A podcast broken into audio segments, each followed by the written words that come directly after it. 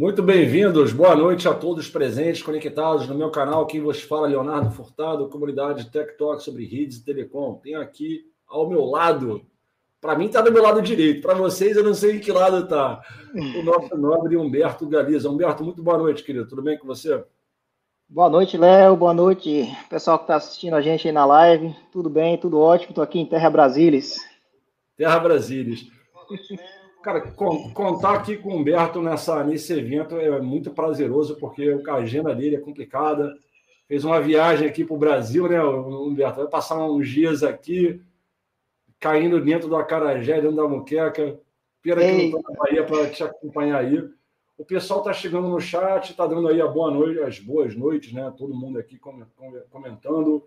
Marcelo Gondim, ó, o Marcelo Gondim aí, o Alisson Gomes, muito bom. Franklin, Alessandro Rocha. Pessoal, vamos chegando. Muito boa noite. Desejo a todos aí uma ótima noite. O final de semana de vocês está começando, mas não vão dormir ainda, não vão para a praia ainda sem antes bater um papo conosco, porque o tema dessa vez é um tema muito bacana. Aliás, eu estava até falando, né, cara, que a qualidade do, do, dos eventos que nós temos conseguido mobilizar aqui na comunidade é, tem sido surpreendente. Ó. O perfil dos palestrantes, o conhecimento que eles têm para agregar eu acho que é de muita exclusividade tudo isso que nós temos promovido aqui. E tem sido uma honra tremenda poder contar com, com essa galera. Pessoal, eu vou dar início aqui então a, a, ao nosso evento.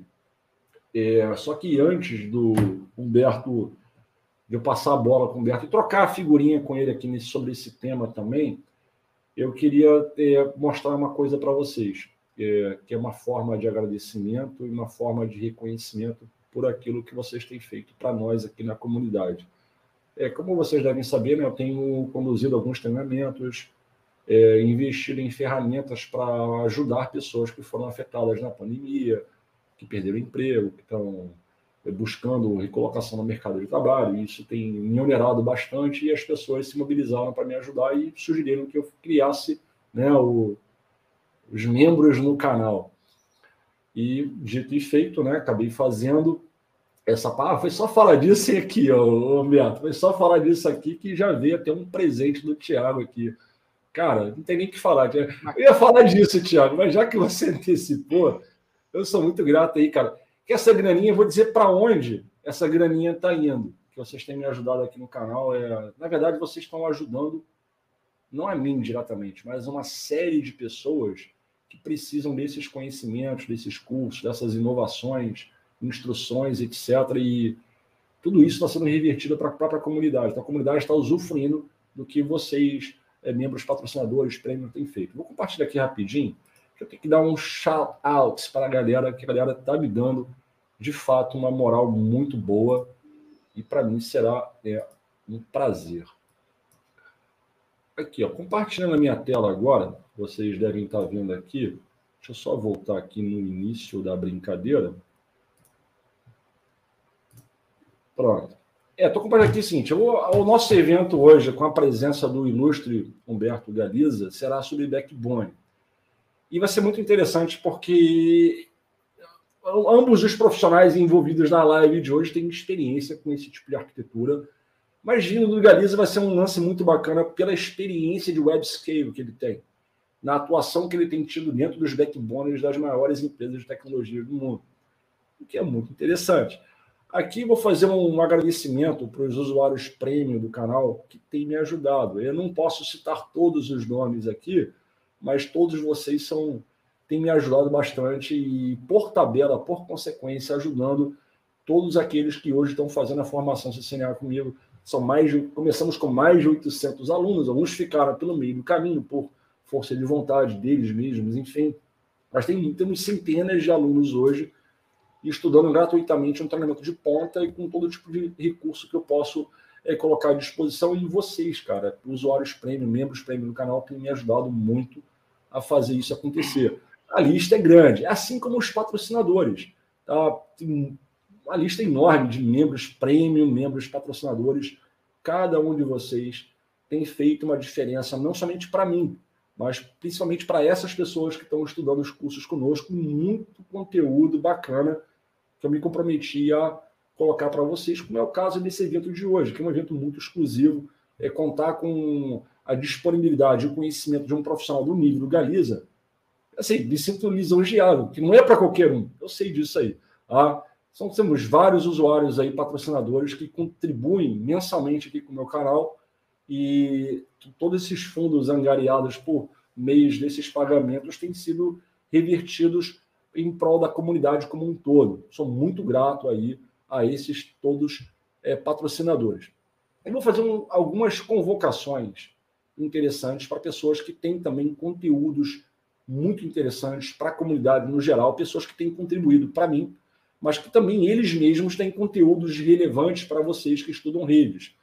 Primeiro deles aqui, na verdade, um, um, um apoio para o meu amigo Carlos Camargo, que é o dono da, da, da Logful, né, que é o diretor, fundador da, da, da, da Logful, que é uma empresa especializada em coleta de logs para, por exemplo, soluções de CGNAT. Inclusive, tivemos um evento com ele, uma live com ele. Espero que vocês tenham curtido. Carlos Camargo, um grande abraço, meu querido.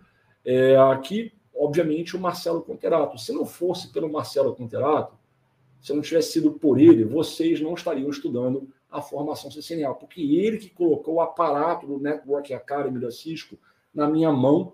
Assim, o carro é teu, pilota essa turma, faz o que você quiser com ela e tchau e benção, entendeu? Sem contar que ele vai dar as aulas também nos cursos que estão por vir. Então, sem o Conterato, que ele é um usuário que ele me ajuda no canal, ele colocou a academia dele à disposição eu sou muito grato a, a tudo, ele, tudo, isso que ele tem feito por nós aqui, Contrato. Um grande abraço, irmão. Uh, o Issa Kernel, quem não conhece, é um cara muito conhecido, tem um, canal extremamente ativo, tem aí acho que mais de 35 mil é, membros, o, membros não, é, assinantes, né, subscribers no canal dele, e tem muito conteúdo relevante, ele é uma referência em plataforma microchip. Dá uma checada lá se você lida com microchip e coisas periféricas, o cara manja muito, tem lá o canal dele com esses conteúdos. Aqui o TI com açaí do Bruno, né? Bruno Vanderlei, ele tem também um canal com uns vídeos muito bacanas para aqueles que estão começando na área. Eu tenho feito vídeos na área de fundamentos de rede, mas não é para competir com o Bruno, não, porque fazem parte da proposta do curso ITN que eu estou conduzindo. Mas, em paralelo, você pode ir lá uma checada no, no TI com açaí, que você vai curtir muito vídeo bacana dele. Ah, o Alisson Gomes, que está presente. Pô, o Alisson Gomes ele é, ele é, chamado carinhosamente de 02 na comunidade, mas é 02 porque não há comparativo de conhecimento, porque ele, na, no ranking de contribuições no, na, na, na comunidade, no Discord, ele está em segunda. Né? É um cara muito tecnicamente qualificado e tem dado uma moral incrível para nós lá. Todos reconhecemos a, a, competência dele nas contribuições que ele fornece. Sou muito grato aí por, por não somente ele fazer parte da comunidade, mas por ele também ter se disponibilizado aí em contribuir para o canal. Então, Alisson, meu grande abraço para você aí, cara. Você é muito bem-vindo. O Rafael também Rodrigues, né? Tem lá um canal dele com as dicas muito bacanas. Dá uma conferida lá se você está interessado em principalmente em redes em geral, né? Mas como pegou em Zabix, Grafana e afins, dá uma checada que ele tem muito conteúdo bacana por lá. E a Emily Lima, que também tem dado uma moral. A Emily é uma consultora, a Emily é uma consultora muito conhecida nos provedores pequenos, né? É, e não julgo qualidade de provedor, não. Para mim, negócio é negócio, provedor é provedor, todo empreendimento é importante, mas ela tem muita competência, ela consegue trabalhar bem com, com os provedores de pequeno porte e, e ela tem uma comunidade, ela arrasta uma comunidade lá no, no Instagram dela. Então, quem tiver interessado em conhecer o trabalho da Emily na parte de consultoria de provedores, principalmente os menores, dá uma conferida lá. O Fábio Moreira da Celete, né, é, desde o início foi um dos primeiros a me apoiar. Aí, por meios da Celeste mesmo, já tivemos vários tipos de, de diálogo, de interações. É, aprecio muito a parceria dele e o fato dele é, estar me ajudando desde o início com a minha comunidade. Foi um dos primeiros a assinar o canal, a ajudar no Discord, a ajudar no YouTube. Então, cara, muito grato aí. É, a Select é uma, uma empresa que representa bem as soluções da Huawei no Brasil. Então, se você está olhando alguma coisa em cima de Huawei, dá uma checada lá com o pessoal da Select, entre em contato com o Fábio aí. E para que, que essa grana toda que a galera está contribuindo, está me ajudando? Para essas coisas aqui. Para a formação CCNA, é ferramenta para caramba, é conteúdo para caramba, é produção de vídeo, é produção de conteúdo. Eu tenho que me desdobrar entre as minhas atribuições como um profissional da área, ou seja, eu tenho meu, meu trabalho para executar, como pai e mãe de família, literalmente, e gerar conteúdo para uma comunidade inteira. Isso gera, é, tem, tem muito sacrifício da minha parte e, e os membros no canal novamente têm me ajudado a chegar lá. Então, a vocês aí, cara, sou muito grato mesmo. Então é isso aí, esse é o shout-out que eu queria fazer. O tempo necessário, Galiza, para permitir os retardatários se conectarem aqui na live. Tá? É... E vamos lá, então, pessoal, dar um início aqui nessa live. Eu vou passar o comando. Eu vou conduzir lado a lado aqui com o Galiza, mas o Galiza tem muita coisa para falar. Galiza, o microfone é seu. Eu vou botar a sua é, apresentação na tela agora. Vossa Excelência, o DJ, fique à vontade. Cara, olha só o que eu acabei de ganhar aqui, velho. Não é qualquer dia que você ganha um negócio desse. Sem prata, velho. A galera tem uns carrutes agora. Não teria tido carrute, mas agora vai ter um carrute bom ali. Cara, o Royce deu uma grana pesada, hein? Também teve o João Muniz. Olha, Galiza, o que, que eu acabei de perguntar para você antes da live começar? A gente estava falando dele agora, hein? A orelha dele é, esquentou. Aí ele assim, Verdade. Para live só para encher o saco. Basicamente, cara, Daniel, e muito obrigado aí, Daniel, e obrigado, Muniz, e, pô, Alessandro Rocha também deu uma moral muito boa. Vocês são espetaculares, cara. Agradeço demais.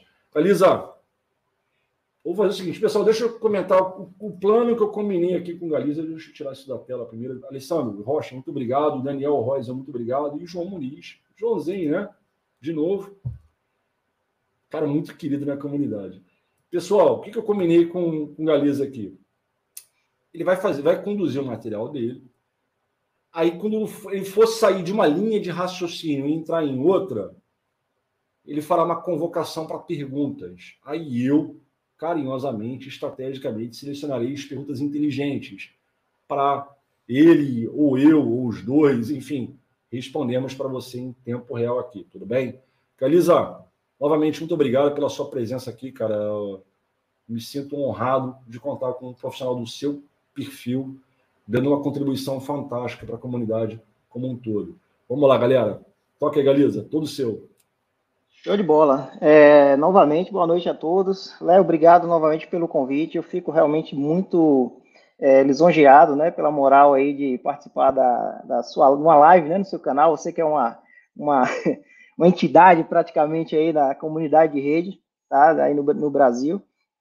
E fico muito feliz também de contribuir, né, de, de alguma maneira, é, para a formação, somente dos mais novos, né, que estão entrando agora no mercado e trazer um pouco né, das, das, das novidades ou das, dos problemas, dos desafios que a gente tem enfrentado né, ao longo dessa, dessa, dessa carreira. Né? Galisa, então, me, me perdoe, com licença, posso fazer um, uma chamada aqui interessante? Claro. Né, é só pra, uma coisa que conecta com o que você acabou de falar. Essa comunidade ela reúne especialistas dos mais renomados. Você pega, por exemplo, um cara do perfil do Alisson Gomes, né, um exemplo clássico assim do próprio Wilson também, que é um outro grande profissional. Mas tem muito cara que está começando, assim, rastejando na área, literalmente. E eles são carentes de uma referência, sabe? De... Porque é muito fácil, assim. Eu nem gosto de me incluir no bolo, mas vou botar outras pessoas que são conhecidas no mercado. O Gustavo Calau, porra, esses caras são muito distantes, porque são muito grandes, né? Os caras têm uns nomes bons. Não vou nem me incluir no bolo. Um Thiago Sete da vida, um Rogério Mariano, um Humberto Galiza, né? Mas o que, as pessoas não sabem é que Humberto Galiza saiu do interior da Bahia para o mundo. Se você quiser comentar um pouquinho de como é que tu começou na área, assim, sem desviar do foco da matéria aqui, o mínimo de claro. tempo que você puder usar para falar assim, quem é você? Só para você ver, se você acha que você não vai ter sucesso na carreira, da Bahia, do interior da Bahia para o mundo, irmão. Humberto Galiza. Trabalhando em backbone de web scale. Do interior da Bahia. Então, se você não acredita em você mesmo, mais uma vez aqui, de tantos exemplos que já falamos, o próprio João Muniz ali, temos o Humberto Galiza, um cara que veio de baixo mesmo da área de rede, velho. Começou do zero e hoje trabalha numa grande empresa. Vamos lá, desculpa te interromper, mas achei prudente fazer essa observação aqui. Tranquilão. Eu coloquei o meu primeiro slide exatamente para dar uma pincelada, né? Falar um pouco sobre isso, que eu acho que também é importante, é, de certa forma, motivar, né? Como você acabou de falar, quem está começando, quem tem, cada um tem suas adversidades, cada um carrega a sua própria cruz, como a gente fala aqui no interior. É, então, coloquei um slide disso aí. Só antes de entrar nesse slide, deixa só eu comentar um pouco sobre o título, porque eu vi que algumas pessoas também comentaram, vi lá no LinkedIn, quando você postou, pô, gostei do título, mas o título foi exatamente mesmo para causar, né, um pouco, e eu fiz, faço aí a referência ao, ao saudoso Zeca Pagodinho, né, nunca vi nem comi, só ouço falar, porque backbone é algo que a gente fala, fala tanto né, nesse tal backbone, mas que no final das contas é uma rede invisível, né? Porque você vê, mas você não consegue pegar, não é algo tangível, né? Então é meio que engraçado isso, é meio um paradoxo, tá? Então esse é, o, é a razão pela qual eu, eu escolhi esse título. Bom, é, conforme já foi apresentado, eu sou Humberto Galiza, atualmente sou engenheiro de rede, é, Network Development Engineer, né, o nome do, do cargo, mas engenheiro de rede no Twitter. Antes de começar a apresentação, questões legais, eu preciso coloquei esse disclaimer só para né, estar tá em conformidade aí com os padrões da, da, do Twitter e da AWS é, com relação a NDAs, mas todo o material que está aqui, as referências, né, tudo é informação pública ou citações aí na forma de RFCs ou artigos aí na internet, tá certo? Bom, e aí como o Léo falou, né, quem sou eu e como cheguei até aqui? Então, é, o Léo fez uma breve introdução, eu sou de Irecê, na Bahia, né, interior da Bahia, região é, aqui muito próximo da Chapada Diamantina. Quem não conhece, é, eu sugiro fortemente né, que tire uns dias de férias, venha conhecer. É a região do semiárido baiano. É essa região que tem o melhor São João do mundo, né? Festejos de São João são assim, fantásticos. Mas eu realmente comecei minha, minha carreira, na realidade, é, eu comecei ela é, mais voltado para a área de sistemas, o que é um pouco engraçado, né? Então, meu perfil sempre foi mais, assim, mexer um pouco com hardware, mas ia mais na linha ali de Linux, comecei a mexer com Linux aí ainda muito novo, 12, 13 anos, é, com Slackware, depois veio Debian, já na época de, da, da universidade, então eu acabei migrando na realidade dessa área de sistemas é, barra Linux aí, né, scripting, programação, etc., para a área de rede um pouco mais tarde, né. É, e aí, só dando uma pincelada, é, assim, eu fiz a eu fiz faculdade de ciência da computação, né, na Universidade, na Universidade Federal da Bahia, e lá na Universidade Federal da Bahia foi que o meu contato com redes ele se aprofundou, né? Então eu trabalhei é, bastante tempo no ponto de presença da RNP é, aqui na Bahia. Basicamente o ponto de presença da RNP ele fica situado dentro da Universidade Federal, então dava uma certa flexibilidade, né, para a gente é, estudar em tempo integral.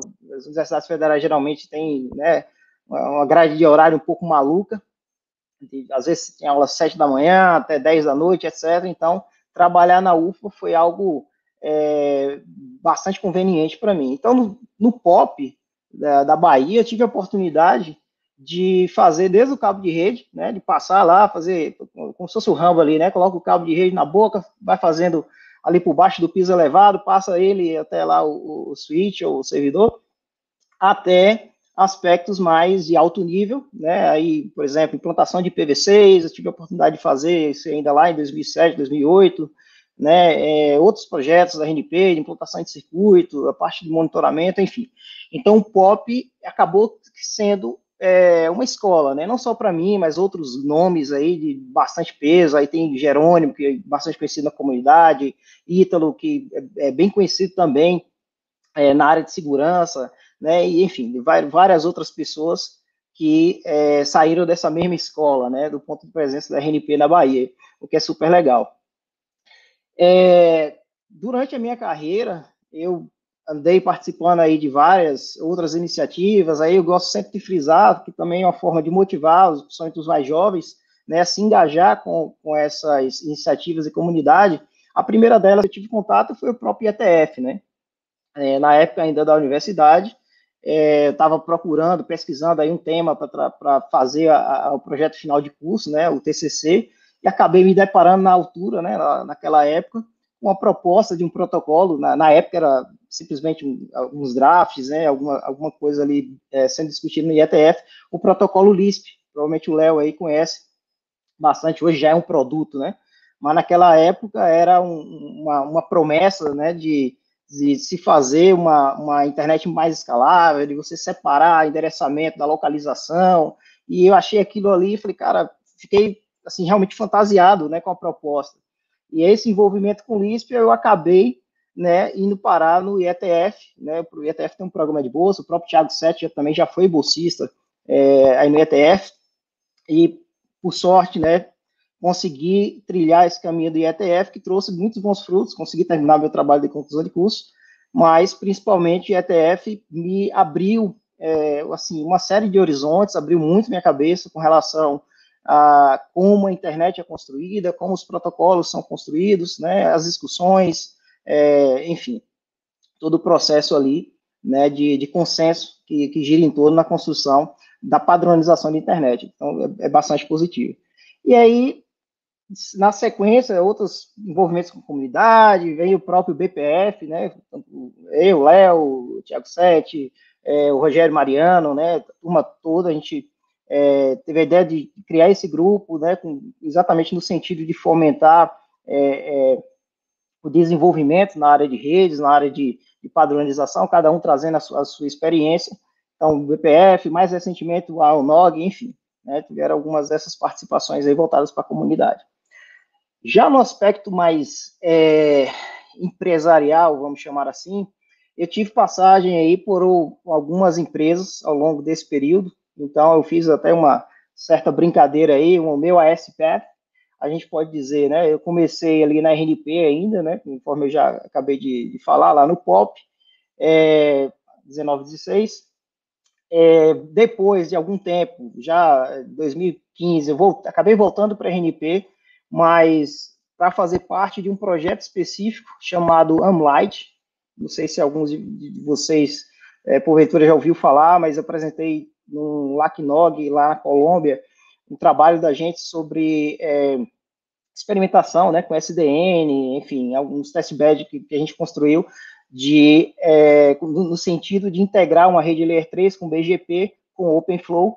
Então, foi nessa época, mais ou menos, e acaba que a Amlight era meio que um conglomerado ali entre a RNP, a ANSP, que é o AS1251, e o ponto de troca de tráfego né, de acadêmico lá em Miami, chamado Ampath, que é o AS280. Então, por isso que eu agrupei eles ali, porque é uma, é uma é, digamos assim, é uma maneira talvez é inteligente, né, de representar que é, é, é essa parte de né, academia, de pesquisa, está bem interrelacionada. Tá? É, a, galera, a galera não sabe isso aí, ó, pessoal, é uma, uma é uma expressão regular de sistemas autônomos por onde o Galiza construiu a carreira dele. Cara é muito criativo, muito original, gostei disso aí. Pois é. Então é isso. Aí essa, essa experiência, na realidade, foi bem interessante também, Léo, porque foi a primeira vez, na, na verdade, né, que a gente. É, eu tive a oportunidade de mexer mão na massa mesmo com SDN, né? E com OpenFlow, que até coloquei isDead, eu acho que o Thiago Sete agora vai, deve ter gostado né, dessa expressão. Ele, mas. Ele tá agora, assim, ó. Cara, a gente sempre falou sobre isso. OpenFlow é utópico, né, irmão? É verdade, cara. Mas na altura era uma proposta bem interessante, né? Que a gente, como eu falei, a gente acabou fazendo alguns testbeds, né? A gente teve alguns resultados interessantes, mas de fato, para a rede de produção já começa a ficar um pouco mais complicado, né? É, mas enfim, valeu a experiência. Tive minhas dores de cabeça com Brocade. Minha esposa também não aguenta falar de. Se eu falar Brocade em casa, ela já sabe que é problema, né? Porque na época a gente usava equipamentos da Brocade e tinha uma série de problemas com o OpenFlow 1.0.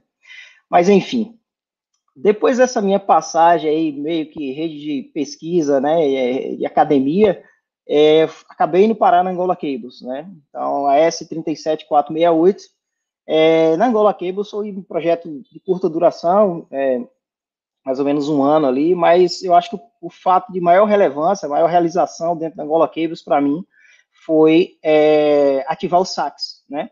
Então, o Rogério comentou na live dele, é, falou de cabos submarinos, o cabo, o cabo sax é o primeiro cabo, né? Ligando aí o Brasil com a África. Então, ele sai ali de Fortaleza, liga lá até Angola, e eu tive a felicidade, né, de, enfim, ativar o sax, dar o primeiro ping no sax e, e acompanhar um pouco dessa transformação, tanto transformação técnica é, que aí há quem diga que foi para pior, né? O Thiago também deve estar aí no chat agora, é, pode comentar um pouco aí sobre o paper do Caida, é, mas, sobretudo, uma transformação social, né? Porque é uma oportunidade, né, de Angola é, de certa forma, ter uma, uma saída, né, de, um caminho físico, né, de, de saída para a internet diferente dos cabos que eles já tinham lá, que eram o AX e um outro cabo, é, me fugiu o nome aqui agora, mas Angola Telecom.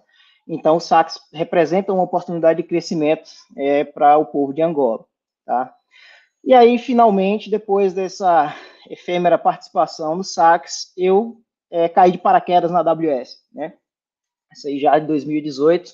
Então, é, eu falava com o Léo, né? Quando eu fiz entrevista para a AWS, para ser bem sincero, eu não imaginava que a vaga era especificamente para o time de engenharia de backbone. A AWS é, é algo assim monstruoso, né? Como vocês podem imaginar, mas para dar uma ideia de números, éramos lá, mais de mil engenheiros numa organização network, né? Eu acho que a, a maior empresa que eu trabalhei dessas todas aí foi a própria RNP, que já tinha um número considerável de pessoas, né, uma estrutura também é, é, bem considerável, mas a Amazon é realmente algo muito massivo, né, muito monstruoso, tá? Então, na AWS, eu trabalhei especificamente num subtime dentro da engenharia de backbone, chamado de Backbone Availability Engineering, tá?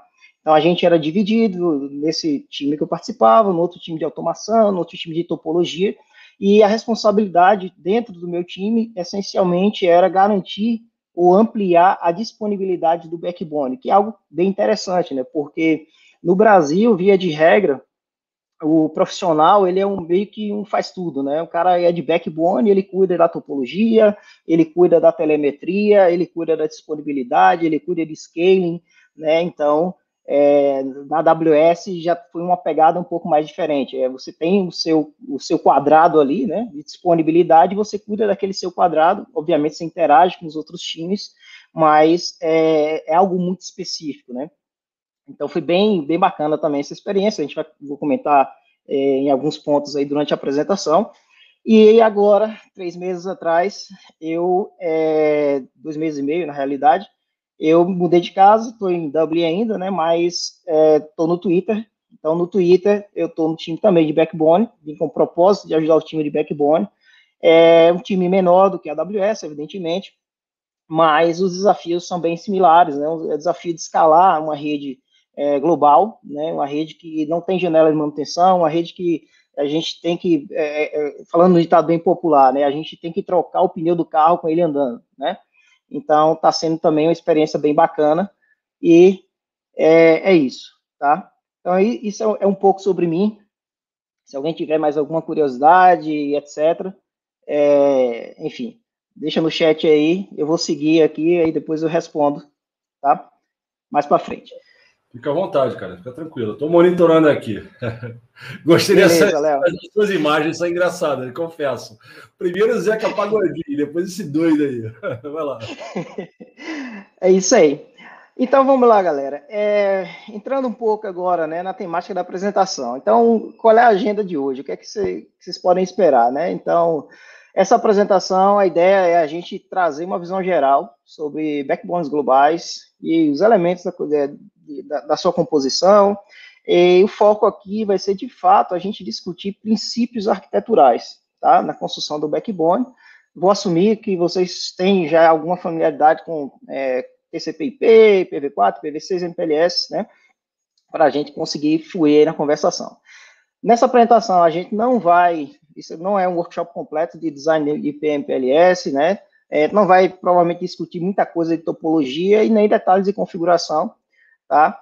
É, por quê? Porque tem muita coisa para falar, como o Léo é, falou logo na introdução, é, assim, backbone é algo muito vasto, né, e conforme também acabei de falar, na própria AWS, assim, a gente tinha três ou quatro times, né, subtimes, melhor dizendo, dentro de um time de engenharia, então, para vocês é, terem uma noção do tanto de coisa que dá para falar, né? Então, ASIS, BGP, MPLS, TE, técnica de escalabilidade, automação, enfim.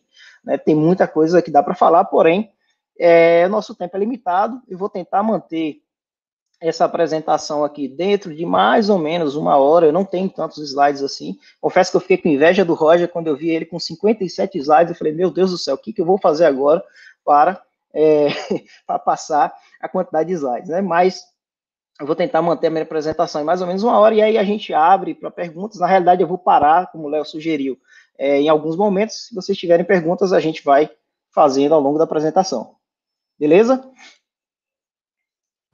Tá firmeza, cara, tá ótimo. Para mim tá bom. Show de bola. Então vamos lá, cara. Então, um pouco de background, né? Por que essa tal rede invisível? Tá certo? Um fato interessante é se você pôr no Google, né? Backbone ou redes de backbone, essas são as três primeiras coisas que aparecem para ali na pesquisa do Google, né? Vão aparecer um monte de artigo que essencialmente são é, cópia, né? Ctrl C, Ctrl V, um dos outros, que dão explicações, uh, vamos chamar de confusas, né? Sobre o que é backbone, né? Alguns colocam ali, olha, o backbone é aquela infraestrutura responsável por interligar servidores a longa distância, é, e a partir dele que a central, as centrais dos provedores de internet se conectam a servidores, enfim, uma explicação super high level, em outros lugares você já encontra algumas coisas mais confusas ainda. Backbones no Brasil, olha lá. Back, o primeiro backbone instalado no Brasil, data de 92, e aí aparece a famosa imagem lá do backbone da RNP, né, a rede IP. Então, essa certa confusão, na realidade, é porque quando a, a, a RNP trouxe a internet para o Brasil, né, isso é, isso é um fato público notório, trouxe a internet para o Brasil, construiu uma primeira infraestrutura de rede, tá? e, de fato, é um backbone, né? A RNP tem o próprio backbone dela, mas isso não é o backbone da internet no Brasil, né? Como algumas, é, é, alguns artigos, né? É, colocam aí. E o mais interessante é que aqui no final desse primeiro, aqui no meu lado esquerdo, no último parágrafo, o, o autor ainda diz, né?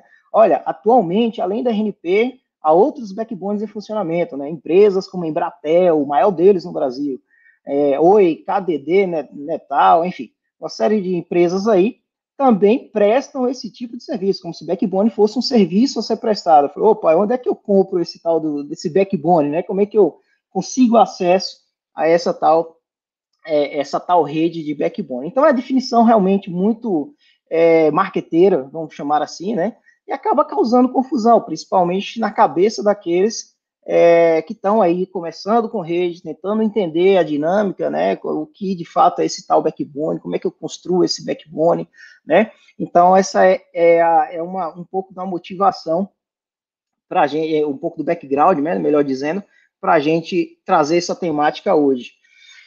Se a gente parar para olhar é, numa perspectiva é, assim, mais global, né, eu, eu gosto desse mapa também, da NSF-Net, NSF, para quem não sabe, National Science Foundation, né, Fundação Nacional de Ciência, equivalente ao nosso é, CNPq aqui no Brasil, né? Então, basicamente é um órgão de fomento lá nos Estados Unidos que ele é, ele injeta dinheiro em determinadas é, universidades ou centros de pesquisa, né, que tem projetos de, de, relevância, e acontece que lá atrás, mais ou menos aí em 85, 86, a NSF, ela é, colocou, fez um aporte aí de dinheiro para pesquisadores conectares aí centros de, de, de, supercomputação nos Estados Unidos. Então esse foi o primeiro, de fato, embrião do backbone internet, né?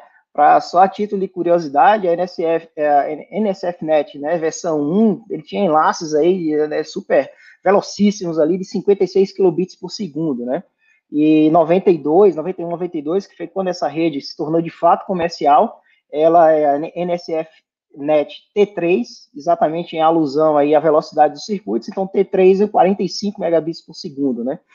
Então, isso, é, é, esse foi o primeiro embrião da internet, daí para frente os provedores, né, comerciais começaram a aparecer, e aí o resto da história, provavelmente vocês já viram aí em algum livro, é, ou de redes, ou, enfim, essa, essa imagenzinha eu peguei no Wikipedia, que também tem uma, conta aí essa, essa historinha toda, mas o fato é que nos dias atuais, na, do lado direito de vocês, né, essa seria uma representação do tal backbone internet é, atualmente, né, um relacionamento aí entre, é, enfim, os, os, é, é, os hosts, né, é, os, os roteadores, né, aí na internet, tá? Então é, é humanamente impossível enxergar ali quem é quem. Né? Evidentemente, essa imagem foi gerada usando algum tipo de, é, de processamento de imagem, enfim, né? mas é só para a gente comparar, são duas dimensões realmente muito diferentes, né? depois que a internet se tornou, se tornou comercial. Tá?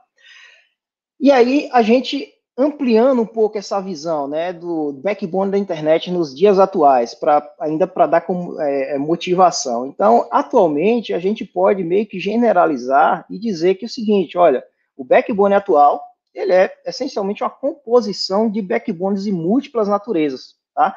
Mas nós temos grandes contribuidores para esse backbone internet. Né? Então, tem os famosos operadoras Tier 1, né? Então, backbone service providers, então, o Thiago Seto também vai vibrar agora aí.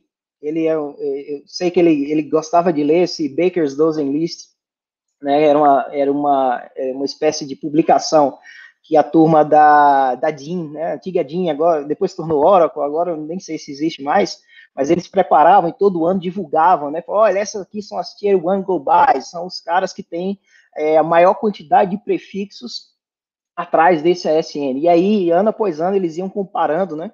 É, definiu aqueles 13, 12 ou 13 operadoras ali como Tier 1, né? Então tem a turma ali da Level 3, a Tilia, né, Cogent, é, Hurricane, enfim, né, tem, tem uma turma boa. Eu sei que o, a última vez que isso foi atualizado foi ali em 2016, realmente não sei se de lá para cá é, tem sido atualizado.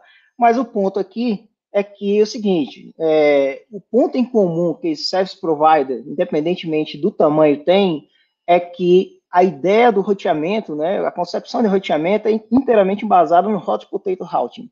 Então, o Hot Potato Routing já está né, traduzindo do inglês para o português, é o roteamento da batata quente. A batata chegou na minha mão, eu tenho que me livrar. Então, o pacote entrou na minha rede, se eu sou um service provider, eu quero me livrar dele o mais rápido possível. Eu não quero que ele troço na minha rede né?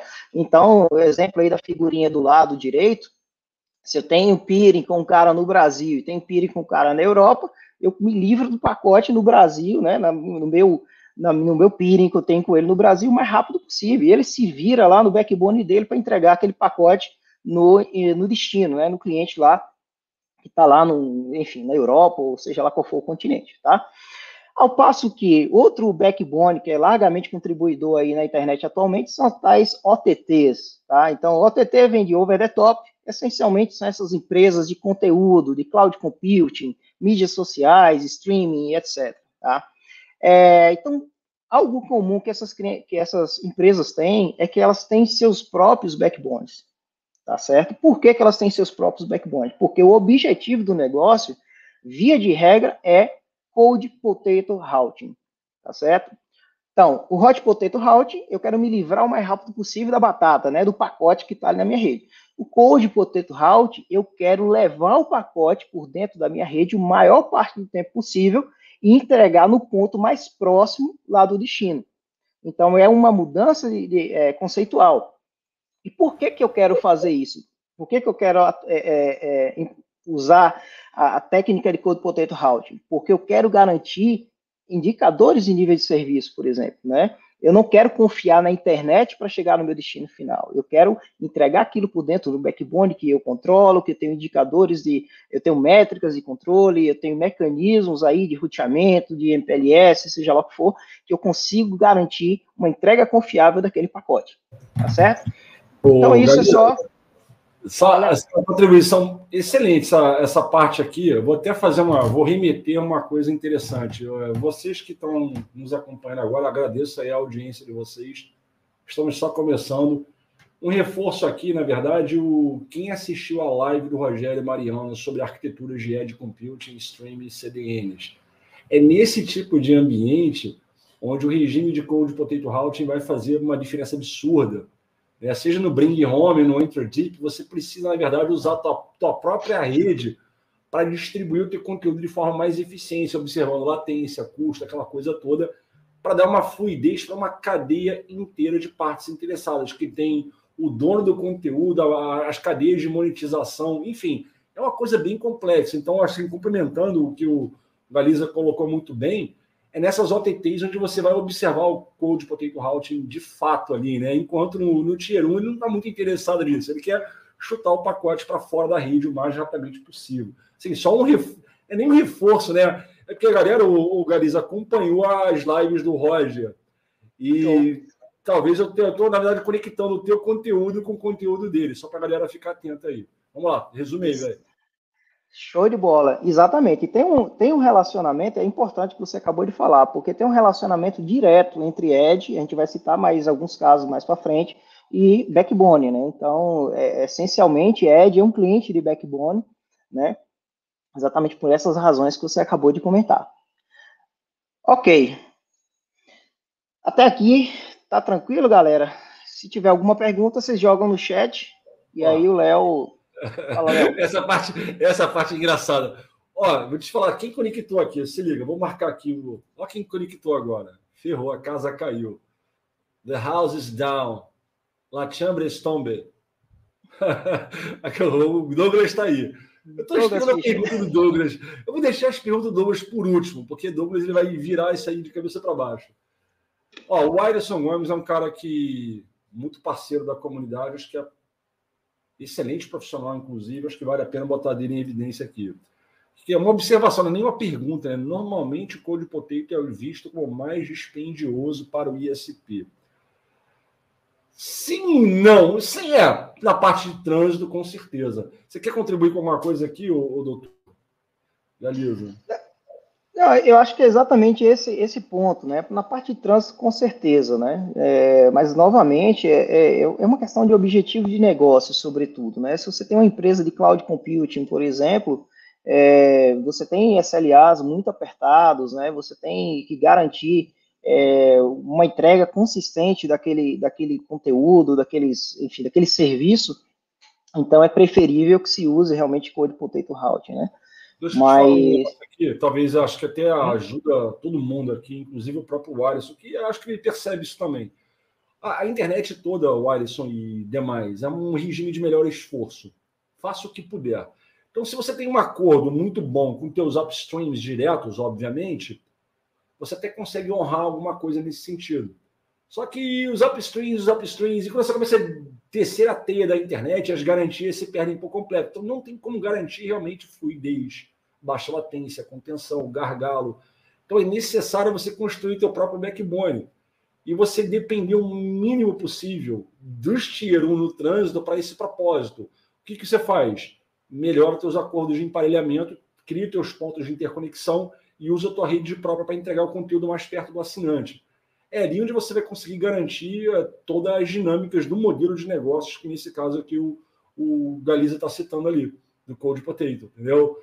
É, se tivéssemos como ter uma classe de serviço que ela pudesse ser honrada na internet toda, não teria Code Potato. Mas a internet é, uma, é uma rede enorme de melhor esforço. Então precisamos, no caso das OTTs, ter como é, construir esses pontos de interconexão justamente para usarmos a nossa própria rede para empurrar o conteúdo para perto do assinante. Procede, doutor Galiza?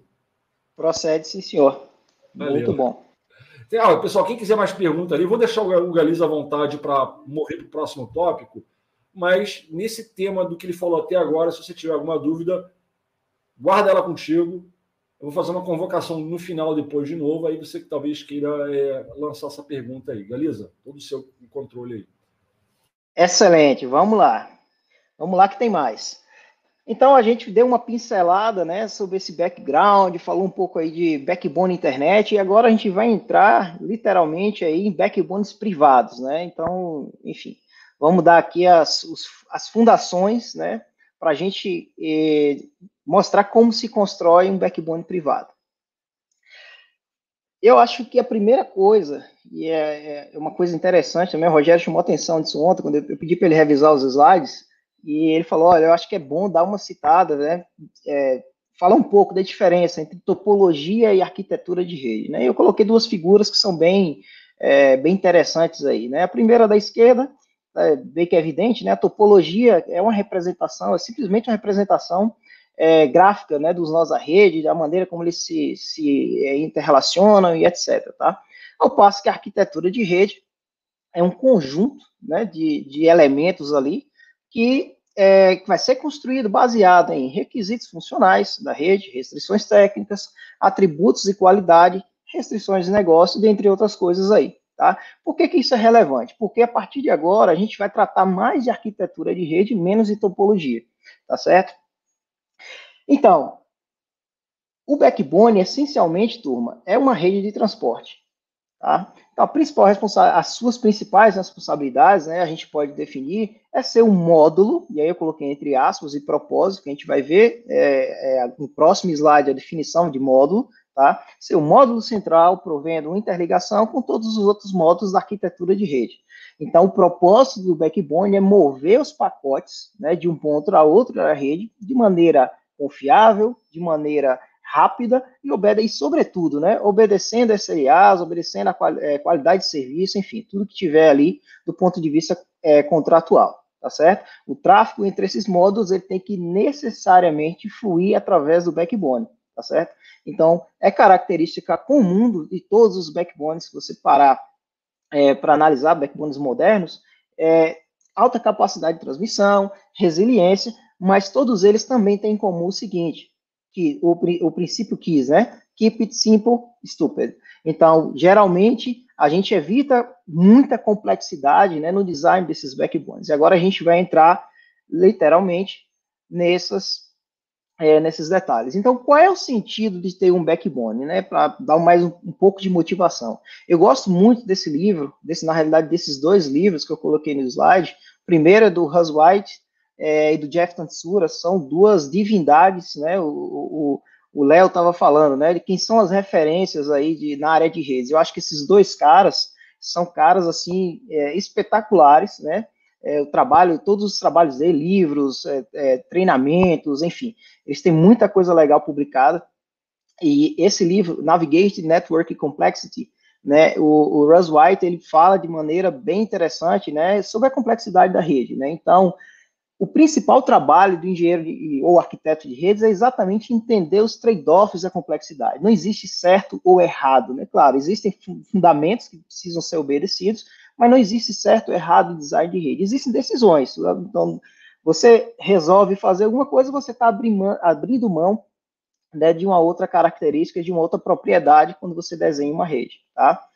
Outro tema bastante relevante que ele traz nesse livro são os business drivers, né? Isso é, isso é importante, né? Novamente frisar aqui, principalmente para a turma que está começando, é que redes e computadores, de uma maneira geral, ela, independente do tipo, ela só existe para resolver problemas do negócio. Porque tem gente que quer projetar a rede, né? Para a rede ficar bonitinha, etc., mas não atende a expectativa do negócio. Você não tem o um entendimento, se você não tem o entendimento correto de qual é o problema que você está tentando resolver, provavelmente aquele design né, aquele, aquela arquitetura está fadada ao fracasso. A gente comentava sobre isso, né, isso, é, antes de começar é, a live. É, assim, uma maneira talvez brasiliana de falar a coisa, né? Quando a gente fala no Brasil de projetos de rede, um exemplo assim, para você que está começando. Ah, preciso de BGP. Bota um Juniper, bota um Cisco, bota um Huawei. Não, uma CCR da conta. As pessoas são muito, são muito rápidas para dar solução, impressionante nem sabe quais problemas do negócio elas precisam resolver e já estão falando qual a ferramenta que tem que ser usada. Né? Na verdade, o certo é a última coisa que você escolhe ou toma decisão num processo de projeto de infraestrutura é o equipamento ou a ferramenta. Entendeu? Perfeito. As tecnologias que vão dar apoio aos objetivos do negócio, que é o que o Galiza está falando, é a parte primária. Quais são os indicadores-chave de performance do negócio que você está saneando, quais são os desafios, os riscos. Quando você detalha tudo isso, aí que você pensa em capacidade recurso, funcionalidade, tecnologias. A última coisa que você vai escolher é o equipamento, irmão. E falávamos justamente sobre. Ainda nesse diálogo a gente fala no BPF direto, né? Mas é, coincidentemente, antes de começarmos a live, falávamos sobre isso. Pô, galera, como é que tem interessante o, o povo atim, cloroquina, tô zoando, tá? Tô zoando. Dor barriga, cloroquina, tosse, cloroquina. Assim, não que não tenha embasamento científico algum, mas ou que tenha, não estou discutindo politicamente a coisa, uma, uma, uma, analogia, uma piada aqui, mas é basicamente a mesma coisa que acontece com rede. As pessoas dão muito, muito rapidamente dão soluções para problemas que elas não compreendem.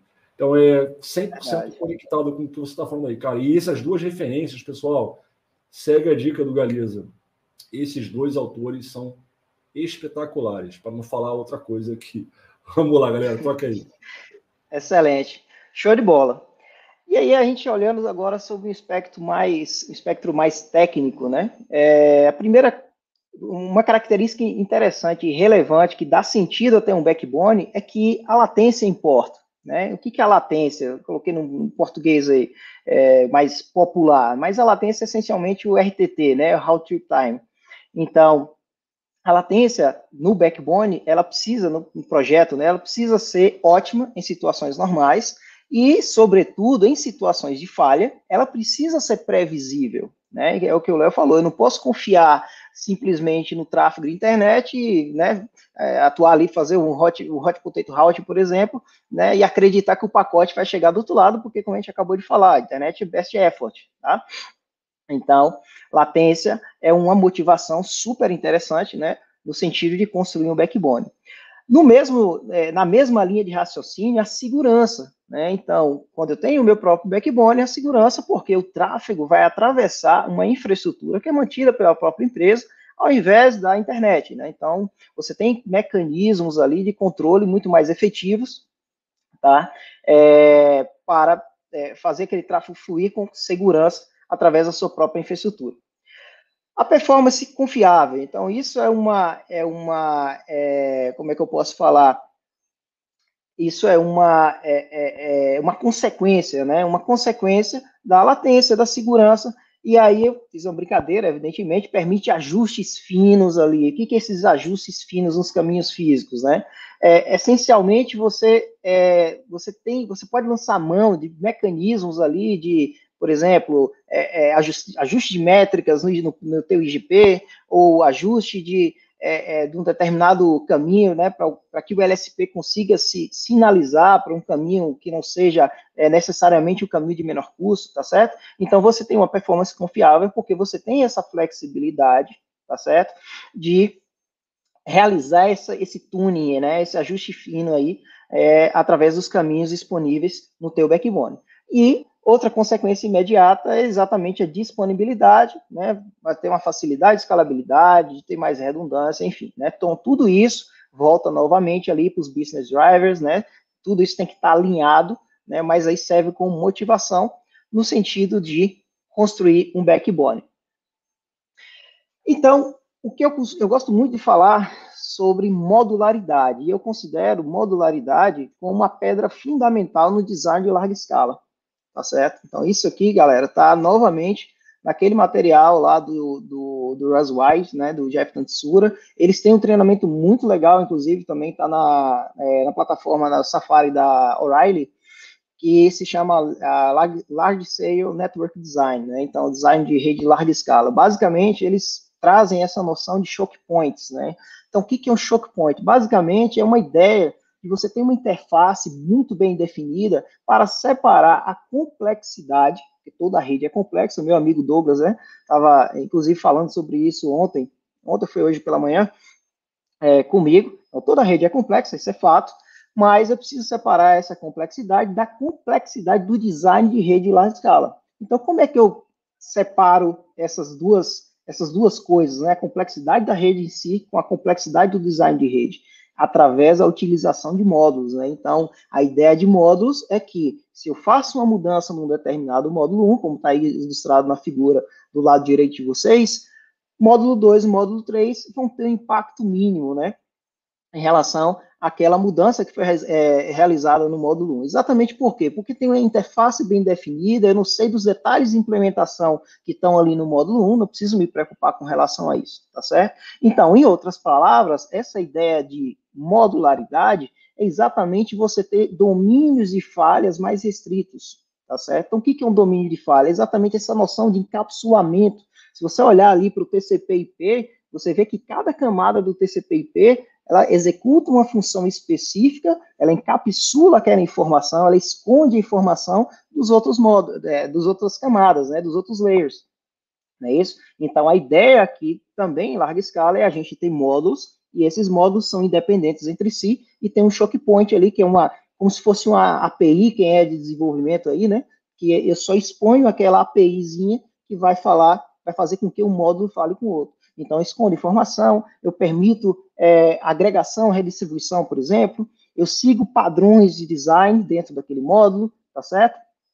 padrões de topologia e, principalmente, o mais importante, re, na realidade, eu não sei se essa palavra existe em português, né? É repeatability em inglês. Mas, me perdoe caso não exista, mas a ideia de repetição, a ideia de ter módulos como produtos, tá certo? Então, numa rede de larga escala, eu tenho um módulo de backbone. Aquilo ali é um produto, né? Se é um produto, eu consigo fazer uma linha de produção e eu consigo fazer, olha, esse módulo de backbone vai estar tá implantado no POP em São Paulo. Esse módulo de backbone vai estar tá implantado no módulo de Miami, né? E assim por diante, tá certo? Então, essa noção de modularidade é extremamente importante e a partir de agora a gente vai usar ela para embasar né, a construção desse backbone privado. Então, aqui é uma figurinha bem interessante também, esse é um livro da Cisco, né, chamado A Arte da é, Arquitetura de Rede, né, The Art of Network Architecture. Então, é um capítulo específico aí sobre aplicação de modularidade. Então, perceba, na primeira parte da figura do lado esquerdo, né, o que, que é um design ruim de rede, né? É, perceba ali que a gente tem, né, por exemplo, um data center ali, é, logo na, na, mais ou menos na, na parte direita da, da figura, data center é conectado num core regional, né? Então, o data center tem que estar conectado no módulo global, é isso porque se o módulo regional, né, for para o espaço, provavelmente aquele data center ele vai ficar isolado, né? Então aqui na figura já da parte de baixo a gente tem, né, como deveria ser um, um, um design muito mais é, modularizado e repetível entre si, tá certo? Então é só para ilustrar como é que se traduz aquela modularidade num é, design de vida real aí. Joia, até aqui, turma, alguma pergunta? Modularidade, essa parte de fundação, tem alguma coisa aí, Léo? quiser aproveitar a oportunidade de perguntar algo sobre modularidade dos backbones, fique à vontade, pergunte. Eu selecionarei as perguntas mais inteligentes. Então, capricha na sua pergunta, que se organiza está disposto a respondê-la. Olha aqui. Responsabilidade, Galiza, fala aí. É, é acontece, a, a, algumas, algumas coisas permanecem verdadeiras, né, Galiza? Por exemplo, a, a, o backbone na verdade, não é o equipamento, é a função do perímetro na rede. Então, ali são especificadas tecnologias, recursos, facilidades que têm relação com acomodação do tráfego nas suas proporções agregadas, é uma agregação estatística, né? e na, na, na, interconexão dos seus perímetros de forma a diminuir a quantidade de, de mesh no teu backbone, né? de quantas conexões físicas você precisaria, e aquela coisa toda. Então, na verdade, o backbone ele tem muita criticidade mas é a parte menos complexa da rede. Olha que interessante. A borda é muito mais difícil que o, que o, que o core. Né? O core tem a parte, inclusive, uma relação muito íntima com o CAPEX. E o custo operacional também. Mas é na borda onde você toma porrada, velho. A borda onde está toda a complexidade da rede. O core, é, você dá medo de você botar a mão, né? Assim, generalizando, assim, os profissionais em, em geral mesmo, porque se você vacilar já era, né? A casa cai. Mas, no entanto, os projetos técnicos que nós observamos nos, backbone, nos backbones são mais maduros. São até mais Você não inventa moda no backbone. Tem Perfeito. É, conjuntos de torres funcionais de um projeto técnico que você embarca ali dentro e faz o feijão com arroz. Né? Ah, tem a parte dos LSPs, que é complicada, dos SRLGs, essa coisa toda, sim, mas é na borda onde você toma porrada mesmo, de fato, numa rede. Enfim. Ah, Perfeito. Essa minha fala aqui foi para dar tempo de alguém botar alguma pergunta, não veio. Então, tranquilo, vamos seguir. No final. Vamos passar a bola para você então, cara. Continua aí falando agora de backbones privados, building blocks. Exatamente. Vamos lá. Então, o Fischer está tentando falar alguma coisa. Deixa eu ler o que o Fischer escreveu primeiro. Porque o Fischer ele dá, ele dá, medo, velho. Ele dá medo. Quando ele pergunta, dá medo. Peraí. Uh... Acho que dá para botar essa pergunta no ar agora. É, aqui, ó. Não sei se cabe agora, mas se em algum momento puder falar sobre underlay versus overlay. Eu não falaria agora não, o, o Ficha, sabe por quê? Porque o, o Galiza vai tocar em algumas áreas que podem parcialmente responder isso, ou pelo menos indicar uma resposta melhor. E lá na frente, te, no finalzinho, a gente pode fazer um Q&A, mas eu já deixo essa pergunta no bolo, quando eu te convocar, a gente bota no ar de novo e bate um papo sobre ela. É interessante, a pergunta é muito top. Só que ela não remete ao que foi discutido até agora, assim, minha opinião, tá? Mas eu quero falar sobre isso e vou te convocar para batermos esse papo no final da live, beleza? Perfeito. Concorda comigo, Valiz, ou viajei na maionese? É, eu, acho, eu também acho que é melhor a gente deixar para frente essa aí, Fischer. Guarda esse aí na caixinha. Valeu. Toca aí, Galiza. De bola. Então vamos lá. É, backbones privados, né? Então, building blocks. Então, é, como eu falei, o backbone não é algo tangível, né? É uma funcionalidade, como o Léo bem colocou aí, mas de fato, um, um, elemento ali, a menor unidade física na arquitetura da rede, né, do, do, backbone, é o tal do ponto de presença, né, o POP. Esse aí, é, acho que todo mundo tem familiaridade, mas a ideia central aqui de um POP de backbone é que geralmente ele se interconecta a um ou mais POPs, ou ainda aos data centers, no caso de empresas né, de OTTs, né, mais especificamente, é, no sentido de fornecer conectividade externa né, para esses data centers aí. Então, isso aqui eu acho que está todo mundo bem é, familiarizado, um POP pode abrigar aí, é uma lista, evidentemente, não exaustiva, mas core routers, então é a turma que nos interessa nesse, nessa apresentação aqui, então geralmente P ou PS, né, nesses caras que a gente entrega os circuitos de metro long haul, de alta capacidade, tem também a turma dos peering routers lá, né? O Rogério já comentou, a parte de Edge, peering, SFI, PNI, Transit, né? É, dependendo, claro, do, do, modelo de negócio, do, do, do, é, do, escopo da empresa, pode ter ali uma camada de distribuição e acesso também, é, roteadores de serviço, né, parte de host, servidores, etc. Tá? O ponto central aqui é que o design de cada POP ele tem que ser guiado sempre pela modularidade. Tá? Então, geralmente tem um certo mapeamento né, entre esses módulos, funcionalidades, conforme eu coloquei anteriormente, o módulo de backbone. Né? Então, é uma funcionalidade específica que vai ser implementada naquele POP.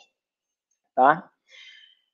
Bom, o, a modularidade, de fato, torna simples escalar a rede e o próprio backbone. Por quê? Porque a gente vai ter, né, nesse caso específico, pequenas unidades funcionais que são interconectadas entre si. Então, cada módulo vai ser construído para executar uma função específica da rede. Então, falando no português muito claro aí, é, a gente poderia ter um módulo de backbone, tem também um módulo de edge, tem um módulo, por exemplo, é, de load balancers, né? Então, a gente pode tratar isso como módulos separados, vai ter aquele choke point bonitinho, né? Aquela interface muito bem definida, e principalmente a é, repeatability, né? A ideia de você conseguir padronizar, né? É, é, criar aquilo ali como produto. E qual é o legal disso? É que as atualizações de design nesses módulos, elas não afetam os outros módulos, porque como a gente já viu, se eu faço uma mudança no módulo de Edge, não tem nenhum tipo de impacto no módulo de backbone, vice-versa, tá bom? Então é só mesmo para a gente trazer um pouco mais, né, tirar um pouco da abstração lá da modularidade, trazer um pouco agora para a realidade de rede, e vamos entrar um pouco mais é, ainda na parte de design. Então isso aqui é um design modular. E aí vem também o design funcional, falando mais especificamente. Então, uma caixa não consegue fazer tudo, né? Mesmo que várias pessoas já tenham tentado isso no passado, é, provavelmente vários de vocês aí já tenham é, tido experiências negativas nesse sentido. Olha, a caixa aqui, é, como o Léo falou, né? Momento precisa de BGP. Irônico, momento irônico, é você que não sabe configurar. o dono já tá rindo pra cacete agora. Vamos lá, toca aí.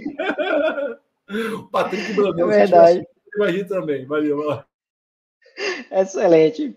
Exatamente. Né? Às vezes pode ser a gente não sabe configurar, né? Mas o fato é que é, uma caixa não consegue fazer tudo, né? porque exatamente cada equipamento ele tem um conjunto particular de funções, recursos limitados. Eu coloquei uma figurinha aí mostrando é, a composição interna, né, bem genérica de um, de um ASIC, o que, que o ASIC faz, etc. Então, para cada tipo de funcionalidade na rede, há um equipamento muito mais adequado, né? Não adianta você querer colocar a caixa lá para fazer route reflector, ser concentrador PPPoE, para fazer BGP, para fazer MPLS-PE também, enfim, né? que provavelmente aquela caixa vai chegar num determinado limite e a função de, de, rede que você, ou as funções, melhor dizendo, né, de rede que você gostaria de rodar ali, não vão rodar a contento. Então, os equipamentos precisam ser selecionados e posicionados na arquitetura conforme as suas melhores características. E, evidentemente, como o Léo bem colocou, equipamento é o último estágio dentro do design de rede, dentro do design da arquitetura de rede. Eu deixei só o link aí desse, essa, esse um, um blog né, da Cloudflare, muito interessante, que traz uma um apanhado geral sobre os principais ASICs aí do mercado, vai falar lá do, do Paradise, da Juniper, é, do Jericho, da, da, da Cisco, né, enfim. Então, galera quiser dar uma olhada nisso aí, eu recomendo, né, quando estiver pensando em design funcional, tá? Então, por que, que a gente falou disso aqui? Porque no contexto específico de backbone, a gente tem é, uma ideia de separação de funções, né, quando a gente fala de backbones de larga escala, tá? Então, existem três áreas que são críticas dentro de todo o backbone. A primeira área é a área de ingress, né? Então, é, na, na, literatura você pode encontrar também como head and routers, né? Então, são aqueles roteadores que é, eles iniciam e mantêm estado dos LSPs, por exemplo, já estou trazendo aqui mais para um contexto de MPLS, tá certo? É, eles coletam estatísticas de uso de LSPs, eles fazem é, otimizações periódicas, alto bandwidth, enfim. Né? Então, essa turma toda aí, a gente classifica eles né, com a função de ingresso. Então, geralmente são caixas específicas, caixas que têm é, um, um, processamento, né, é, e a funcionalidade, né, de, de MPLS mais adequada com esse fim, para esse fim. Outra função muito específica é a, é a, função de trânsito, né? O transit aí. Então, essas caixas, elas geralmente são as caixas que vão ser responsáveis, sobretudo, por manter o estado de um grande número de LSPs, né? Os LSPs que vão atravessar o backbone aí. E, principalmente, numa rede MPLS, mais particularmente, são as caixas que vão prover a funcionalidade de Fast Reroute, né?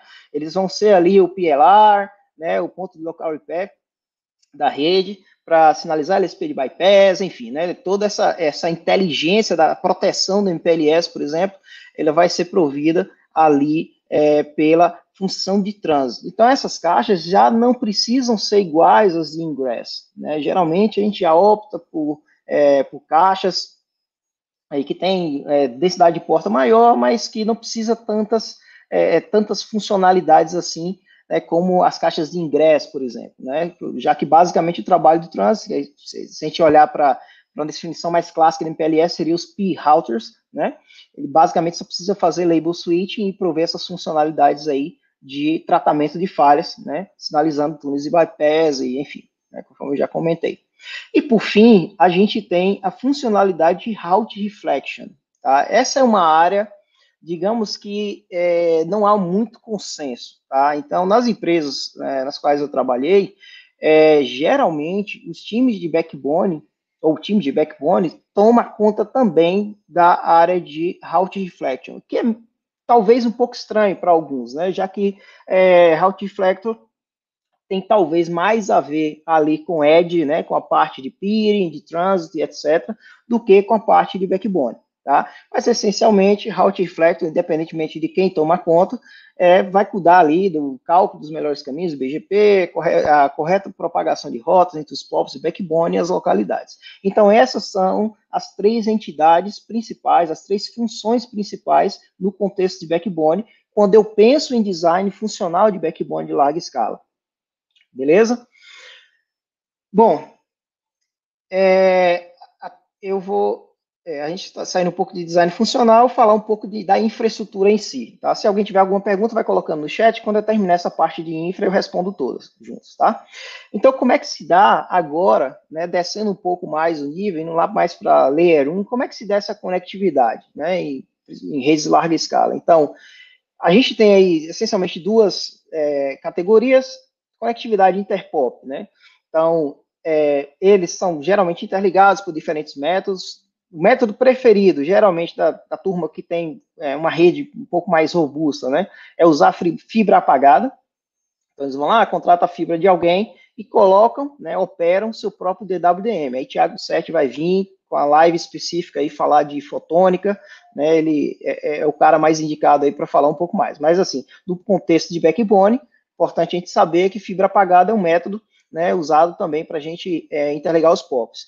Fibra acesa também, geralmente, aí no contexto mais de, de cabos submarinos, quando eu tenho um POP que está em um continente, eu preciso conectar um POP que está em outro continente, eu opto por fibra acesa, ou né, a terceira modalidade, que é chamada Spectrum Sharing, provavelmente o Thiago vai falar na, na, live dele alguma coisa a respeito, mas basicamente é usar uma parte do espectro ótico, né, da, é, é, disponível ali, na, na, disponibilizado, melhor dizendo, pela operadora de cabo submarino, e eu coloco o meu equipamento de fotônico, meu equipamento de WDM, e uso aqueles canais ou aquele aquela porção de, de, de espectro disponível ali, né? E ligo aquilo nos meus equipamentos de backbone, tá?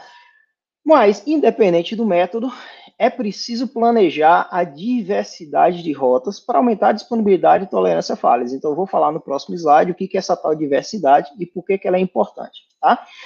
Pulando para a segunda categoria, intrapop. Isso é uma, questão super curiosa, por quê? Porque a gente vai ver nos próximos slides que a conectividade intrapop, ela geralmente é bem massiva, né? Então, como é que as web scales aí fazem para conectar né, um grande volume de portas de 100 GB, 400 GB e etc.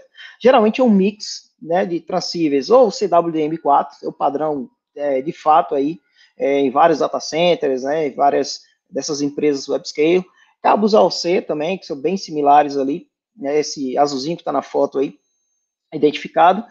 Cabos DAC, ou DAC, né, que são uma variante, embora muito mais é, tendenciosos a ter problemas, né, por conta da própria estrutura ali, enfim, é, um pouco metálica do cabo, tá? Mas é um mix aí, dependendo realmente do, do data center ou do, do, né, do, do, da facility lá de colocation, né, se opta por um, é, um desses três aí. Um fato curioso é que geralmente as web scales, eles quando decidem colocar um POP numa determinada localidade, eles já mandam o rack montado com o equipamento e o cable no lugar, né? Então perceba que é realmente uma linha de produção, uma fábrica, né, em que você já manda aquilo tudo, né, conforme é, é, a, a, planilha que foi né, de cabeamento, que foi é, encaminhada lá para, geralmente é um contractor que faz isso, é, e esse cara faz todo o cabling, né, o rack é lacrado, despacha isso né, para o POP lá, né, ou para determinada localidade. Aproveitando a oportunidade aqui, essa aqui é um momento bom para seria um momento bom para convocar o João Muniz, né, que quem toma na cabeça uhum. com o POP na nossa Perfeito. comunidade é o João Muniz. É, vocês devem conhecer, né? Quem está com a gente há, há, muito tempo sabe que o João Muniz é, é, um dos grandes colegas nossos da comunidade, trabalha na Amazon justamente cuidando assim desse, desse aspecto de pop. Então tem muita experiência para compartilhar, obviamente suprimindo aí o, os, os tantos NDAs, mas um belo dia eu já estou convocando a live dele. É que ele está fugindo. Ele está ele tá na Noruega, fazendo não sei o que com quem lá, enfim, negócio meio esquisito. Mas eu vou chamar ele no ovo. Só vai falar de projeto de pop aqui. Cara, mas muito bacana, o, o, Alisa, tua, tuas visões aí. Continua a contribuição aí que tá legal, tá interessante.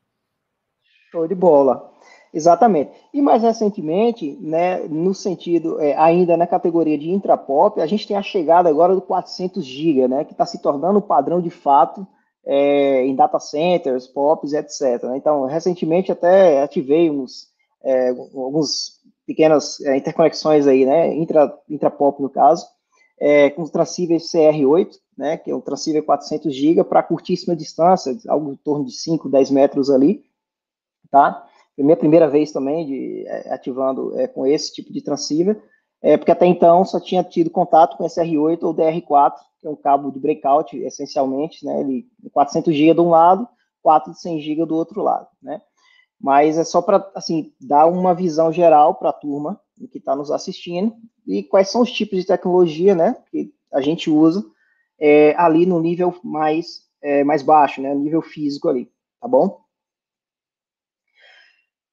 Bom, eu comentei no slide anterior sobre a ideia de a gente ter diversidade, né? Então, é, é um fator crítico do sucesso, no final das contas, a questão da diversidade e a questão de capacidade suficiente, né? Então, assim, suficiente aqui é, pode ter diversos entendimentos, tá certo? Então, eu trouxe alguns é, aqui, coloquei no slide, né, pra, assim, só para dar uma visão geral novamente, mas, essencialmente, essa, esses caminhos, né, no, no backbone, esses caminhos físicos, circuitos, falando de um, um português muito mais claro, eles são traduzidos no mundo MPLS lá, nos tais Shared Risk Link Groups, né, ou SRLGs, tá? Então, é, cada circuito, dependendo aí das características, do caminho físico, etc., ele vai ganhar um númerozinho ali, um SRLG, que identifica aquele circuito. No momento de falha, né, é, o MPLS vai lá recomputar aquele caminho, vai achar um caminho, ou, ou, enfim, vai sinalizar um bypass, ou, enfim, vai tomar alguma ação baseada ali na numeração que, tá, que foi aplicada para aquele circuito, tá? Então, voltando aqui para a definição de suficiente. Geralmente, as OTTs, de uma maneira geral, WebScale, Cloud, etc., trabalham com 100% de capacidade em spare. É, é, isso mesmo que você leu. Então, geralmente, a gente não ativa 100 GB, né, e, enfim, acredita que aquilo ali nunca vai parar. Não, sempre se faz capacidade em spare. Então, é o mínimo de, por exemplo, 200 GB. O caminho A um determinado cabo submarino, caminho B por outro cabo é, submarino com uma certa diversidade. Então, é, é, um pouco do que eu falei no slide anterior, é diversidade né, e capacidade suficiente, por quê? Porque no momento de falha, fazendo um link com aquele slide anterior, eu preciso ter uma latência, né, um RTT previsível e garantir, sobretudo, qualidade de serviço para os meus usuários. Tá? Encontrei na internet, aqui, referências, é, eu não sei até onde é verdade, mas Tier 1 geralmente tem ali 50% pelo menos da capacidade em spare, né? Então, se o cara tem um enlace de, sei lá, 50, de 100 GB, é, é como se ele tivesse ali pelo menos 50 GB para um caminho alternativo de backup. Eu não sei, novamente, até, até onde esse fato ele é verdade, mas foi o que eu encontrei é, para fazer um comparativo com OTTs, né? E de maneira similar, é, os ISPs chamados low cost tem cerca de 25%, que, de certa forma, né, é, a consequência nesse cenário vai ser congestionamento, né, certamente aí no momento de falha, tá? Mas uma coisa certa, OTTs, geralmente, é, o que se trabalha é 100% de capacidade em spec, por quê? Porque eu tenho que garantir que o meu tráfego vai ter a mesma qualidade de serviço como se estivesse ali no meu caminho primário. Tá bom? Então é isso. Seguindo aqui, na nossa linha de raciocínio, a gente tem tipos de POP, né? Então é assim, é natural, mesmo é, fora do escopo aí de OTTs e ISPs, etc., né? Independentemente do tamanho da empresa, é natural que a gente tenha POPs com características distintas, né? Por quê? Porque tem POP que tem uma demanda de tráfego maior, por exemplo. POP de São Paulo certamente vai ter uma demanda de tráfego muito maior do que se colocar um POP em Salvador, na Bahia, tá certo? Localização geográfica, o mesmo exemplo. Ou o próprio custo, budget, é, budget da, da, empresa, tá? Mas duas generalizações são possíveis aqui, aqui no escopo, né, no âmbito de ISPs e de OTTs. Tá? Então, tem duas categorias distintas de POP que a gente pode generalizar. O primeiro é o tal do backbone POP. Aqui eu vou fazer um, vou abusar um pouco da palavra backbone, né? Backbone pop, fazer um, eu vou mostrar no próximo slide. E o segundo é o tal do edge pop, que aí tem na literatura, né? Dependendo da empresa, uns chamam de edge pop, outros tratam como transit peering pop ou transit center pop, né? Dependendo se for uma cloud, é, uma empresa de cloud ou empresa de streaming ou, né? Ou de, de, de edge computing, vai ter de, é, diferentes nomenclaturas, mas essencialmente a diferença entre os dois é que a gente tem no é, a única diferença na realidade é que no pop de backbone o nosso foco é large scale MPLS switching, né? É, é realmente pegar o pacote, é, entregar ele com aquela é, garantia de banda, garantia de QoS, né? Do outro lado lá no, no, no, pop remoto.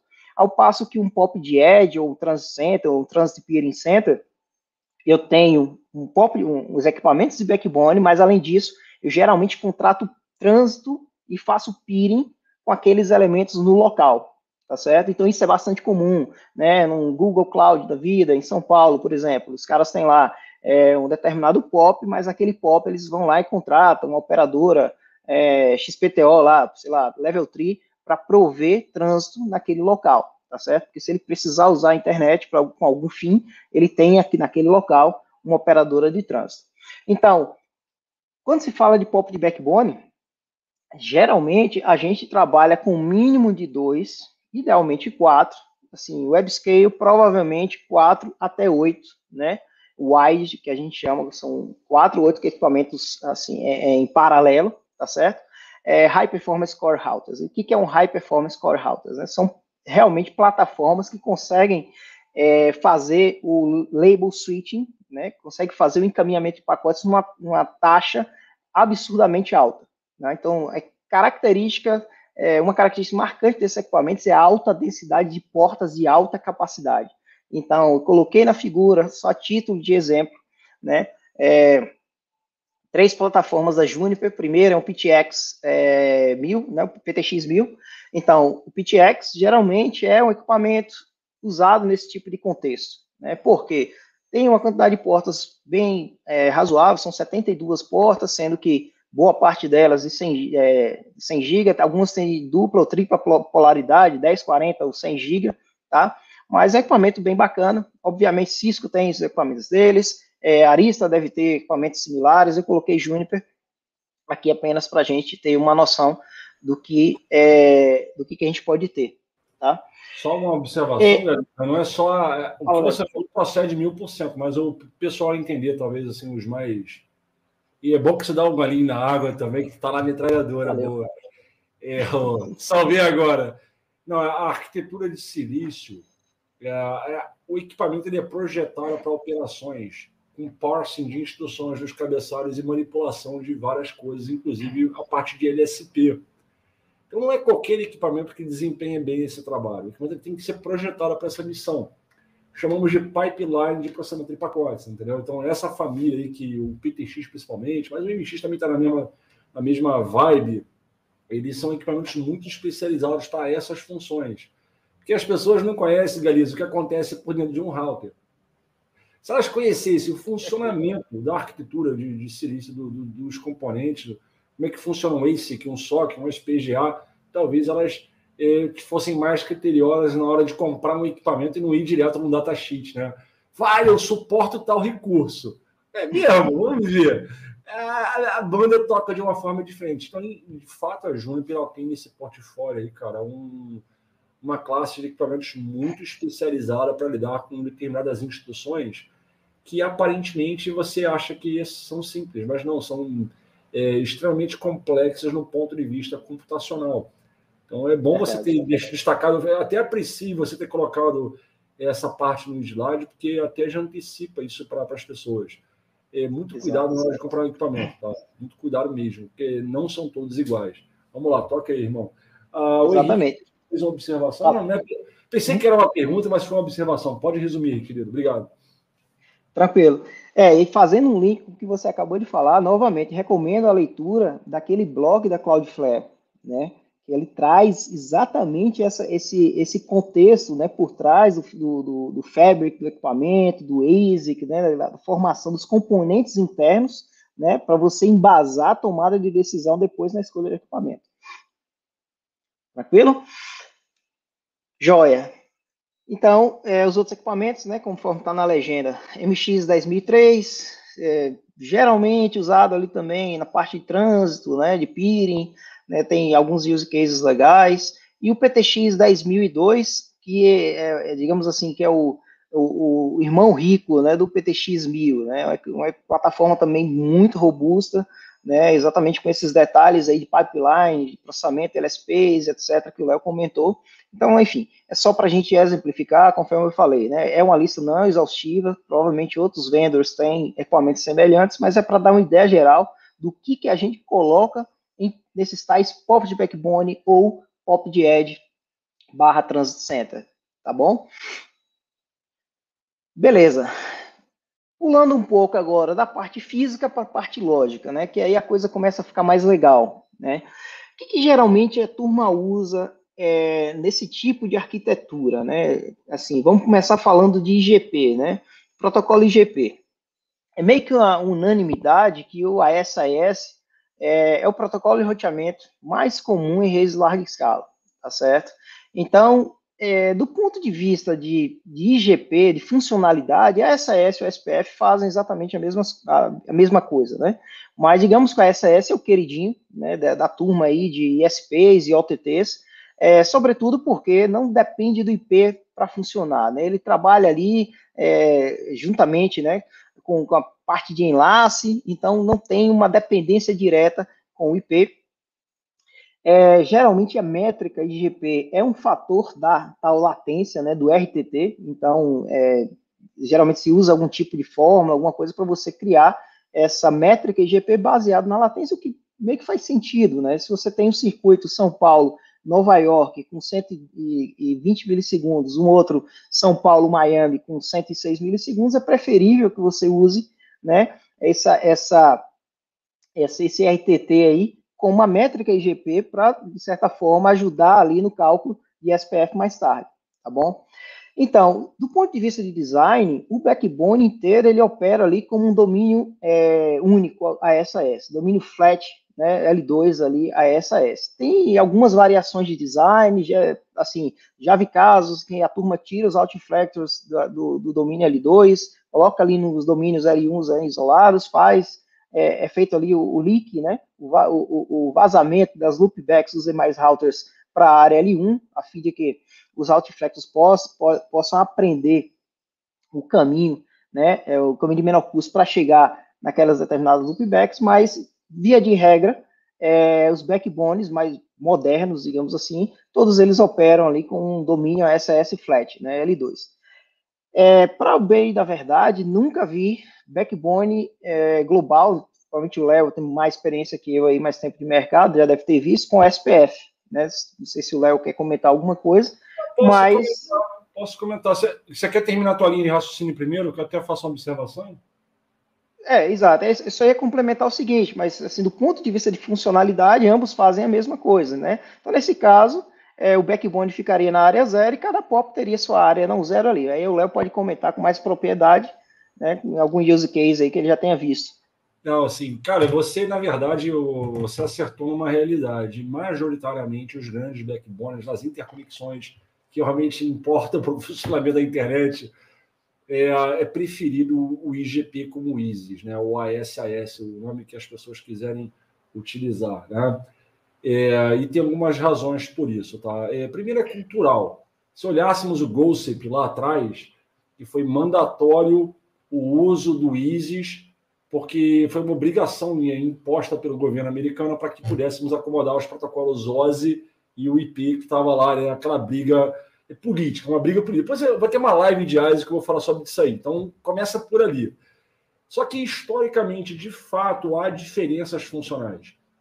O, o ISIS, historicamente, ele, tem, ele suportava coisas que o SPF não suportava, não para o básico, mas para aquele extra que você vai precisar por exemplo, há, por muitos anos, túneis de engenharia de tráfego inter é, área com reparação, aquela coisa toda, não era uma coisa realmente bem suportada no SPF, apenas no Verdade.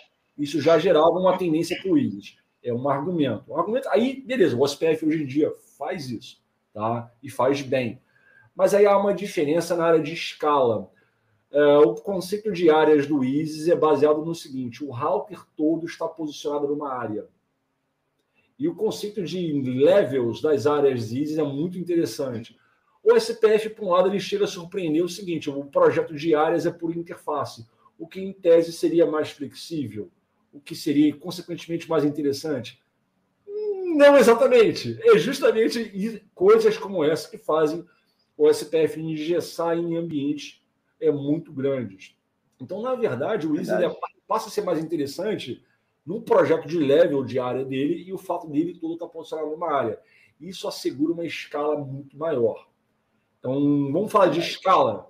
Cara, na tua rede não vai fazer diferença. Na rede de 99,999% das pessoas que estiverem acompanhando você agora aqui, Galiza, não fará a menor diferença ISO ou SPF. Mas o Tier 1 faz uma diferença. E digo mais, o falatório. O SPF fala muito, o ISIS fala menos. Aí tudo bem que você tem abordagem MPLS unificada, que você quebra os domínios de GP em domínios menores e faz uma LSP de stitching né, para interconectar esses domínios, o que você escala para caramba com o SPF também. Mas acabou ficando cultural. Então, os, os maiores desafios de backbone de internet foram saneados com o Isis. Isso gerou uma cultura. Assim, no geral, o Isis ele escala mais, mas não é para qualquer rede que você vai notar essa diferença. Talvez você nunca note essa diferença na tua vida mas na web, nas webscales, nos Tier 1 principalmente, esses protocolos fazem sim uma diferença. E, e para finalizar, tem uma característica também seguinte, que você falou. Você já antecipou. Uh, o ISIS é transportado sobre CLNS, é protocolo OSI. Não tem IP. Correto. Entendeu? Ele não roda, ele não precisa de IP para funcionar. Apesar de as address families que ele estiver transportando a título de link state serem IP, né, uh, os PDUs não são IP. Talvez isso seja um atrativo até mesmo para a parte de segurança, diminui a superfície de ataque. Como é que tu vai atacar um protocolo que sequer é roteado na internet? Que é o caso do Ozzy. Perfeito. Entendeu? E tem outros tantos. Eu poderia falar de mudarmos o tema da live de hoje de backbone para falar de Easy e cara, tínhamos campo para discutir. Ah, Verdade, então, esse, cara. É, esse motivo aqui, vou até pegar a pergunta do camarada aqui, ó, do Bruno.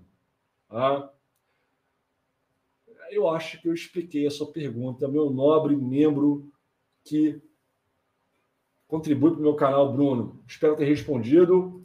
E aqui eu te falo, aguarde. Uncle Lee, The Real Deal, vai voltar com uma live só de ISIS. Você vai sair certificado em ISIS comigo, pode ter certeza.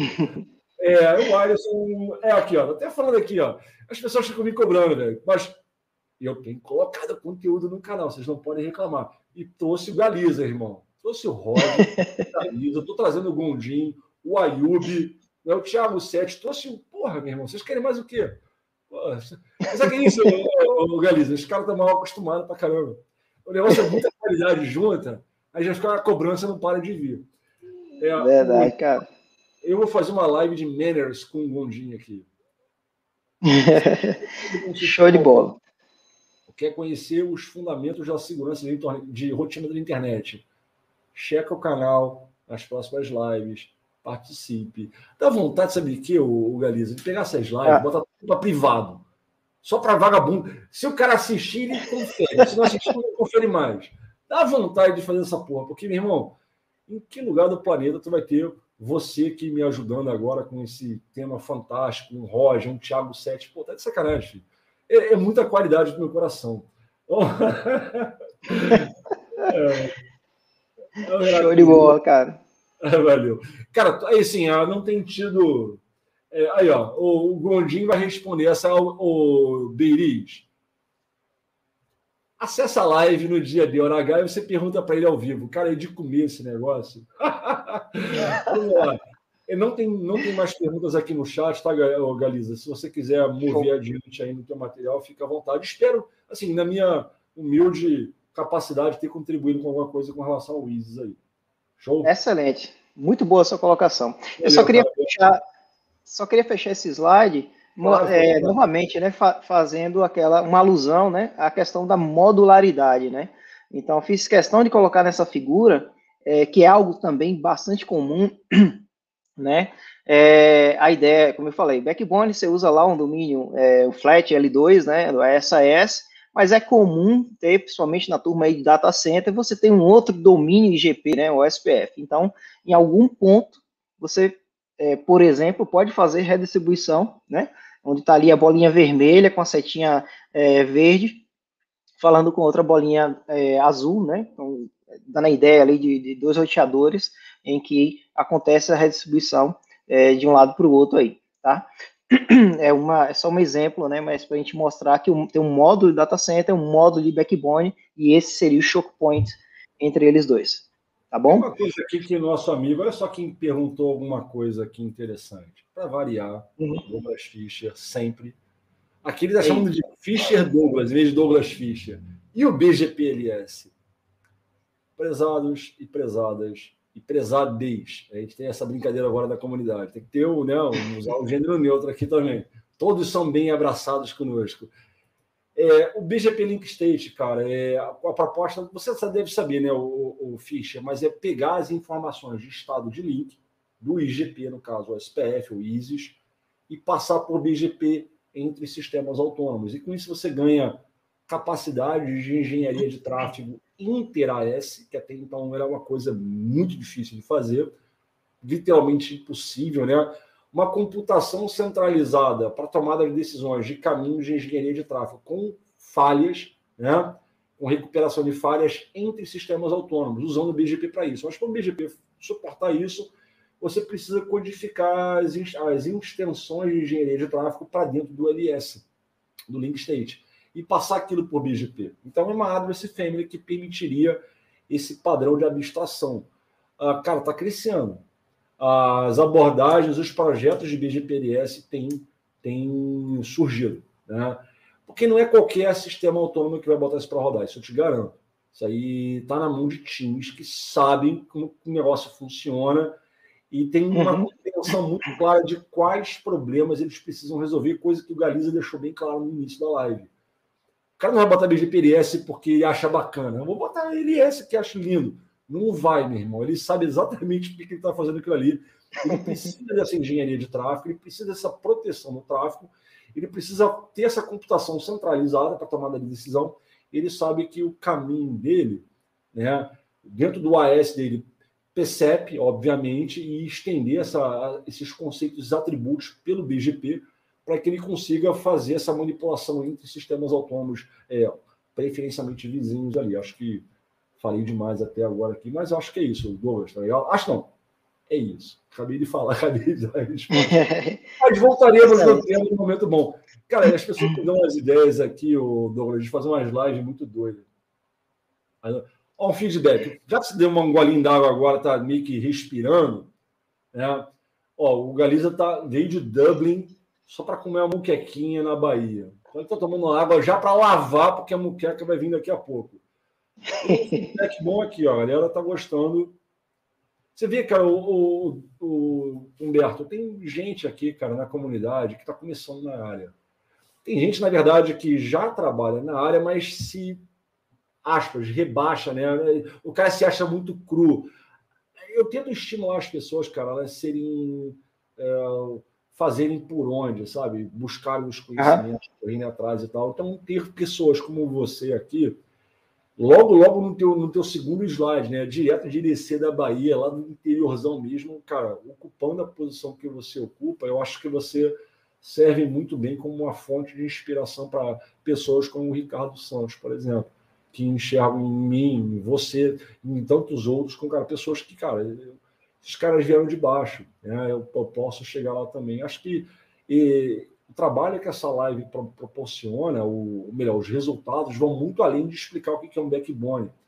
Esse, esse trabalho que está fazendo, na verdade, serve com certeza como fonte de inspiração para essas pessoas. Então, eu sou muito grato pelo comentário do, do Ricardo aí. A galera está com. Aí, olha só, então, falando, as pessoas começam a abusar. Aí vem o Wallace perguntar de second routing, né? enfim. É, tem conterrâneo aqui. Cara, Bahia é um lugar que eu conheço. Conheço bem, bem, mas bem pra cacete. Cara, só no, só no, no gasoduto Cabiúnas Catu, eu fiquei meses na Bahia. Entendeu? Bahia eu conheço até Luiz Eduardo Magalhães, irmão. Então, tu tem um conterrâneo é. aqui, ó. Alessandro Rocha no interior. Fala que cada interior. Interior da onde? Já viu o tamanho da Bahia, irmão? Bahia é grande pra cacete. o estado grande, velho. O estado grande. Mas vamos lá, você deu tua pausa, bebeu tua água, deu uma relaxada. Concedo. Show de bola. Essa aeronave para Vossa Excelência, cara. Obrigado aí. ah, esse cara aqui, eu conheci ele. Desculpa. Por duas oportunidades eu interagi com o Edvan Barros. Ele trabalha, não sei se ainda trabalha, no Tribunal de Justiça da, da Bahia, lá no CAB. É. Cara, pior que eu passo na frente daquela porra. Todo, assim, toda vez que eu vou na Bahia, eu passo na frente do CAB. Eu nunca paro assim, não. Peraí, deixa eu invadir o CAB aqui e falar com os caras do TJ. E, cara, já não com ele no teu pão. Comemos uma muqueca lá no, no, na Ribeira uma vez, né? Saímos do curso lá na, no Montserrat, fomos para Ribeira, comemos uma muqueca maravilhosa. E foi o último contato que eu tive com ele. Tem uma, três, quatro anos isso. Edvan, estou te devendo uma visita formal no seu trabalho. A gente vai comer uma muquequinha. E se o Galiza estiver na, na, no Brasil na ocasião, gente vai comer lá no. Como é que é? No Boca de Galinha. Pronto, falei, Boca de Galinha vai ser melhor. Abraço, irmão. que bacana. Conheça, do lado de Luiz Eduardo ali. Ó, passei por Barreira já. Valeu. Barreiras. Bacana. Bom, que bom que a galera tá gostando, né? Eu vou seguir aqui para a gente continuar. Beleza? Pode mandar abraço, fica à vontade. Todo o seu comando Vamos aí. Vamos lá. Excelente. Então a gente deu uma, uma discutida né, interessante aí sobre IGP, tá? E seguindo aqui o nosso design lógico, ainda falando de modularidade, a gente tem é, o design de IBGP, né? É o que de fato importa do ponto de vista de backbone. Então, o que, que geralmente é usado? Um cluster de route reflectors em todos os POPs, né? É o, é o, mais comum, né? BGP confere já não é tão comum, mas route reflector, ou cluster de route reflector já é muito mais comum. Então, é, é, um detalhe muito importante, né? Os route deflectors devem seguir a topologia física a fim de prevenir loops ou black holes, né? É uma, é uma, é, é uma ideia aí de, de, design de route deflectors, né? É uma, uma pedra fundamental, uma peça fundamental Tá? Um detalhe super importante e bem interessante é que com o advento da virtualização, é, comumente, né, em backbones larga, larga escala, são utilizadas soluções de virtual route deflectors, tá? aí nos POPs. Então, eu botei aí novamente como exemplo Juniper, o JRR é, 200, né, esse primeiro aí, o NFX 250 é, também, que é duas caixas da Juniper, mas tem caixas e outros vendors, tem o próprio Cisco, o iOS XRV, né, que dá para você rodar numa plataforma de virtualização, enfim, tem N opções, o próprio Quagga pode ser uma opção também, dependendo do, do tipo de ADS Family que você pretende rodar, é, mas o ponto central aqui é que a virtualização permitiu escalar esses route reflectors, né, uma escala sem precedentes, né, é, há não muito tempo atrás, a função de route era executada por uma caixa física, né, o MX240 ou a SR9000, ou seja lá qual foi a caixa.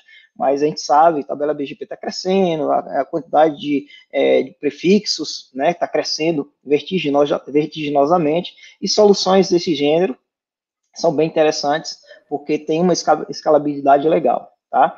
Outro ponto que é. Uma observação que acho que é uma parada bacana. Cara, ó, dá uma olhada, pessoal, nessas soluções que o Galiza comentou, porque talvez vocês queiram estar, sei lá, estabelecendo uma relação tal. O que tem a ver o IBGP com o backbone? Tudo a ver. Ah, uma coisa, talvez, Galiza, se você quiser comentar depois que eu falar aqui, fica à vontade também. Na verdade, o que a gente tem procurado fazer é isentar o core da rede de rodar BGP. Perfeito. E a solução para esse tipo de coisa é uma abordagem hierárquica com refletores de rotas.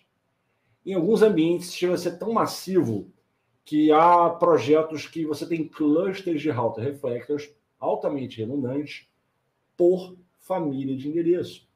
Cluster de IPv4 Unicast, cluster de IPv6 Unicast.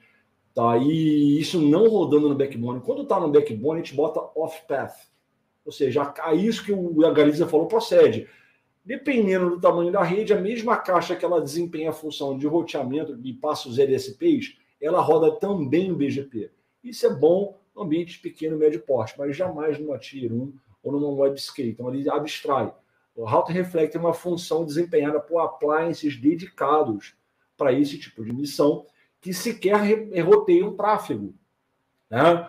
É um core isento de BGP e dependendo do tamanho da rede, isso pode ser feito, inclusive, por família de endereços independentes. Cara, e, e digo mais, Gariza, acho que até vale a pena reforçar aqui.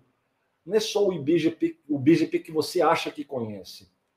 Há outras famílias de endereços que você precisa de muita sessão BGP. Por exemplo, o advento do EVPN. Estamos falando de WebScale. Tem EVPN na tua rede aí, Galiza? Pra caramba, né?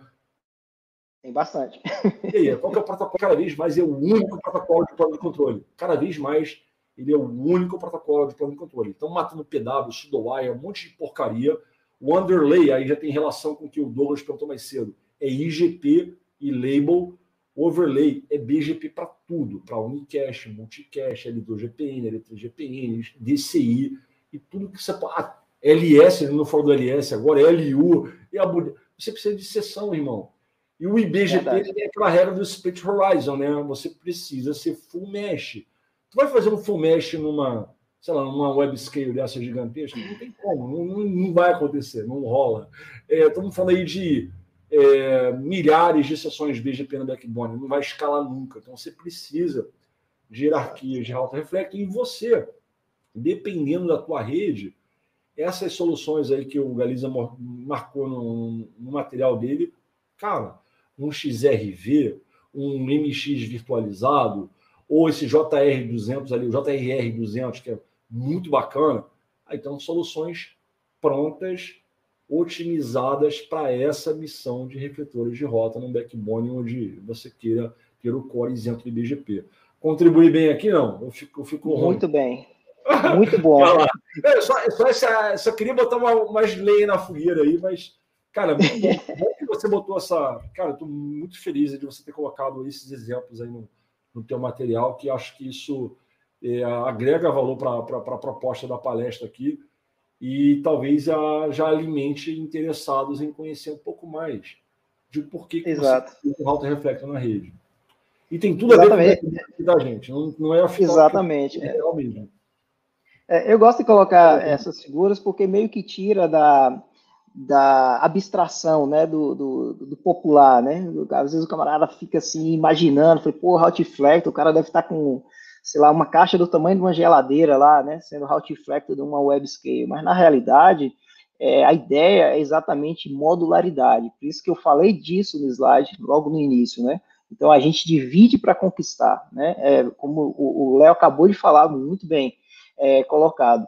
Então, eu tenho route reflectors, geralmente por address families, né, separados, é, IPv4, IPv6, VPNV4, VPNV6, né, conforme ali as address families, e geralmente também a gente tem é, os relacionamentos IBGP entre os route reflectors são plane, é, entre planos, né? Então, por exemplo, o roteador 1 ele faz IBGP só com roteador 1 do outro lado, roteador 2 do lado esquerdo faz só peering ali, né? Faz adjacência é, só com roteador 2 do outro lado também. Né? Então, enfim, tem algumas outras técnicas que permitem é, é, é com que o backbone escale. Né? Então, é, é, o Léo falou né, do tamanho do, do webscale, só a título de, de curiosidade, isso é informação pública também, mas a AWS tem 79 regiões, né? Então, imagine que em cada região você tem ali, pelo menos, sei lá, 5, 6 POPs. Fazendo uma conta de padeiro aqui muito rápida, isso vai dar ali é, em torno de o quê? 400 Routiflex. Imagine se tu tivesse que fazer um full mesh de BGP, Léo. Faz a conta aí, assim, quantas sessões. Assim, são 79 localidades. 79. Vamos botar que cada um tem ali, nesse perímetro, umas 20 caixas, mais ou menos.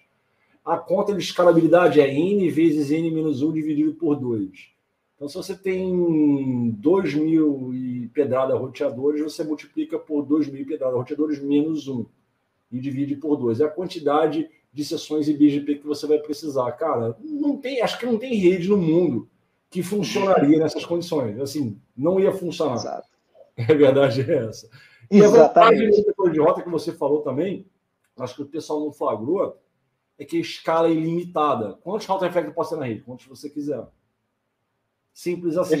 Dezenas, se você precisar, entendeu? Escala para sempre isso aí. Toca aí, meu brother. Exatamente. Maravilha, eu vou seguir aqui. Então, ainda no tema de IBGP, né, coloquei um mapinha aqui, que é um mapa é bem simplificado, evidentemente, não tem né, muita, muitos pops, etc. Mas o ponto central é a gente entender como é que eu escalo o meu IBGP, né, o meu design modular de IBGP, de Route Reflector. Basicamente, todas as web scales, né, empresas é, é, com, com backbones globais, é, adotam um modelo de tier, né, é, de BGP Mesh, né, então um design de BGP Mesh separado ali em hierarquias, tá certo? Então, um design muito simples, né, de, de ser implementado, maioria é, ou implementa esse modelo ou esse modelo com algumas variações, né, conforme é, o business case, é geralmente um tier 1 ali, que tem um escopo continente, tá? Então, geralmente, esses outflectors, esse cluster de outflectors, melhor dizendo, eles são posicionados ali em alinhamento com circuitos intercontinentais, então, na figura de, que vocês estão vendo na tela, é, eu coloquei ali Seattle e Los Angeles, que são pontos é, que geralmente chegam ali, cabos submarinos vindo da região de APEC, né, Ásia-Pacífico, então, esses pontos são pontos também estratégicos para colocar refletores de rota Tier 1, é, de maneira similar, do lado direito ali tem lá GFK e é, né? então são, isso são os códigos, tá, pessoal, do, dos aeroportos internacionais, que também é uma padronização, geralmente a turma segue aí, então GFK Nova York, AID seria Virgínia ali, né, então é ali que geralmente chegam os cabos submarinos, o Roger deve ter comentado na live dele aí,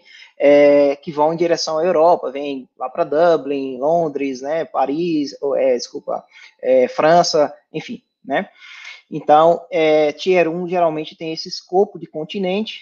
É, eles são routiflectors mútuos com seus pares nos, nos, continentes, significando que eles refletem as rotas que recebem, é, por exemplo, Seattle ref, é, reflete as rotas que recebe lá de APEC, e similarmente, APEC é um cliente de Seattle, né? É, então, tem geralmente essa, essa, essa abordagem aí. E a segunda categoria são os Tier 2, né? Então, tem um escopo mais ou metropolitano ou local, tá? Então, são aqueles é, posicionados nos POPs, conforme a gente já explicou, né? Com aquelas caixas, você escala as caixas conforme as AWS Families e assim por diante. E essas setinhas que tem no desenho aí é só para mostrar como é que se dá a redistribuição, né? Então, é, nos Estados Unidos, que é um mapa bem genérico aí, é, geralmente o que, a gente faz? A gente separa lá os Estados Unidos em três grandes regiões, região oeste, região central, região leste. Se observar é, todas as, as, grandes cloud aí, a, a, Amazon, a Google Cloud, Oracle Cloud, todos eles usam mais ou menos essa, essa definição, tá? Meio que padronizado lá nos Estados Unidos. E aí a gente faz a redistribuição local dentro da mesma região. A gente pode fazer também a, a redistribuição interregional, tá certo? E a região entre a redistribuição, desculpe, entre continentes, tá? A lógica é exatamente a mesma, são eles são route factors mútuos, né? São cliente é, e outro lado também é cliente, tá certo? São route factors e route factor client ao mesmo tempo, tá?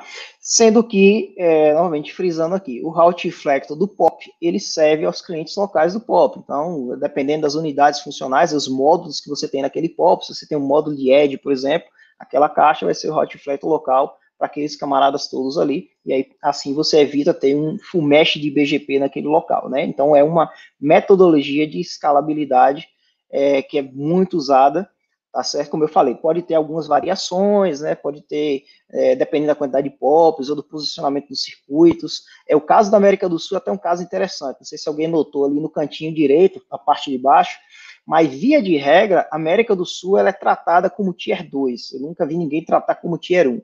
E a razão é, é a falta de, de é, diversidade de interconexão com os outros continentes. Né? Agora, talvez, a situação mude. O Brasil tem conexão agora direto com a Europa, através do Elalink, né? É, tem outros cabos novos que foram é, lançados ou estão, estão em projeto de construção, ligando né, é, o, o, o continente sul-americano aos Estados Unidos via costa é, a costa do Pacífico, né? Então pode ser que essa realidade mude, mas o que eu tenho visto nas webscales são é, é tratar como Tier 2 ali a América do Sul, tá?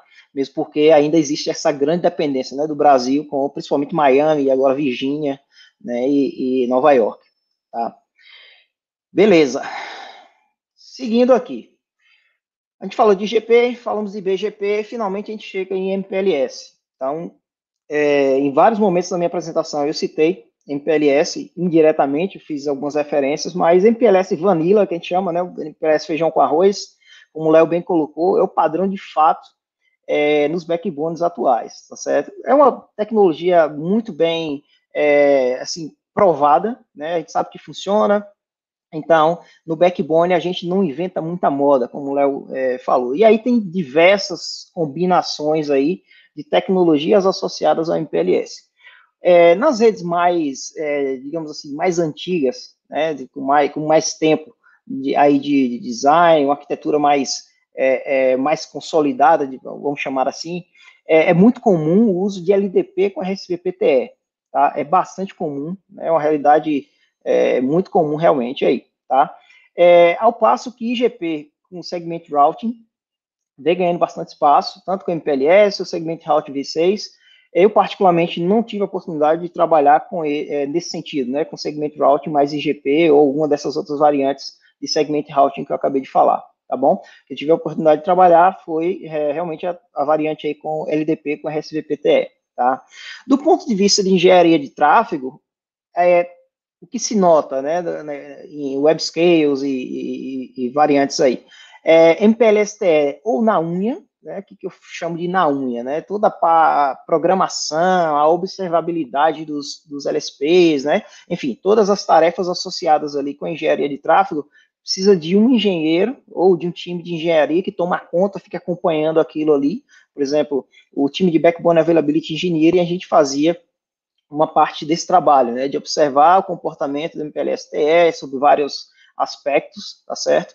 E é, decidir, né, fazer a tomada de decisão caso é, fosse necessária né, algum tipo de ajuste, por exemplo, ah, precisa criar mais LSPs entre determinado POP e um data center, ou determinado POP e outro POP, né? Então, isso aqui a gente chama de MPLS-TE na UI. E tem outras abordagens, o Léo acabou comentando, né, um pouco falou sobre PCE, PCEP, que é uma abordagem mais é, SDN, eu coloquei entre aspas aqui, né, mas é uma abordagem de ter uma entidade externa, um controlador, olhando para o estado da rede, fazendo essa programação dos túneis de maneira um pouco mais dinâmica, um pouco mais automatizada, tá certo? Outra decisão interessante do aspecto de design é full mesh versus partial mesh de LSPs, né? Então, mesh, como o próprio não está falando, é a gente ter aí todo mundo fala com todo mundo, é um free for all ali, né? Se fosse colocar no Call of Duty. Então, é, todo mundo fala com todo mundo e, e pronto, né? Então, você tem é, LSPs ali configurados em todas as caixas, e evidentemente é uma decisão, é uma decisão de design, tem um trade-off. Se você tem mais LSP, você tem mais estado que você precisa manter na rede, tá certo? Sinalizações, né, reotimizações periódicas e por aí vai. Ao passo que Partial Mesh também pode ser uma opção, né? Então, eu já tive a oportunidade de trabalhar no projeto especificamente sobre Partial Mesh, é, no qual a ideia era exatamente identificar qual era o padrão de tráfego e a demanda de tráfego entre os sites, né, entre os POPs, né?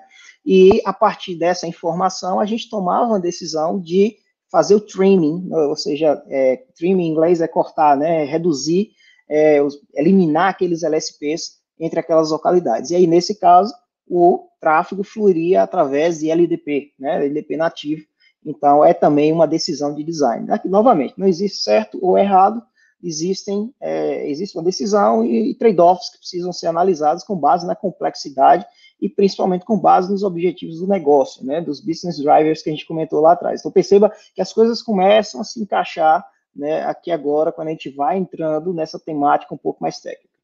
Por fim, nós temos o BGP é, Label do Unicast, o BGP LU, né, que o Léo também comentou, que é um outro mecanismo de stitching, né, de LSPs, que basicamente a ideia do BGPLU é a gente unir domínios e roteamento, né, distintos. Então, nessa figurinha, por exemplo, eu coloquei de propósito aí, né, a figura de novo da redistribuição.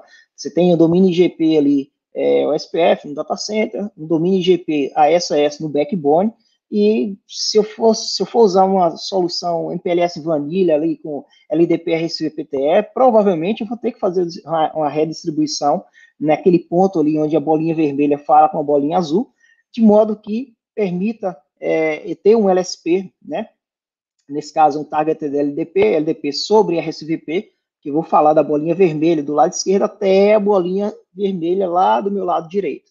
Tá? É uma maneira de resolver o problema. Outra, outra maneira é exatamente usando o BGPLU. Então, nesse caso, ao invés de fazer retribuição, eu uso o BGP lá no control plane suba um address family que se chama label unicast e essa address family ela vai trocar label através dessa seção BGP eu vou passar a aprender aqueles é, prefixos, né, que vem lá do data center, ou aquelas loopbacks, ou enfim, conforme a policy que tu vai aplicar, é, através daqueles labels, então eu vou ter um LSP fim a fim, que vai permitir essa comunicação, fazendo exatamente o mesmo papel, agora muito menos overhead, né, do ponto de vista de é, é de data plane, um pouco mais overhead do ponto de vista de control plane. Então, perceba novamente os trade-offs aqui que você tem que lidar quando você toma esse tipo de decisão né, de fazer stitching com o BGPLU ou fazer stitch com LDP sobre RSVP. Tá bom? Joia. Então, até aqui a gente falou de protocolo. A última parte que falta aqui é a gente é, entender como ligar o data center ao backbone. Então, a interconexão do data center ou dos data centers né, com o backbone global geralmente é feita através de uma função novamente, ou seja, um módulo, né, que eu chamo ali de data center external router ou data center router, ou, enfim, você pode dar o nome que você quiser ali, mas basicamente é uma camada, um módulo que vai se, se situar entre o data center e a camada de core. Então, a função desse módulo é exatamente prover conectividade, né? Aí conectividade nesse sentido, pode ser via BGP, pode ser via rota estática, pode ser via é, qualquer método que você queira, mas um fato bem relevante aqui é que geralmente se usa bastante, né, ou se abusa bastante de SMP, Equal Cost Multipath, né, então a ideia é a gente ter vários caminhos de mesmo custo, né, nessa camadazinha, nesse módulo ali, de data center router que vai prover essa conectividade para a camada de baixo, para o meu data center. Coloquei só como exemplo aí é, uma pseudo data center, né? Evidentemente tem muito mais complexidade é, do que isso, mas o meu módulo, que é o roxinho na figura aí, ele é responsável por prover essa conectividade e, igualmente, o módulo de data center external router, ele fala com a camada de core ou com a camada de transit peering, né, conforme for o design ali é, da minha arquitetura. Então, o interessante é, a, existem variantes dentro desse design, geralmente se usa um design com clause, é, de dois ou três tiers, a gente vai ver um pouco mais para frente a generalização de claw no, no, próximo slide, mas a ideia central, como eu falei, os core routers seriam tipo super spines, o data center router seria como se fosse spine ali, se você né, enxergar isso como uma topologia claw, e é, data center aggregation router seriam os leafs ali, né, fazendo a, a composição do teu fabric, né, de, de, é, de conectividade em direção ao backbone e do backbone em direção ao data center. Beleza? Então é só para dar realmente uma noção geral aqui, a gente vai explorar com mais detalhes na parte de scaling.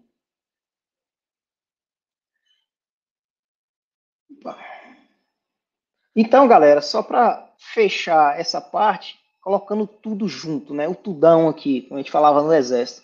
É, como é que seria o, o, dia na vida de um pacote no backbone? Né? Um exemplo, talvez até um pouco tosco, mas é simples de entender, eu espero. É, imagine que você tem ali dois pops, né? Um pop de, de, de, é, de edge, né? Uma combinação backbone mais trânsito.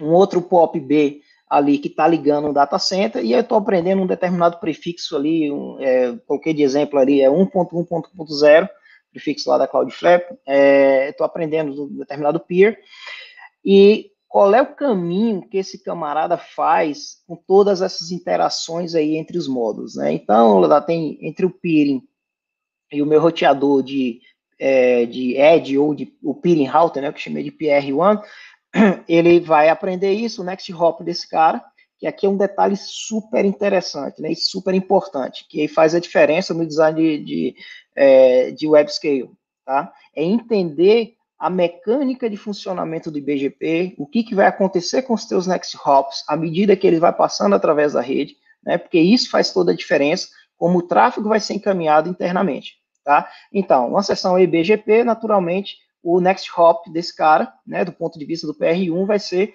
o IP ali, onde você faz, né, onde você tem aquela interconexão externa com o teu peer em trânsito. O next hop ali, tá em preto ali na figura, com peer e transit, tá? Esse camarada vai ter uma sessão IBGP, a gente já falou dos Routifactors, toda aquela hierarquia, então você tem lá um, um, um local.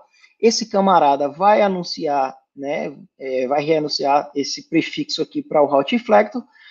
O Routifactor já vai ver esse cara com Next Hop, né, no caso aqui, assumindo que a gente aplicou Next Hop Self, então 10, 10, 10, 10, 10, que é exatamente o IP da loopback do peering router, tá? Então, a partir desse momento, esse prefixo ele vai ser propagado do Routifactor do POP A para o Routifactor do POP B, tá certo? Isso que pode estar é, um num continente, outro no outro continente, vamos abstrair isso por enquanto. O fato relevante aqui é que o Next Hop de sessões IBGP não muda, né? Então a gente vai ter o mesmo Next Hop 10, 10, 10, 10, 10. Esse camarada, por é, é, definição também, né? Ele vai anunciar é, esse mesmo prefixo aqui com o mesmo Next Hop é, para um data center router aqui, que é aquela última camada que eu falei no último slide ali, né, o último módulo. E aqui agora você tem diversas abordagens possíveis, né? Na abordagem desse slide, que, que eu fiz? Eu setei o Next Hop Self também no data center router e estou anunciando aqui só uma rota default, né, desse cara data center router para um, o meu router de agregação. E esse cara, pô, do meio para o fim aqui, né, você tem, imagine que for um servidor ali num data center, então se esse, esse servidor precisar falar com aquele prefixo 110 aqui, ó, ele vai mandar para o gateway padrão dele, é esse cara aqui no meio do caminho, esse cara também só precisa conhecer quem é o gateway padrão, que é o data center router 1, e a partir daqui é que de fato eu tenho o restante da visibilidade BGP. Mas qual é o ponto central aqui? O tráfego desse servidor para o roteador de agregação, ele vem IP nativo, e a partir desse ponto aqui vira MPLS. Então, essas setinhas aqui do lado esquerdo, turma, é exatamente para exemplificar que eu tenho LSPs, aí geralmente são LSPs de um salto apenas, né? Então, existem N razões pelas quais você pode querer fazer isso, uma das quais é, é oferecer proteção para aquele tráfego entre o data center e o backbone, tá certo? Então, de one hop aqui. Você geralmente, mesma abordagem, né, do data center router para o core router, você tem um LSP de one hop, e aqui do core router, você tem um LSP de backbone. Isso é uma definição importante. Então, via de regra, em backbones você tem LSPs, esses aqui são é o meu ingresso, né? Esse aqui é o ingresso, o ponto de começo do LSP, esse aqui é o ingresso. Claro, o LSP é unidirecional, então eu tenho que eh, ter um LSP do POP A para o POP B e, similarmente, do POP B para o POP A. Então, eu tenho um LSP de backbone cruzando o backbone, e esse cara vai ser exatamente o stitching point aqui, né? Claro, isso eu estou assumindo, LDP com RSVPTE, né? aquele MPLS Vanilla que eu comentei no slide anterior. Então, onde eu quero chegar? O tráfego destinado a 110, é, partindo desse servidor, ele vai ser carregado através do MPLS, tá certo? Nessas setinhas aqui, e aqui ele vai ser encapsulado também MPLS, entregue nesse cara, esse cara faz o pop do label, entrega aqui, aqui vira IP, e daqui vai para o trans. Então, é só para vocês realmente terem uma visão geral de, é, dessas interações, né, de todos esses pequenos módulos que a gente comentou, como é que isso funciona na vida real. Claro que esse exemplo muito simplório, né, bastante simplificado, aqui só estou considerando uma conexão física entre cada router, né, estou considerando ali abstrair um monte de informações, mas o ponto central é a gente entender os LSPs, o relacionamento do IBGP e qual é o caminho que, de fato, aquele pacote destinado a 110 lá, barra 24 vai tomar é, cruzando o meu backbone, tá bom? Então, é só para a gente realmente ter uma fotografia aí mais completa do ecossistema aí, beleza? E aí a gente chega na parte final, que é a seguinte, escalando o backbone. Então, tem algumas tendências, né? E a gente vai começar a identificar o seguinte: essa, essa receita é uma receita muito bem provada, como eu já falei. MPLS funciona bem, a SIS, né, IBGP, Hotflex, etc. Mas aí a gente vai se deparar em situações seguintes: olha, eu aumentei bastante a quantidade de equipamentos ou de unidades funcionais nos POPs, ou não tenho mais porta, por exemplo, e agora eu preciso escalar o POP. Né? Essa, essa figura é bem interessante porque talvez uma situação comum, né? Eu coloco um equipamento de peering num determinado POP, eu tenho é, quatro portas de 100 GB, por exemplo, né? Fazendo o aplique 400 GB, e eu tenho 48 portas de 10 viradas ali para fazer peering. Então, eu já tenho um oversubscription ali de 1.2 para 1. Significa que se eu resolver usar as 48 portas de 10, provavelmente eu vou, provavelmente não, eu vou congestionar, né? Eu não vou ter banda suficiente para fazer aquele tráfego fluir ali para os meus uplinks, tá? Então, como é que eu resolvo esse problema? Uma opção é a gente abrir um POP, né? Falar, bicho, esse POP aqui já não dá mais, então vou contratar um outro vou, vou, vou de novo construir aquela infraestrutura, conectividade, transceiver, sei lá o quê, né? Protocolos, enfim. Mas nem sempre isso é possível, né? Principalmente web scales, né?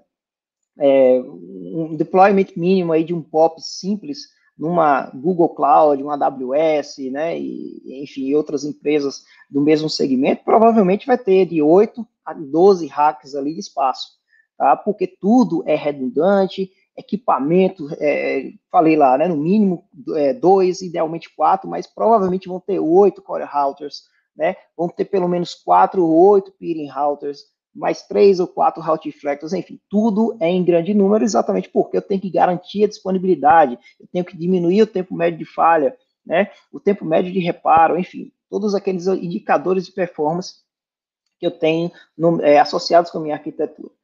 Então, outra opção é escalar o POP usando o CLO, que a gente meio que falou um pouco ali é, no início, mas é, a ideia aqui é a gente transformar o meu POP em um Fabric. Então, o CLO é uma tecnologia, eu não gosto de chamar de tecnologia, mas é uma ideia né, muito antiga, vem aí da área de telefonia, né, não, não, vou entrar nos pormenores, mas assim, o que é sabido dessa, dessa arquitetura, é, é, ou topologia, melhor dizendo, spine leaf, é que eu consigo ter é, uma alta vazão né, de banda, com um razoável custo, né? Eu consigo alcançar uma alta vazão de banda com um razoável custo. Então, isso é muito utilizado em data center, meio que chovendo molhado, né? Eu queria explicar isso, porque provavelmente vocês já viram algum tipo de, de apresentação, isso no, no espaço de data center. Mas no espaço de backbone, né, falando um pouco mais de pop, não é assim, digamos que se tornou um padrão de fato de cinco anos para cá, tá certo? Porque existia essa necessidade de escalar e CLOS, naturalmente, é uma maneira de se escalar. Então, eu saio daquela topologia feijão com arroz, né? Eu tinha duas camadas, é, deixa eu só voltar aqui mostrando o slide, tinha duas camadas apenas, dois roteadores, né? Todo mundo falando com todo mundo e acabava naquele problema de oversubscription ali e parto para uma topologia na qual eu coloco um módulo, tá certo? Esses roteadores que estão na minha, no meu quadrado cinza aí, eu encaro isso como um módulo, e aquele módulo eu tenho agora a noção de como se fosse um spine, na minha topologia spine and leaf, tá? Então, se eles são spines, eu consigo ter caminhos redundantes entre cada roteador que está na parte de baixo, né, falando com cada roteador que está no outro módulo, no caso aí o módulo amarelinho, que eu chamei de core, tá?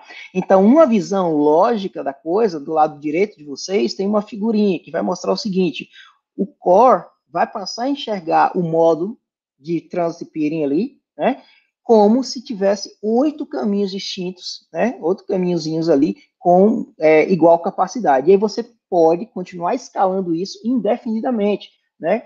É, claro, vai ter, vai chegar um momento que você vai acabar a quantidade de portas, mas aí você pode sempre escalar o close colocando uma camada acima, fazendo um tri, tri, por exemplo, tá? Outra propriedade interessante dessa abordagem é que eu coloquei de propósito as cores, certo? Cor vermelha, verde, azul e assim por diante. Então, o que, que isso aqui pode se traduzir se eu olhar para MPLS? Provavelmente vocês já ouviram falar de Affinity Bits, né? Ou é, Link Coloring, né? Que é bem adequado aqui nesse contexto, tá certo? Então, é uma das metodologias que a gente usa para fazer o scaling, né, nesse caso. Eu, eu designo para cada um dos switches ali que estão no meu fabric, cada um dos routers, melhor dizendo, que estão no meu fabric, uma determinada cor, né, de modo que eu tenho um, um, um grupo SMP, né, com oito caminhos, cada um numa cor, e eu garanto a, a, a, algumas propriedades do LSP que sempre vão passar por aquele determinado caminho. Ele nunca vai tentar ressinalizar, por exemplo, o LSP da cor vermelha, nunca vai tentar ressinalizar pelo caixa que só passa cor verde, tá certo? Então, essa isso é uma propriedade é, super legal. Essa estratégia é, é muito conhecida para nas, nas, nos moldes que você está é, comentando sobre os, os, bits de afinidade, é, é, meio que uma. É quase que uma receita de bolo da WebScale. Mas pouca gente Perfeito. sabe para que, que você faz isso. Na verdade, pessoas, por exemplo, aqui na comunidade, vou chutar aqui com muita clareza, o Pedro, o próprio Wyerson Gomes manja muito disso aí, né? Dos bits de afinidade. Para você que não sabe, é o seguinte: você depois você faz uma engenharia de tráfego por MPLS, você tem os seus túneis de tráfego. Aí, se você fizer uma computação dinâmica, que computação estática é boa num provedor pequeno, numa rede corporativa, numa webscale, tu não vai conseguir fazer isso estaticamente, tá? Palavra de quem teve que otimizar 60 mil túneis de tráfego num, num, num Tier 1 aí, mas eu vou deixar não posso dar o nome aqui do cara, obviamente. Não rola. Você não vai conseguir fazer túneis de TE é, dessa forma. Então, o que, que a gente faz? A gente faz uma computação dinâmica. Só que nós queremos que o SMP flua é, de uma forma bem controlada. E a melhor forma de fazer isso é com os bits de afinidade, onde basicamente a, a cor é uma analogia, né? Porque algumas plataformas trabalham com bits, outras trabalham com cores. Mas a ideia é o seguinte: eu quero excluir da minha computação dinâmica todo caminho que possuir uma determinada máscara de bit ou uma cor. E com isso você garante que aquele SMP daquele túnel de tráfego que ele vai percorrer, ele seja sempre computado para aquela diversidade de caminhos e não considere a, a, as outras opções como alternativas, por mais que elas tenham uma métrica melhor. Cara, é uma de uma inteligência absurda. Aí o cara na WebScale, beleza, explica o que, que é a ferramenta. Agora, no Intrapop, da maneira como eles é, pensaram em fazer, realmente, isso que eu falo para vocês, pessoal, assim, sintetizando, saiba como as coisas funcionam. E se você estudar fundamento, ó, comando é informação, não é conhecimento. Comando, digitar CLI, é papagaio de pirata. Você aprende com qualquer um. Ora, saber como uma determinada tecnologia funciona permite pessoas, por exemplo, como os grandes engenheiros de webscale, temos um exemplo aqui do Humberto Galiza, de conseguirem embolar soluções por inteligentes como essa. Pô, eureka! É meio que uma lâmpada que acende na tua cabeça. Pô, eureka! A demanda. Por que quando você começa a escalar um ambiente desse, você viu os gargalos acontecendo e as convergências não obedecendo o teu plano de engenharia de tráfego, aí você começa a surtar, aí, não, peraí, aí vem um cara, senta, não, peraí. Aí ele já sabe como determinada tecnologia funciona, ele consegue projetar túneis de engenharia de tráfego com esses bits de afinidade de links e outras classes de tráfego, ele consegue. Não, já sei, Eureka. Basta eu criar um túnel que exclua esses links da computação, que fatore esses, faz aquilo, faz aquilo. Aí bota RDM, MAM, começa a fazer uma. Irmão, os caras sabem como a tecnologia funciona. Por isso que eu, quem está fazendo o CCNA comigo agora, e há muitas pessoas percebem valor no que eu estou falando, mas outras ficam meio que Sabe? Fundamento, irmão, é uma parada que faz uma diferença absurda nessas horas. É nessas horas que você sabe, não, essa ferramenta vai resolver um problema. Sabe por quê? Aí você começa a desmembrar ela, como ela funciona. Então, assim, de tudo que tu falou, uma das paradas mais maneiras, Humberto, é isso que você está falando agora. Porque só quem botou a mão na bodega de um ambiente como esse sabe dizer a eu ia até falar um palavrão sem querer aqui, estou meio animado, do desafio que é, irmão. É um desafio da porra isso aqui. E as pessoas encontraram uma forma de resolver esse desafio via uma ferramenta conhecida. Se você não conhece como ela funciona, pouco importa o comando que você usa para configurar. Esses são os meus dois sets, irmão. Acho que, cara, muito bacana, legal. É fundamento faz a mágica. O David ou da Toda vez que eu vejo um cara chama, ó, David Mello aqui. É David ou é Davi? Porra, aí tu me quebrou. Vamos lá.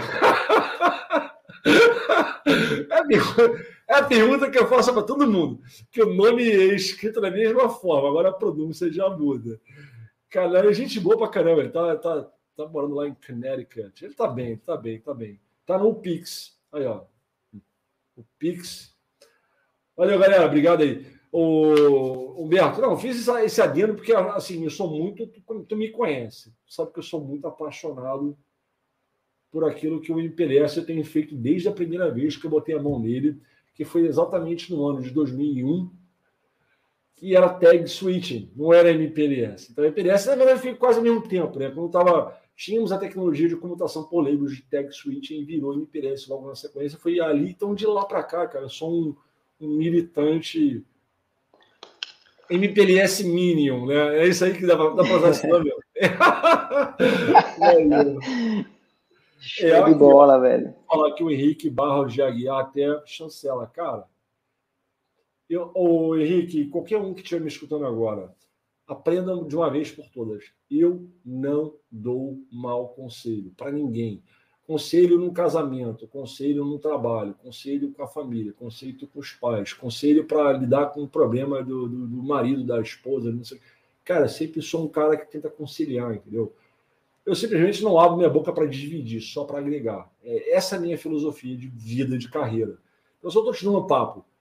Domina a porcaria do fundamento, segue adiante.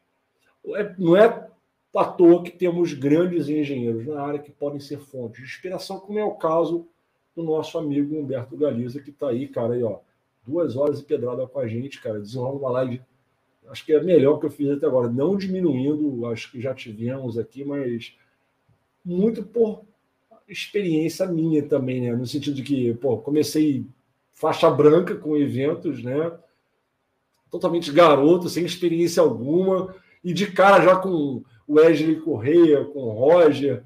Aí a gente vai fazendo os eventos, vai aprendendo, vai aprendendo. Eu estou adorando é, o teu conteúdo, Humberto, que você está trazendo para a gente. É, se as pessoas que estiverem nos acompanhando agora tiverem cabeça, vão sair daqui com N perspectivas de carreira.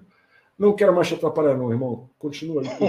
Mas eu só quis fazer o um comentário dessa parte da, do Intrapop que eu achei realmente fantástico isso aí, cara. Muito obrigado por ter trazido isso à tona aí também. Show, Show de bola, bacana.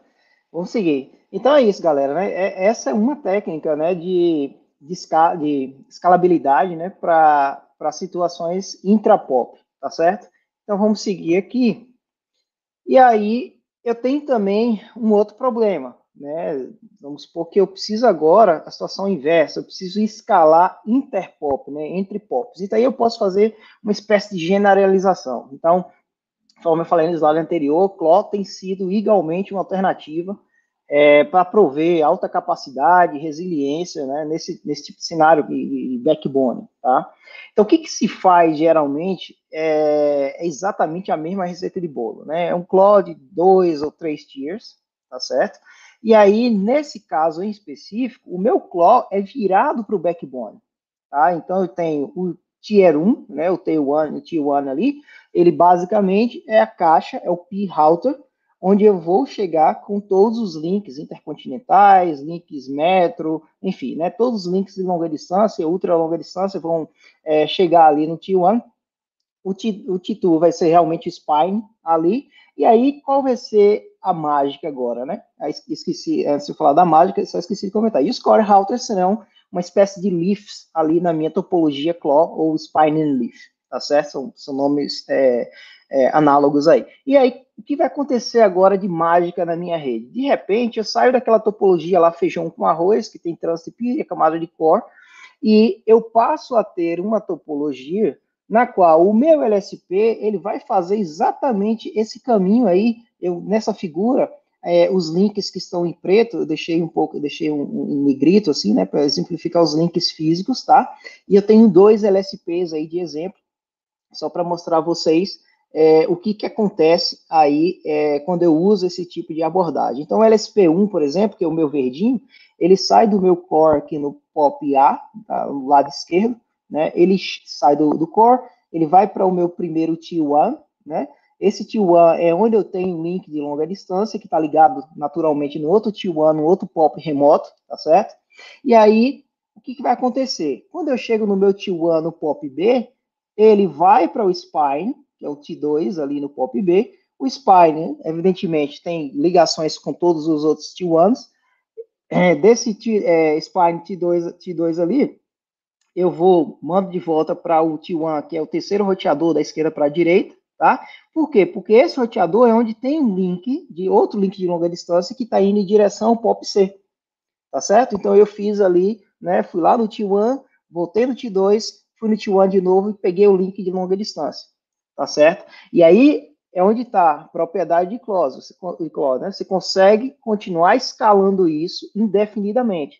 E aí, se você olhar para da perspectiva de LSP, você tem lá ou a, a, a subscription né, da, da, interface. Basicamente, no RSVP, você diz lá, olha, essa interface aqui é, você pode usar no máximo, sei lá, 75% da capacidade. Então, interface 100 GB, você vai conseguir sinalizar no máximo 75 GB de tráfego é, através daquela interface, tá certo?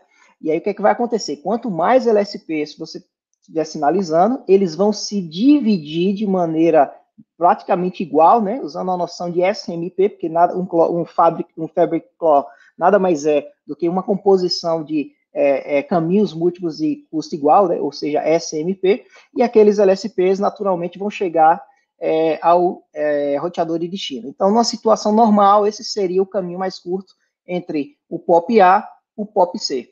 De maneira similar, o LSP2, né, rosinha aí na figura, ele sai ali do terceiro router é, no POP A, no Core Router, vai para o T1, T1, mesma coisa, vai lá para o T1 do POP B, desce para o T2, T2 ele vai e volta para o T1 que tem um link de longa distância em direção ao POP D. E aí que tá, esse é o melhor caminho, caminho de menor custo, provavelmente o LSP está lá sinalizado. Se acontece uma situação de falha, olha que legal agora, né? Imagina que o link entre POP B e o POP D rompeu. Esse LSP vai se ressinalizar através do POP C, tá certo? Ele vai cair lá no T1 do POP C, vai no Fabric novamente no T2, vai achar ou um ou mais caminhos através do T1, que tem as linhas pretas ali do lado direito, e vai chegar de novo no POP D. Então, é uma abordagem semelhante àquela abordagem que a gente viu na, no scaling intrapop, tá? mas essa abordagem é uma abordagem mais voltada para scaling de é, tráfego interpop. E aqui a gente tem a possibilidade de é, realmente colocar muita banda, né? Então, já vi casos, por exemplo, você colocar 40 canais no sistema de WDM de 100 GB, né, 4 TB de capacidade, e você conseguir alocar esses circuitos todos em T1s ali, ou, ou 4 wide, ou 8 wide, ou 16 wide, enfim, né? É, a quantidade de, de, routers que você vai colocar realmente depende só é, né, da demanda de, de, de, tráfego, enfim, e você pode continuar escalando isso indefinidamente. Caso acabe os T1s, você pode criar uma outra é, linha ali de super spines, fazer um T3, enfim. Né, então, tudo, todos aqueles benefícios trazidos pelo Cross, a gente consegue aplicar também aqui no espaço de backbone, né, fazendo essa generalização para o tráfego interpop. Tá bom? Joia. Então, aqui meio que fecha um pouco a parte de escala, e aí a gente entra nos últimos detalhes, que é o monitoramento. É, como é que eu faço esse monitoramento em escala, né? Então, roubei uma figura sua, Léo, lá do BPF, né, naquele tutorial lá de, é, de MPLSTE e etc, né? Porque qual é o ponto central aqui?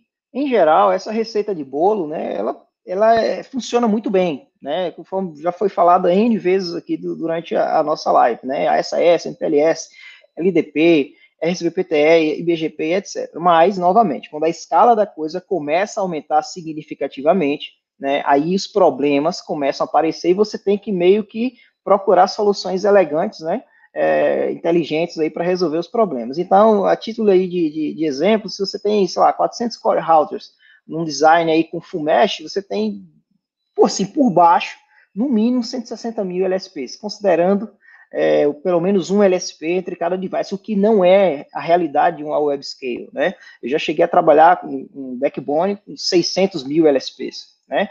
É, estava quase perto de 700 mil, aí a gente fez streaming, etc., conseguiu reduzir isso para uma escala aí abaixo de 500 mil LSPs, que é muito LSP ainda, né? Mas é que era o mínimo necessário para a gente operar a rede é, dentro da, das é, dos parâmetros de, de, SLA, né?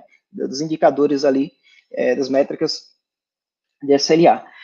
Mas os desafios são vários, né? Eu listei algumas, é, alguns desses desafios. É, os principais, do meu ponto de vista, são é, quais são os eventos que estão acontecendo nos LSPs, nesses 400, 500 mil LSPs, né? Então, quais são, assim, as informações que a gente geralmente olha, né? é, o quanto é que esses LSPs estão fazendo path changes, né, ou seja, mudanças de caminho ou reotimização. Isso pode indicar problema, né, porque se você tem essa quantidade é, é, de LSPs, muito provavelmente tem LSPs fazendo nada, está lá sinalizado, mas não está carregando tráfego.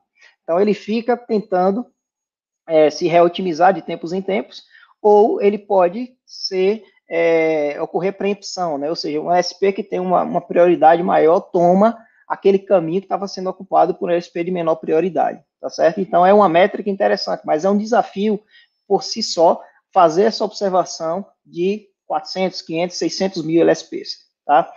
É, outros pontos de atenção, que são realmente bem, problemas bem complexos, tá? É, Elephant LSPs, né, que fazendo uma meio que analogia com Elephant Flows aí, que provavelmente vocês já ouviram falar. Então, o que é um elefante LSP? É um LSP gordinho, né? Um fat LSP ali. Ele carrega bastante tráfego. Isso é um problema também. Por quê? Porque no momento em que ocorrer alguma falha no caminho por onde aquele LSP está passando, provavelmente a gente vai criar alguma é, uma espécie de black hole ali, né? Na Juniper, provavelmente você vai ver ali uma métrica chamada PFI Bad Route Discards, é, discards de, da, da, PFI, do nível da PFI, né? Então, aquilo ali está indicando que a caixa não tinha para onde mandar naquele determinado fluxo de tráfego e ela foi lá e mandou para um determinado black hole.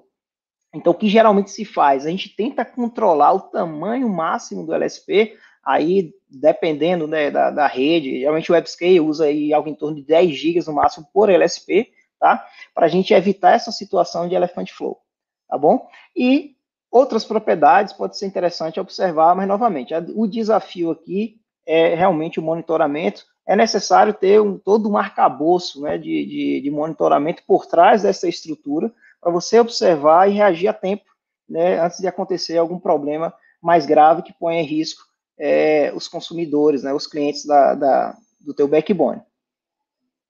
Outro desafio super interessante é a automação em escala, tá? É, então, o que que acontece?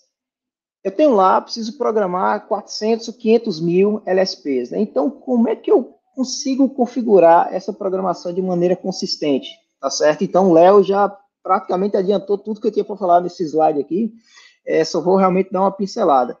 Tem essencialmente aí duas maneiras, né? O cálculo offline da demanda, é o que a gente chamou de MPLSTE na unha, né? Com uma certa é, é, certo nível de automação através de programação, aí vem via scripts ou, ou Python, ou enfim, qualquer que seja a metodologia, mas o ponto aqui é de tempos em tempos, esse script ou esse programa, ele vai rodar e ele vai é, e ele vai atualizar, né, ou reprogramar ou remover esses é, esses esses LSPs, né, vai remover os que não forem necessários e vai adicionar aqueles que forem necessários.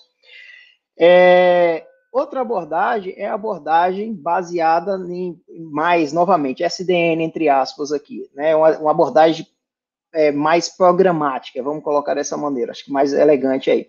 Então, geralmente, o que se faz? É uma abordagem baseada em PCE, PCEP, né, Path Computation Elements, né, é o nome, PCE vem daí, PCEP é o Path, Computation é, Element Protocol, então é o protocolo, então PCE usa o PCEP. O que se faz em WebScale geralmente é algo customizado, né, é algo que eu junto o melhor dos mundos, eu faço um cálculo online do meu CSPF, então eu preciso adquirir a topologia, Geralmente eu uso BGPLS, que o Léo já comentou, é mais uma combinação, geralmente, de uma série histórica das demandas, tá certo? Aquela demanda de tráfego, aí você pode é, fazer com base, por exemplo, no, no percentil 95 ou percentil 99, depende realmente da abordagem que a, que a time de engenharia decide usar, e você faz a automação da configuração usando, por exemplo, o próprio PCE, é, PCE ou PCEP. Né? Então, um tem um controlador, geralmente as soluções desse nível são soluções in-house, né, significando que é, a empresa, como o Léo bem colocou, né, a empresa, o time de engenharia desenvolve o próprio controlador, tá? Então isso é super comum, em, é, eu coloquei no último slide referências aí, Google, Facebook, é, a própria AWS, né, então é super comum, porque não se acha um produto de prateleira esse, esse nível de detalhe, esse nível de customização geralmente requerido né, nesse, nesse ambiente de backbone de larga escala, tá bom? Então, essa figura é só é, para exemplificar, esse artigo é muito bom, inclusive, é do Deep Tanchu, é, é inclusive trabalhou comigo na, na AWS, né, do Packet Pushers, muito bom, recomendo, quem quiser dar uma olhada, tá aí a referência. Outro problema interessante é exatamente garantir o balanço né, entre essa demanda de tráfego vezes a quantidade de LSP. Então, se você usa essa abordagem com PCE, PCE, provavelmente esse balanço, né, o, o controlador é, PCE, ele vai se preocupar né, com essa, é, com instalar mais LSPs ou remover LSPs, etc. Se você faz isso na unha, realmente depende aí do tipo de solução que você desenvolveu no seu script, tá? Mas um ponto comum entre eles dois é que é, se une um pouco da observação é, do tráfego em si, né? Porque você olhando as métricas SNMP vai te dar o quantitativo, mas não vai te dar o que exatamente você está carregando é, em cima da tua rede MPLS. Então, NetFlow, SFlow, né? Geralmente são utilizados. E aí a única ressalva é, é existem muitas limitações, infelizmente, particularmente na Juniper, existem muitas limitações é, relacionadas aí à observação de fluxos MPLS quando você olha para isso através aí dessa, dessa, desse prisma do NetFlow, né? Em particular, tive muita dor de cabeça, né, com, com, com nesse sentido, com o NetFlow, é, tanto MX, PTX, etc. Realmente é uma, uma dor de cabeça bem interessante de, de se lidar, tá? Tô chegando para o final, tá, galera? É, continuando aí na lista de problemas interessantes, né? Esse aqui é um problema também muito bacana é, dos que mais me diverti, por sinal, no passado, que é, é, o seguinte, né? Não importa quantos LSPs, isso é um problema particular do Juniper, eu não tenho muito contexto na Cisco, e outros vendors, mas é um, particular, é um problema muito particular na Júlia. Não importa quantos LSPs você sinalize entre os teus é, P-routers ou PE-routers ali é, no teu no backbone MPLS. Né? Na figura em exemplo aí, você tem quatro roteadores de um lado, quatro roteadores do outro. Então, você tem é, 16 túneis indo para o lado, 16 túneis indo é, para o outro. Túneis nesse sentido, LSPs, né? Então, 32 túneis é, ali é, nessa figura. Mas o comportamento padrão do Juniper, quando se usa LDP associado com RSVP, essencialmente, na documentação, está aí a, o link com referência, ele diz o seguinte, olha, se não tiver uma métrica configurada aí para cada LSP, basicamente a métrica vai ser herdada do protocolo LDP, que por sua vez vai vir herdada do protocolo IGP. E a implicação desse, desse comportamento é que apenas os LSPs sinalizados no caminho, no, no caminho de menor custo serão usados para carregar tráfego, tá? Então, isso é uma consequência importante e interessante, porque está me dizendo o seguinte, olha, daqueles 32 túneis nessa, que tem nessa figura ali, essas linhas vermelhas pontilhadas, eu só vou conseguir usar oito, né? São quatro que está ligando ali o P1 com o P5 e os outros quatro que estão ligando o P4 com o P8. Tá certo? Então, eu tenho 32 túneis sinalizados, mais oito apenas carregando o tráfego, ou seja, eu tenho ali 24 LSPs fazendo nada, né, em estado de idle, que a gente chama, tem zero de bandwidth ali é, é, sendo carregado ali naqueles, naqueles LSPs. Então, isso causa polarização de tráfego, que a gente é um problema bem interessante, tá, é, em alguns LSPs. Existe, assim, uma forma, uma solução possível, essa particularmente trabalhei bastante nela, é tentar manipular a métrica do LSP. Né? Então, essa métrica não é aquela métrica do CSPF. Isso causa uma confusão na cabeça das pessoas quando eu explico esse problema a primeira vez, mas essa métrica é a métrica pós-CSPF. É uma tentativa de manipular o LSP para fazer parte do mesmo grupo SMP, tá certo? E usando, usando uma métrica comum entre eles. Então, esse é um projeto, trabalhei bastante tempo, chamado Ingress LSP é, Flattening, a gente conseguiu, é, com sucesso, inclusive, implementar essa, essa solução.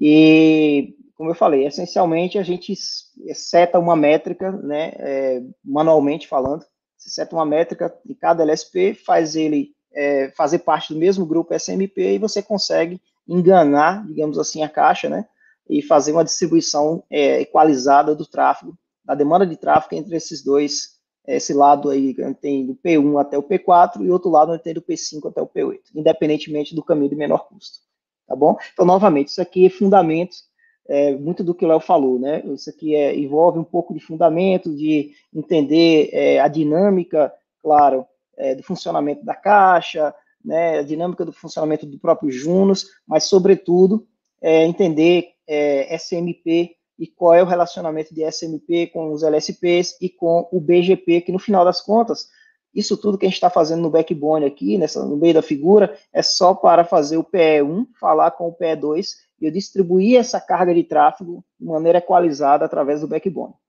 Tá bom? Então, volta muito nos fundamentos aí. Eu acho que esse é o último. É, algumas tendências, aí já falando um pouco de automação, acho que na verdade a automação daria para a gente fazer uma live só sobre isso, né? É, aí Léo vai ter que escalar alguém diferente de, de mim, provavelmente para falar um pouco mais, mas assim, é, alguns pontos aqui são muito importantes, né? Então, a modularidade que a gente tanto falou durante essa live, ela é, ela traz, né, sobretudo, um grande benefício, né? Como você tem um produto, você tem módulos que são produtos, né? Então, o aprovisionamento e a própria evolução dessa infraestrutura de backbone, ela fica muito facilitada, tá? Você consegue ter aquela é, repeatability que eu falei, né? Você consegue reproduzir, né, repetir o mesmo padrão de design né, dentro da sua arquitetura de rede e, obviamente, você consegue descrever isso como software né? Então, fiz até uma analogia aí. Você pode escrever, por exemplo, seus po o POP em si, né, aquelas estruturas que a gente comentou na apresentação, os componentes do POP no formato YAML, né? Então, evidentemente, isso é uma figura de linguagem. Então, YAML é uma linguagem de marcação, para quem não conhece, é, parece ali com HTML, mas, claro, é bem, parece ao mesmo tempo é bem diferente, mas YAML é extensivamente usado para você descrever né, é, determinadas é, determinados componentes ali, tá certo? No, no mundo aí de desenvolvimento de software. Então, e que componentes são esses? Não, por exemplo, eu posso ter uma lista dos devices, é, lista dos links, circuitos que ligam esses devices, eu posso ter dicionários dentro desse é, dentro dessa minha biblioteca aí com as versões de software do Junos, do iOS, ou seja lá do que for, velocidade das portas, enfim. Aqui realmente o, o limite é a sua imaginação, né? Então, é, o que, que, se faz em WebScale? Geralmente a gente tem é, essa infraestrutura toda que a gente falou nessa live descrita em formato YAML ou tem outros formatos, evidentemente, XML, JSON, etc., mas a gente descreve de uma maneira é, mais softwareizada. Né? Esse é o ponto onde eu quero chegar. E essa biblioteca de informações, geralmente a gente usa um esquema de controle de versão em um repositório, e aí agora que vem a mágica. Eu tenho uma espécie de integração né, com pipeline, e aí estou lembrando muito aqui, fazendo um link com o mundo do desenvolvimento de software, né, um pipeline, e esse pipeline ele constrói as configurações de cada elemento de rede. E além disso, além de construir, ele é, é, ele consegue testar e validar aquelas configurações dos elementos de rede. Como é que eu testo isso? Eu coloquei alguns exemplos também. A Juniper tem um produto recente chamado de CRPD, né, CRPD, que basicamente a Juniper pegou o RPD, que é o dízimo principal de roteamento da caixa, no Junos, tirou isso e você consegue rodar num container, por exemplo, um Docker da vida, ou seja lá a tecnologia de container que você use. Mas o CRPD você consegue rodar em PLS, você consegue rodar é, protocolos de roteamento. Então fica muito bacana para você testar essa interação toda, né? Você ter cenários de testes automatizados né, voltados para a rede. Então, se eu fiz aquela mudança, coloquei no repositório e o teste de integração contínua passou, próximo, a próxima etapa é o deployment automatizado. Tá certo, pessoal? Então, isso fecha um ciclo, né? Porque, como eu falei lá no início, o WebScale não tem janela de manutenção, tá certo? Eu não, não tenho que, assim, não, não consigo mandar e-mail para o meu usuário e falar, olha, é, amanhã eu vou atualizar os Junos para a versão 20.1 para corrigir um bug tal, tal, tal, com 72 horas de antecedência. Não existe isso, né? A gente, claro, vai, a atividade é geralmente feita num horário em que tem uma atividade menor de rede, né? Então, no Brasil, por exemplo, ah, a partir de, sei lá, meia-noite a gente já sabe que o tráfego daquela decaída até 7, 8 horas da manhã ali é quando volta a subir. Então, geralmente a gente faz essas atividades lá é, durante esse horário, mas isso é feito de maneira automatizada e a automação, ela só é possível porque o meu fundamento lá atrás foi exatamente a modularidade, tá bom? Então, com isso, eu fecho essa apresentação. Desculpe pelo é, a, a, extensão aí, né? Mas a gente acaba, enfim, se empolgando e, e acho que a ideia realmente é ir trocando figurinha, mas já está acabando, tá? Então, minhas considerações finais. Então, backbones globais têm um padrão em comum, então, novamente, modularidade, tá? É, é a peça fundamental. Vocês viram aqui, pessoal, que essencialmente é uma repetição de padrões, né? Você tem Cló fazendo ali é, a escala de intrapop, a mesma lógica, a mesma noção, né? É, é, usado no interpop, claro, com cada um com suas nuances. Lá no intrapop a gente pode lançar mão ali de um affinity bit para colorir o link e dizer que o LSP ele tem que sinalizar só por aquele determinado switch, no, aquele router no Fabric, ao passo que a, a, a, é, no interpop os meus requisitos são diferentes, né? Então, é muito mais fácil usar SRDs, por exemplo, para sinalizar ali que aquele link é, tem um determinado é, risco, aquele outro segundo link tem um outro determinado SRLD, tá bom?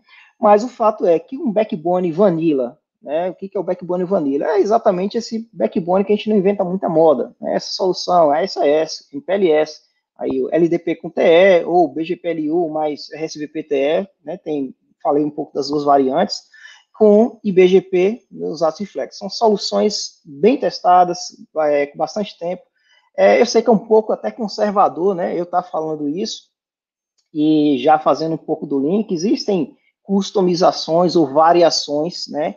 Deixei aí agora o material, quem quiser dar uma olhada, provavelmente alguns de vocês já ouviram falar, mas existem movimentos tentando é, meio que trazer a noção de white box para o backbone, né? Então, desagregação de funções, é, a ideia de ter um NOS, né, um Network Operating System é, próprio, né, da, da, da, própria empresa ali, geralmente baseado em Linux, mas o fato é que você compra um hardwarezinho, é, white box lá de qualquer empresa dessa na China, coloca e o sistema operacional é feito in-house com as funções, né, as funcionalidades e redes é, que são necessárias para aquele negócio. Então, o Google fez isso há um tempo atrás, tentou com o Preflow, quebrar a cara, voltaram para MPLS, né, eles têm aí referências é, para o Before, que é esse backbone que acabei de me referir. O Facebook, mesma ideia, é, já com MPLS, aí eles têm a noção de é, agentes de LSP que fazem a programação, enfim, né? São variantes, mas no final das contas, todos eles usam é, os mesmos fundamentos, né? fundamentos de CLO, fundamentos é, de modularidade, fundamentos de automação, tá? E, por fim, temos também outros, né, outras abordagens. Hoje se fala muito em cloud backbone, né? Então, Netflix, por exemplo, é um caso de uso super interessante, né? Tem, tá no link aí, informação pública também, é, é público e notório, né? Eles migraram, a, o backbone deles é inteiramente baseado no cloud, né? Tem é, parte lá na AWS, né? Nesse artigo eles falam ali, certamente deve ter algum tipo de redundância em alguma outra cloud, mas isso essa noção também de cloud backbone, Dropbox também, mesma, mesma ideia, né? Tá aí a, a documentação deles, tá bom? Então, assim, era um pouco do que eu é, quis expor. Obrigado pelo tempo de vocês. E já sabe, né? Dúvidas, complaints e suggestions, manda por e-mail. Meu LinkedIn tá aí. Ficarei realmente muito é, honrado de aceitar as conexões lá. Agradeço novamente, Léo, pela oportunidade e espero ter contribuído aí de alguma maneira. Espero não ter enchido muito o saco, né, da turma que está assistindo. Obrigado, meu querido. Cara, você você pediu agradecimento, não, tá? Você botou a carroça na frente do boi, irmão. Quem tem que agradecer aqui sou eu, pô. a verdade é essa. Verdade seja dita. Pô, contar com uma live com Galiza. É, que é interessante do, do Humberto é onde ele trabalha e o que ele tem feito de anos para cá e poder compartilhar essa visão de webscape para vocês, cara, é não tem preço. A verdade é essa. Eu que sou grato. Se se alguém tiver que agradecer aqui, sou eu é, e todo mundo que está assistindo, né? É, tem muita, tem uns feedbacks bacanas aqui, mas Gostei do Gaguinho. Tem um cara bom de, de meme, né, brother? Você deve ter uma. Vou dar checada no teu Facebook. Se bobear, deve ter uns meme engraçado ali. Botou um Gaguinho, botou não sei quem lá no início. Cara, eu tô. Assim, é o feedback muito bom aqui da galera. É... Hoje a live para mim foi excepcional. É... Sem desmerecer qualquer uma que já executamos aqui, mas eu acho que vou aprendendo também, né, Galiza? A gente, garota, eu sou Tu me conhece, sou arquiteto de solução, engenheiro de rede, de porra de YouTube, não manjo nada. Estou aprendendo, estou aprendendo, estou aprendendo. Mas acho que hoje conseguimos fazer, apesar do prazo assim tal, mas, cara, quem me conhece sabe, meu irmão, eu não, não faço as coisas pela metade. Para mim é para arregaçar, não é para arregaçar. Então, para mim tá ótimo. Para mim, eu fico até seis da manhã aqui, velho. Quem já foi meu aluno sabe que comigo não tem horário para acabar. É, eu pague para entrar, reze para sair, irmão. Eu achei fantástico, Galiza. Sou muito grato aí por você ter compartilhado a tua experiência, a tua vivência. Novamente, repito, a maneira da onde você veio, o que você construiu, mostra muito de você, né? Padrão, padrão infantaria, não. Infantaria, tu foi 0701, não, né? Tu foi o quê? Qual foi tua QM, irmão? QCO. Olha, desculpa, permissão. Foi mal. Desculpa pela brincadeira aí, irmão. Desculpa pela brincadeira aí. É, mas aí mostra, mostra valores, né, cara? Assim, independente de quem não, não ter servido as Forças Armadas ou o que for, mas mostra, cara, você teve que sair, pô, cara, do interior da Bahia. Que a gente sabe que o Nordeste, agora o Nordeste é um Nordeste muito diferente daqui do Nordeste da nossa época, né, Brad? então você, pô, aí você vê as pessoas despontando, os talentos despontando. Esforço, porque os governos locais não fazem qualquer coisa por você, você sabe disso aí. Aí você tem um, para mim, por isso que eu gosto de ter pessoas como você no teu perfil, na posição que você conquista hoje, sendo fonte de inspiração. Porque o que, que falta para as pessoas acordarem para a realidade que elas são responsáveis pelos seus próprios sucessos e mais ninguém? Ninguém vai fazer por você o que você deve fazer por você mesmo, entendeu? E tá aí, ó, cara, um exemplo, porra, o Humberto Galiza, um engenheiro muito admirado, tem uma, um networking absurdo. É porque tem a galera que está sempre nos spotlights da vida. Não é você ter um cara mais. Né? Você e o sete. O cara mais casca-grossa do país é o cara mais quietinho. É impressionante. Então tem uma galera, cara, que realmente. Aí você vê essas pessoas, cara, de onde elas vêm, onde elas, elas começaram na área, como começaram a crescer. Cara, vocês são fonte de inspiração. Então, se você acha que tua carreira não é porra nenhuma, para, pensa duas vezes, bota a cabeça no lugar, monta um plano, segue no plano mesmo, que tu vai chegar lá, irmão. Tu vai virar mais um Galiza. Eu quero que tenha vários Galizas aqui. É, galera elogiando demais. Alessandro Rocha, mais um comentário positivo aqui. O Henrique Aguiar, live descomunal, muito conteúdo e muito domínio do que se fala. Pô, cara, Galiza moeu, olha, ó, Galiza moeu. Gostei. Antes de chegar Boa. lá no, no, nos, no, nos by the book, deixa eu falar um negócio para vocês. O Galiza, ele é muito, com muita propriedade. Ele entrou numa seara de LSPs, né, do Label Switch Path, coisa do MPLS. Que quando você estuda MPLS, principalmente o TE nesse caso, num ambiente acadêmico, num ambiente de Tier 2, um provedor de pequeno porte, você, nem de longe, experimentou os problemas que o MPLS resolve. Você nem, nem de longe. Você acha que você conhece MPLS pelo quanto você já configurou, mas quando você entra no cenário de uma web scale, a coisa muda de figura. Só que, como eu te falei, Galiza, tem muito, muita gente aqui que está começando na área. Tá? Então, eu vou dar uma, uma dica para vocês que estão começando na área, que não sabem exatamente para que, que serve o TE e aonde o MPLS TE ajuda muito nessa área da web scale da, e nos, nos backbones. Realidade número um: roteamento IP ele é orientado ao endereço de destino. Ou seja, os roteadores numa rede não estão interessados de onde o pacote veio, para onde ele vai, deve ir. O pacote tem que ir para lá, tem que ir para cá, tem que ir para lá. É basicamente isso. Então, isso já remete a uma, uma, uma, questão que é o seguinte: entre dois pontos, A e B, há diversos caminhos possíveis. Qual deles você vai usar? O de menor custo. é simples assim, o de menor custo. Então, um caminho de menor custo talvez não reúna recursos suficientes para dar conta da carga de tráfego que é ofertada sobre ele. Beleza? E os caminhos alternativos ficam, vamos usar essa expressão, 10 ou quase 10 horas da noite, acho que já pode usar, coçando o saco, fazem PN. PN, é, enfim, não vou traduzir PN para vocês, não. Mas é isso que acontece, né? E o que, que, as pessoas fazem? Aí nas redes menores, com falta de conhecimento ou falta de tecnologia para isso, os caras botam rota estática, bota isso, bota pólice, faz uma gambiarra, um bebê de rosemary. Só que já existe uma solução para isso. E essa é a proposta dos túneis de engenharia de tráfego. Só que quando você começa a trabalhar com TE, você consegue suportá-lo com licença até uma certa escala. Quando você enfrenta um ambiente como esse de web scale e tudo mais, é, tudo que você conhece basicamente de TE muda. Aí você é obrigado a entrar num grau de, de, de especificação como esses foram os últimos exemplos citados pelo Galiza. Né? Então, moral da história, o TE é necessário por conta de uma limitação natural do protocolo IP, que é um roteamento baseado no endereço de, de destino. Talvez as melhores rotas é, não reúnam recursos adequados para acomodar o tráfego tudo. Você tem congestionamento, descarte, latência, um monte de porcaria. Né?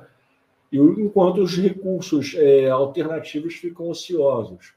Isso gera um problema grande na área de capacidade, na qualidade de experiência do assinante, qualquer que seja a questão aqui. E para isso que o TE serve. E para outra realidade, que é um pouco discutida, que você falou muito bem, mas não dentro da linguagem de um cara né, de, de backbone, é na área de recuperação de falhas, na área de fast reroute e afins. Né? Então, o MPDS ele tem, ele trabalha nesses dois, essas duas áreas primárias. A habilidade de você manipular fluxos de tráfego para obedecerem padrões de engenharia de, de de tráfego simultaneamente, ao mesmo tempo que dando capacidade de rápida convergência, rápida recuperação em caso de falhas. Então, é basicamente isso. Tá? Mas da maneira que o Galiza botou e muito bem colocado, é nessa realidade de backbone, a, coisa entra num cenário de complexidade muito grande. Tá? É, e as figurinhas que já trocamos previamente sobre isso já mostra que os desafios são realmente terríveis. É, cara, o outro, José Carlos Borges de Couto, fez só live top. Modéstia à parte, José Carlos. Sim. Eu sou um cara muito humilde, mas agora vou ter que tirar onda aqui. Conseguir botar um, uns caras desse nível para dar moral aqui, cara, muita empresa grande por aí, de mídia, de, de internet e tal, queria ter que contar com o Galiza agora. Mas eu sequestrei ele primeiro. A prioridade é minha. Galiza, mas... Vamos olhar aqui as perguntas. Pessoal, olha só. É, tem a pergunta do underlay overlay que o Fischer fez. Seu Fischer, Douglas Fischer, se o senhor tiver a polícia lá fora, mas não é para mim, não, tá, gente? É, se quiser perguntar alguma coisa e refizer a pergunta, fica à vontade. Quem mais tiver alguma pergunta nos temas, nos moldes é, do que o Galiza é, apresentou, excelente material, estou muito grato por ele ter feito isso. O mínimo do que eu acho que eu não ajudei em nada, só atrapalhei. O, o mérito é dele aqui. Mas se tiver uma coisa que eu tenha falado aqui, você tenha tido uma dúvida, pode ficar à vontade. Uh, alguma coisa que o Galiza, te, porventura, comentou, falou a respeito, você queria perguntar, fique à vontade, porque agora é o momento do QA, do Round Table. Sejamos objetivos aqui. Ah, vamos embora ver o que vocês têm para perguntar. Ah, aqui. Ah, ferrou. Aqui. Lá veio o Douglas. Deixa, deixa eu cancelar minha reserva no hotel em Angra nesse final de semana. Alô, tô cancelando aqui minha hospedagem. Vou ficar de madrugada aqui. Valeu, tchau.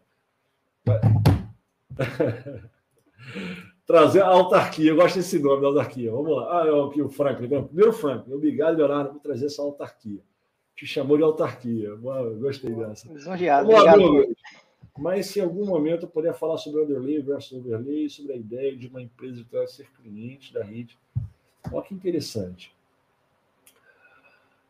Quer, quer, você quer comentar? Eu ia falar um monte de besteira aqui agora, mas eu acho que se quiser quer responder.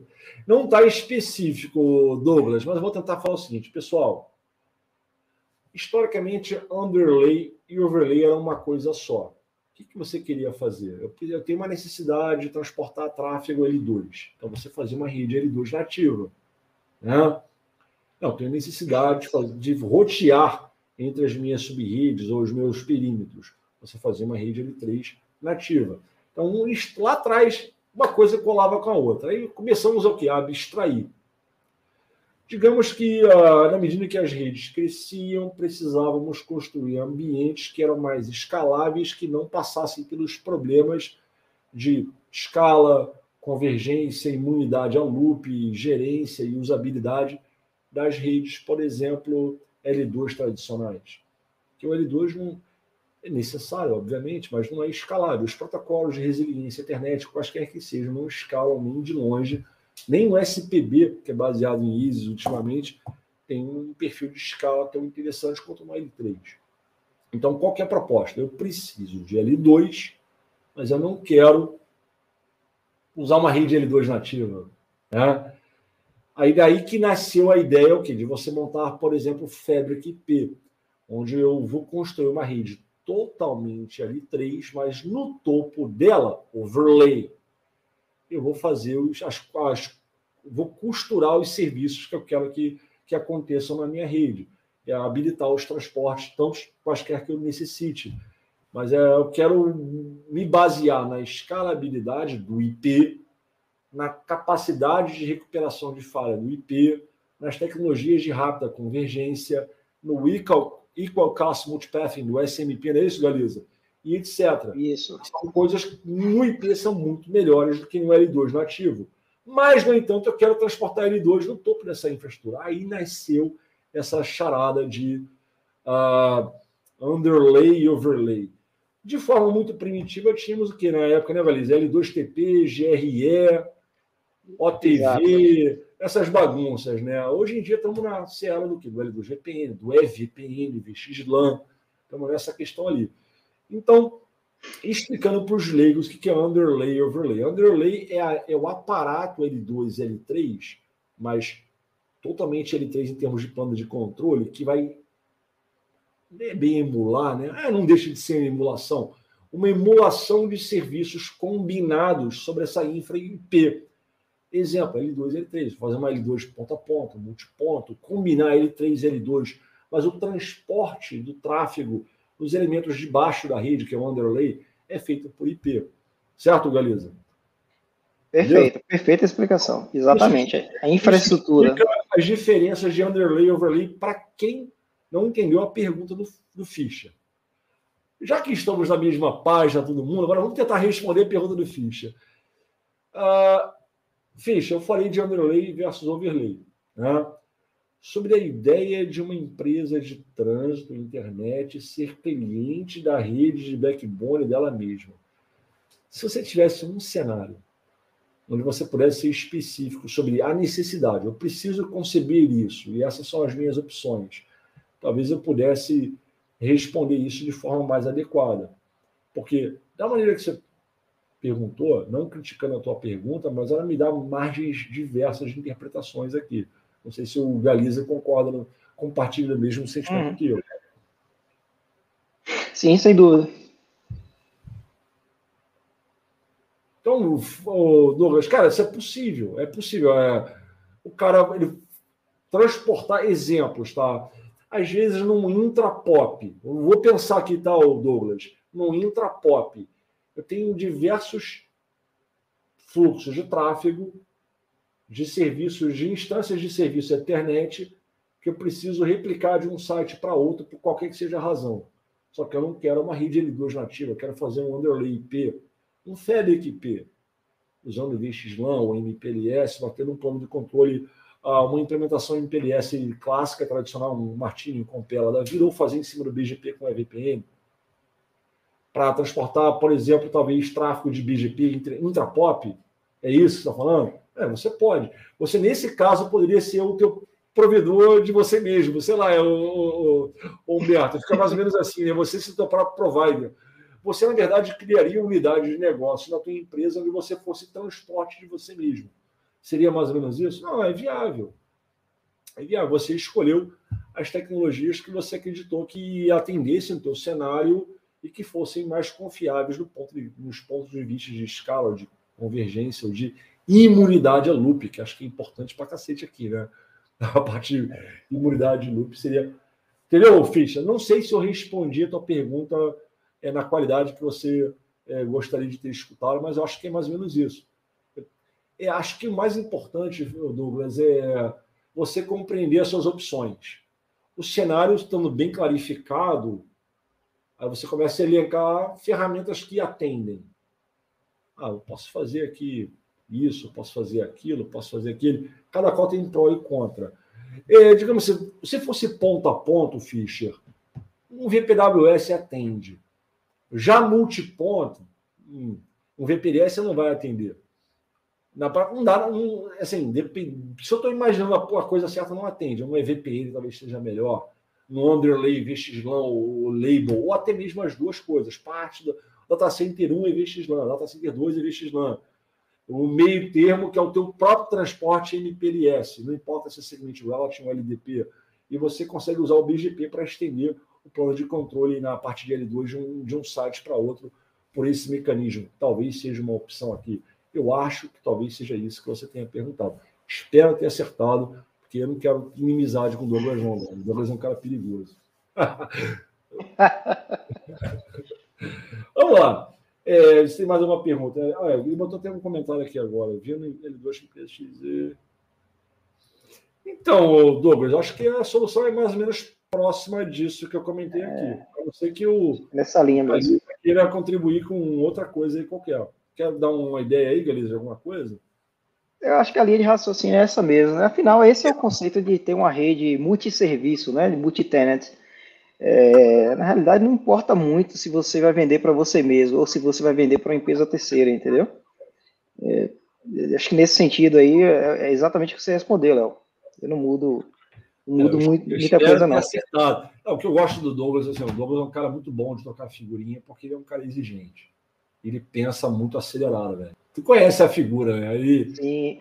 ele é muito acelerado e, e inteligentíssimo, um ótimo profissional. E Você não tem pergunta fácil do Douglas, a verdade é essa.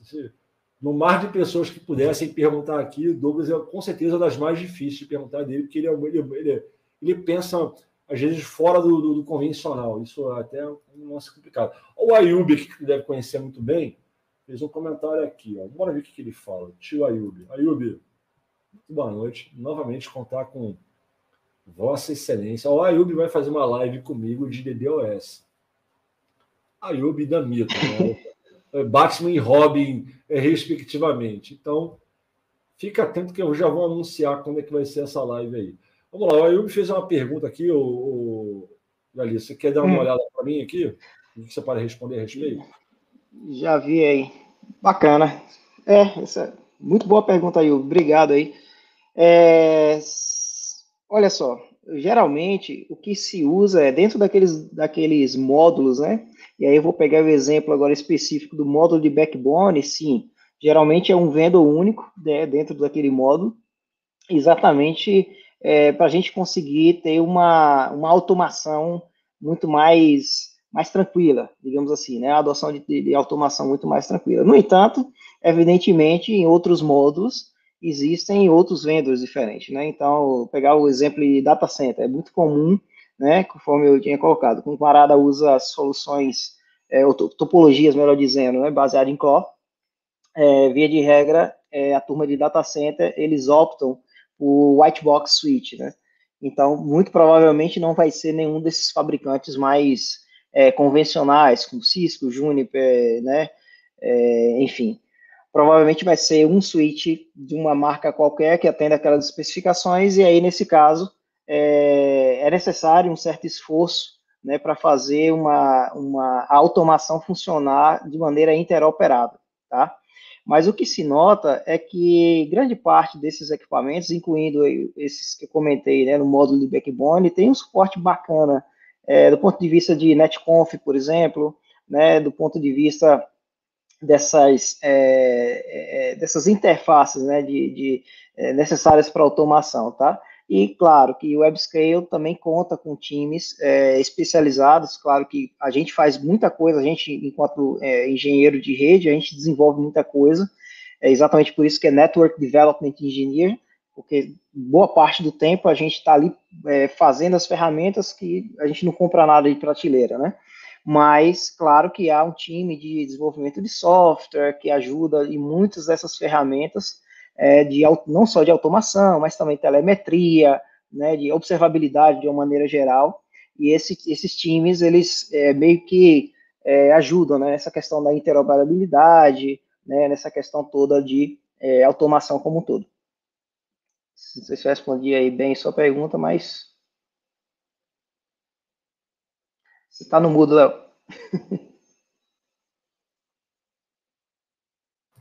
eu acho que pegou bem a pergunta aí, legal. Foi, foi... Cara, a Yubi tem outro cara também que não é, não é que se cheira, né? As perguntas inteligentes. É um cara muito eloquente, na né? verdade é essa. Ah, o Henrique Barros de Aguiar fez uma pergunta aqui, deixa eu entender aqui. Mestres, quais são as três principais características que devemos levar em consideração na hora de escolher os equipamentos do backbone? Pra, eu vou responder também, mas eu quero que Vossa Excelência Humberto Galiza coloque as suas ponderações na frente. Vai ser bacana. Manda abraço aí. É, três é um número bem cabalístico aí, né? Não sei por que ele escolheu três, mas vamos lá, vamos ver se eu consigo achar três. É, eu acho que assim, é, novamente, né? A gente frisou em alguns pontos da apresentação.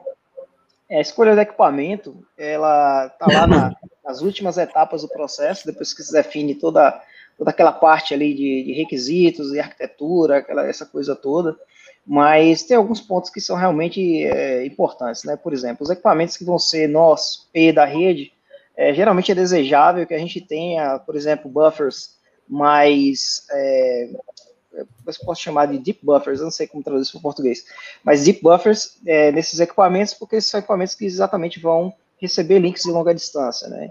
Então, é uma característica peculiar né? Outras a gente, outra característica a gente citou quando eu falei lá do PTX, o Léo também falou, que é exatamente essa habilidade de a gente ter um pipeline é, muito mais é, digamos assim, muito mais ligado, devotado para MPLS, né, para o tratamento dos LSPs, tá certo? Então, essa é uma característica muito importante em POPs de backbone, tanto equipamentos de ingresso quanto equipamentos de trânsito, né? É, e eu também colocaria a, a questão, também frisei durante a apresentação, da densidade de portas. Tá? Em WebScale, é, assim, é muito comum se falar, eu citei né, na apresentação, ah, vamos subir ali 4 tera de capacidade de um POP até o outro. Vamos subir agora mais 1.2 tera de um POP até o outro, né? Então, é, já, já está nessa escala de terabits por segundo, e a gente está caminhando para petabits por segundo, né? Muito em breve, é, certamente o, a, a, escala dessas, desses camaradas vai chegar no, no petabit. Então, acho que densidade de portas é um elemento chave quando se vai pensar na escolha de equipamentos, tá? É, eu citei ali Juniper, o PTX é, 10002, por exemplo, ele tem 60 portas, né, de, de 100 GB, por exemplo, né? É, recentemente tive trabalhando com Arista, né, o modelo da Arista, acho que é o 7060, já tem portas de 400 GB, né, 32 portas de 400 GB. Então, assim, são é, equipamentos que assim, são adequados do ponto de vista de densidade de portas. Então, acho que fecha as três características aí que são interessantes. Não são as únicas, evidentemente, né? Três é um número bem cabalístico, tem uma infinidade de outras aí características, mas eu deixo para o Léo agora complementar aí com mais alguns detalhes. Não, acho que você bateu em quase tudo que eu teria batido, mas assim, uma coisa que tanto eu quanto o Humberto concordamos e não é de hoje, é que a, os profissionais de rede dão soluções muito imediatistas na hora de determinar qual equipamento ele deve colocar para desempenhar qualquer função que seja no projeto. Quando, na verdade, é, você tem uma necessidade do negócio que você traduz numa necessidade tecnológica. Ali, a primeira coisa que você tem que fazer, isso tem relação direta com qual equipamento você compra. Você tem que traduzir o requisito do negócio para o requisito técnico ali você vai ter diversas possibilidades, uma infinidade de possibilidades de, em termos de soluções ou abordagens tecnológicas. Tá? Protocolos, tecnologias, serviços. Porque, olha que interessante, é quase que, é quase que paradoxal. Ah, você tem várias formas de resolver um problema, e há um princípio óbvio que chamamos de a, a inovação, a ferramenta muda as necessidades, em muitos casos, são imutáveis, mas há evolução de ferramenta. Né? Aí tem até aquela piada da barba, né? Como é que o cara fazia barba na, na idade das, da, da, pedra, meu irmão? Com a pedra lascada, arrancava metade da cara. Né? Como é que ele vai fazer a barba? Assim, cara, cara, cara ano que a necessidade é fazer é tirar o pelo da cara, mas cada vez que, na medida que a sociedade vai se modernizando, Aí você tem um aparelho que toca MP3, que toca e faz a porra toda, e tem 20 lâminas, e raio laser, e não sei o quê. Mas, cara, tudo não arranca pelo da cara, só que umas coisas arrancam mais, é, melhor, mais, de forma mais eficiente, a um custo mais interessante, é, na conveniência da sua casa, e etc, etc. Então, ferramenta, irmão. Vamos pensar em ferramenta aqui. Certas ferramentas desempenham um trabalho melhor do que outras para atender a mesma necessidade. Vamos falar assim? Tá? Posso fazer uma rede L2 pura? Posso fazer uma emulação de, de serviço internet, posso fazer um Fabric IP, posso fazer isso, posso fazer aquilo, posso fazer. Então você tem que identificar qual tecnologia ou abordagem tecnológica que, por sua vez, reúne quais recursos e funcionalidades de forma específica você está considerando para o teu projeto. Ah, ó, tem essa opção aqui, mas comprando ela com essa, essa aqui é melhor, por essas razões. Então, vamos você pode fazer uma chama-se análise, é, um QFD, né? Um, uma análise de qualidade funcional num projeto técnico, um QFD, Quality Function Deployment. Existe um, um artefato para isso, inclusive, um, um, meio que um padrão de, de indústria para você escolher o que, que você quer colocar no seu projeto e por que, que você está colocando. Aí você começa, eu tenho duas. Para esse desafio aqui, eu tenho três possibilidades: A, B e C você vai começar a analisar os, os, prós e contras de A, B e C. Você vai falar, não, B é melhor. B de bom, né? Assim, né? B de bot. Quando você escolhe B e vai com ele. Aí, na outra, no outro requisito, tem duas opções. Aí, pô, tem opção 1 e 2. Vou pegar a opção 2. E você meio que vai tabulando quais facilidades técnicas, recursos, protocolos, etc., features, fora as características de disponibilidade, alta disponibilidade, confiabilidade, resiliência, capacidade, aí entra na área de buffers, que o Galiza falou muito bem, densidade de portas, largura de banda de comutação, e vai falar. Aí nessa você meio que vai montar um pseudo produto que não tem nome. É uma, é uma interrogação. Eu já sei que caixa eu preciso, só não sei qual vai ser o modelo. É, é essa a conclusão que você tem que chegar. Já sei, uou, 10 e 14, posso falar palavrão depois de 10 horas. É essa porra aqui que eu vou usar. Qual produto especificamente? O fabricante eu não sei ainda, mas já sei a cara do meu produto, o que, que ele deve reunir. Aí nessa hora, você vai ter que saber quantificar é, capacidade. Quantos pseudo-wires, quantas rotas IPv4 na memória RAM, quantos prefixos IPv4 na, ou IPv6 na FIB, quantos labels, quantos endereços MAC, quantas filas de QoS por porta, quanto disso, quanto daquilo. Quanto... Aí você começa meio que dar uma quantidade, um parâmetro de escala para cada recurso que você tem que colocar no seu projeto. Né? Isso vai te ajudar a falar o seguinte, ó, esses fabricantes reúnem esses recursos, aí você vai ir um passo além. Nessas capacidades, apenas os modelos 1, 2 e 3 aqui do fabricante 1, 1 e 2 e 3 do fabricante 2, aí você começa a meio que eliminar opções. Ah, esse produto aqui é do cacete. Mas ele não escala para tanto. Aí tira ele de cena. Sobrou o quê? Aí você meio que vai é, é, pensando na necessidade, identificando quais tecnologias dão apoio a essas necessidades, identifica suas respectivas ordens de grandeza em termos de capacidade por feature, por recurso. Aí você vai dar uma cara, um, um aspecto assim, ó, eu preciso desse tipo.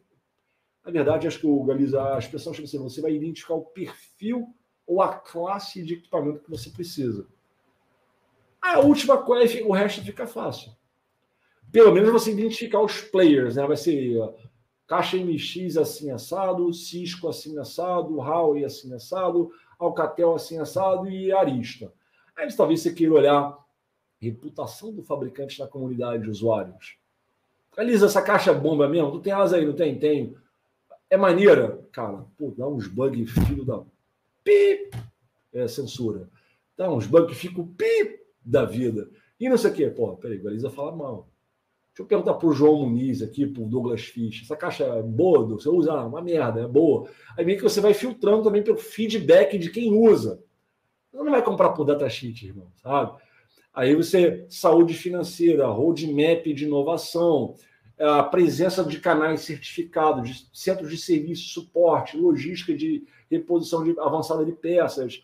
Aí a última merda que tu vai olhar, por incrível que pareça, é o preço. Entendeu? Não que o preço não seja importante, o preço é importante para cacete, claro, lógico que é. Mas é, não, não pode ser tu, teu, tua métrica primária para tomada de decisão. Porque eu cansei. E ainda me cansa até os dias atuais. Eu falar pro cara, não compre esta porra. E o cara compra esta porra. E eu fico puto, porque não vai atender. Aí quando a gente faz o, try and buy, eu falei, eu te disse, aquela motoquinha, né? eu te disse, eu te disse, não atende.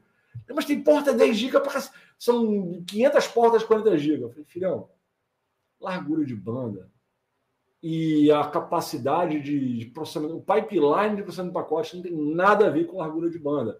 A inteligência da tua arquitetura de serviço é uma realidade totalmente à parte. Entendeu? Então, assim, falei pra cacete, falei demais, mas eu espero ter te ajudado. Cara, é, esse seria o meu caminho. Qual problema você quer resolver? Quais tecnologias factíveis? Aí você vai fazer uma análise qualitativa de, de ou um diagrama funcional de qualidade, uma coisa nesse sentido, e dá uma ordem de grandeza para cada recurso que você já escolheu para vai ter o SPF, vai ter LDP, vai ter TE. Quer ver um exemplo, o, o, o Galiza? O cara, o cara, eu conheço um cara que comprou uma porra de uma caixa aqui no modal fabricante, que eu não sou é, nenhum vacilão, que o cara queria L2GPN para cacete. Só que ele não olhou com propriedade o projeto dele. Sabe como que ele fazia interconexão de P para P? Com Ether Channel, é. ou Port Channel, Bundle Ethernet, enfim. Moral da história, quando o cara começou a passar PW para lá e para cá, aí dos links agregados no, no, no de 10 GB no, backbone do cara, só uma porta ocupava, as outras três coçavam um saco. Aí adivinha, a caixa não suporta FAT-PW. A caixa, a caixa não suporta Entropy E não está no roadmap para incluir. Gastou uma grana do cacete e a caixa não tem utilidade. Não, até que ela faz, então ela transporta L2 sobre MPLS de boa, mas o backbone top. Por quê? Porque o cara tem vários caminhos no backbone, mas somente um pode ser usado, porque não suporta um FAT-PW ou um Ou seja, o cara foi precário na seleção de componentes dele, entendeu? Agora, a caixa que ele comprou, se você olhasse no datasheet, meu Deus do céu, até eu queria na minha casa aqui agora. Pô, porta DG é para cacete, coisa é para cacete. Faz isso, faz aquilo, cozinha, lava e passa e custa baratinho. Muito mais barato que aquela caixa que garantidamente fazia o trabalho. Qual foi o prejuízo aqui? O cara comprou por causa do preço. O vendedor falou para ele: não faz MPLS, faz, faz MPLS, garanto. Faz ele do RPN? Oh, com certeza, VPWS, VPWS, show de bola. O cara vai, puf, comprou. Comprou não foi uma, não, irmão. Comprou logo umas 15. 15 caixas encalhadas lá, velho. Tá encalhada até os dias atuais, eu te garanto isso aí. Não vou, não vou, não vou dar os nomes aqui, não, que eu não sou, não sou nenhum traíra, não, mas, cara, é exemplo, irmão. Entendeu? Verdade, cara. É, esse é o problema que acontece toda vez que você pensa no datasheet ou toma decisões com base em custo. Entendeu? Então, eu não sei se eu consegui, é, Henrique, até botar a pergunta dele aqui, Henrique Barros de Aguiar, não sei se eu consegui responder a dúvida de Vossa Excelência com a qualidade de detalhes que o senhor esperava.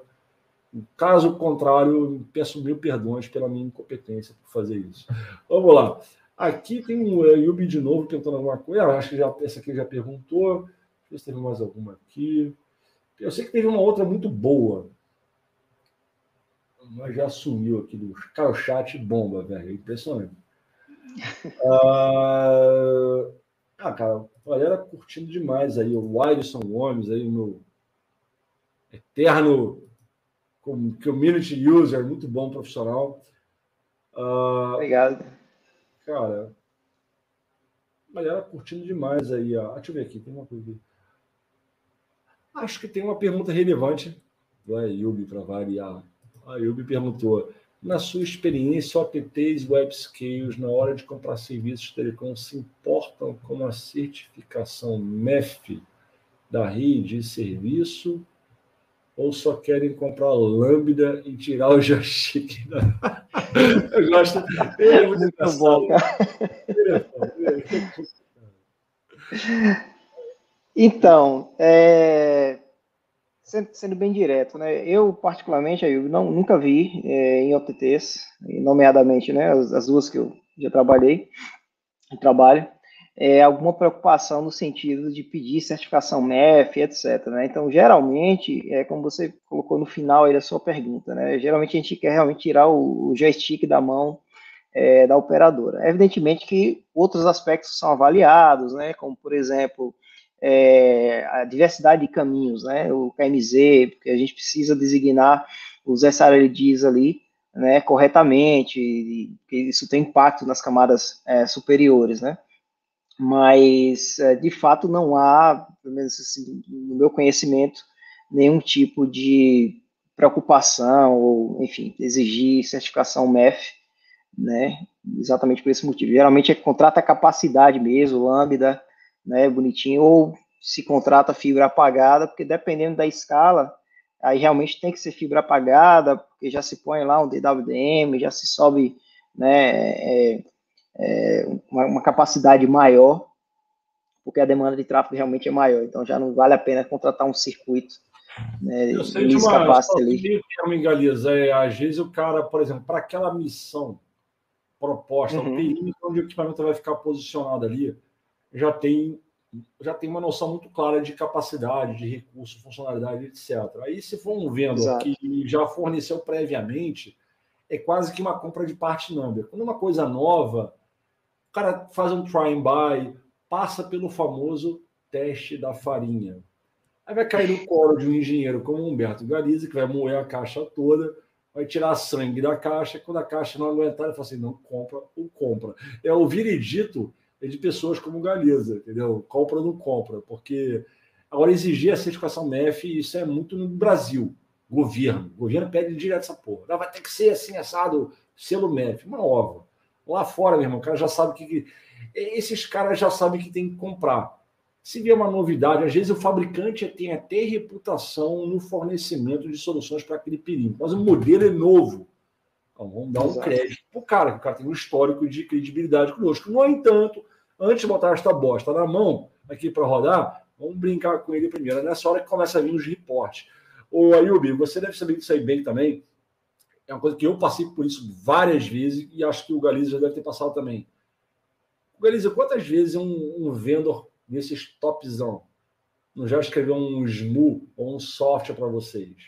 Para acomodar uma, um defeitinho que só você encontrou que ninguém reclama, mas você encontrou. Ah, direto, filho. É, direto. É, já começa que, na realidade, a versão do, do sistema operacional, né, do, lá do Junos, o iOS, etc., ele é uma versão específica para WebScale, né?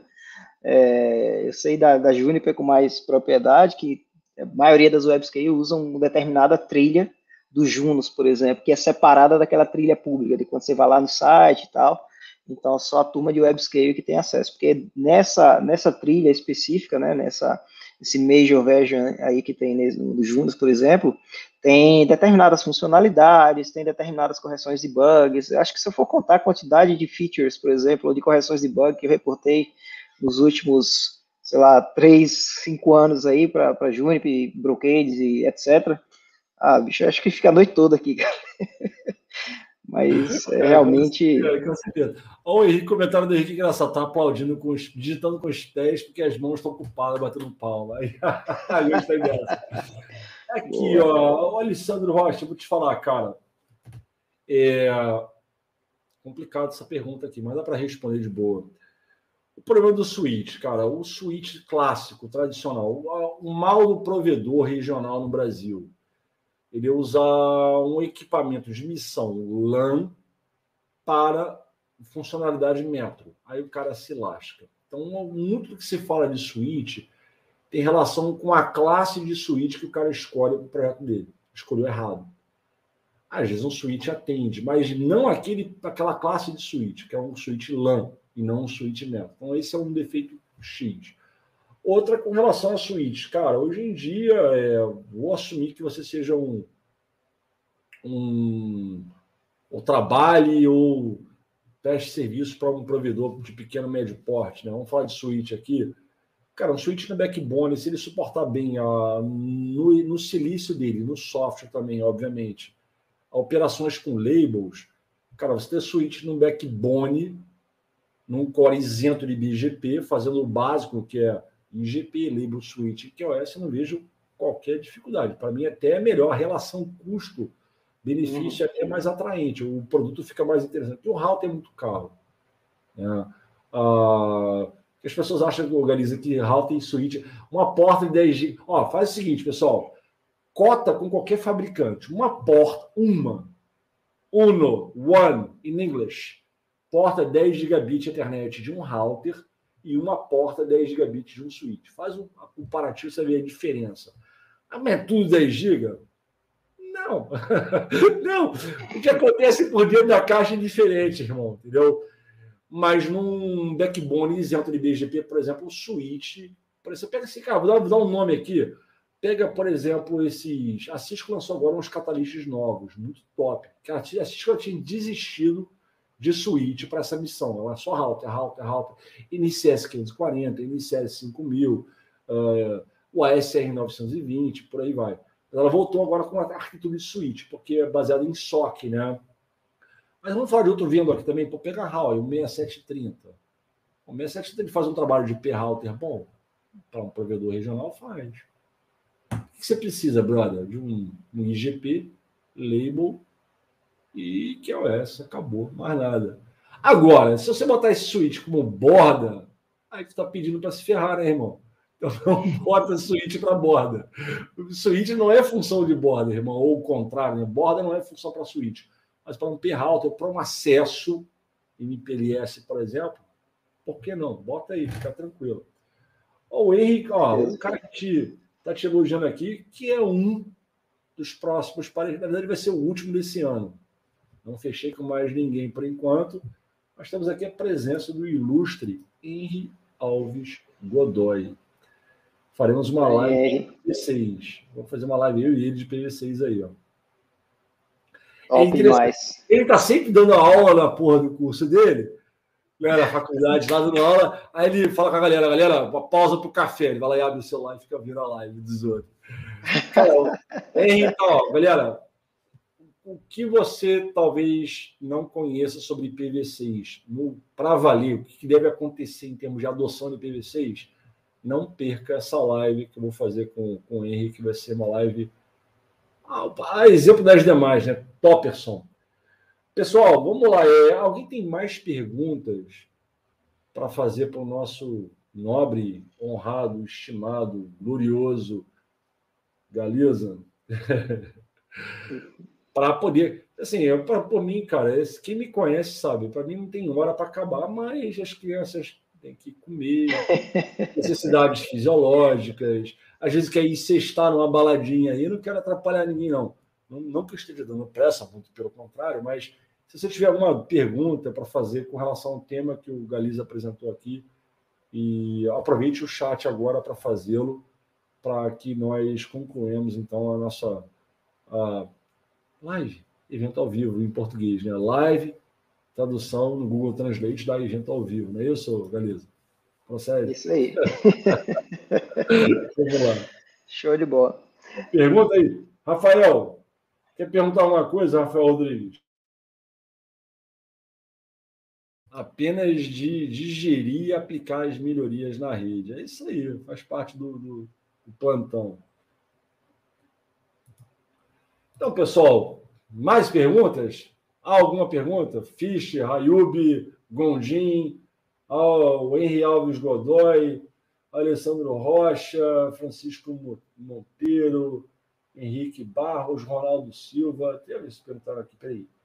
Acho que o Rodrigo. Peraí, peraí, peraí. Ah, sim, o Ronaldo Silva fez uma pergunta aqui, ó. Dá uma olhada aqui.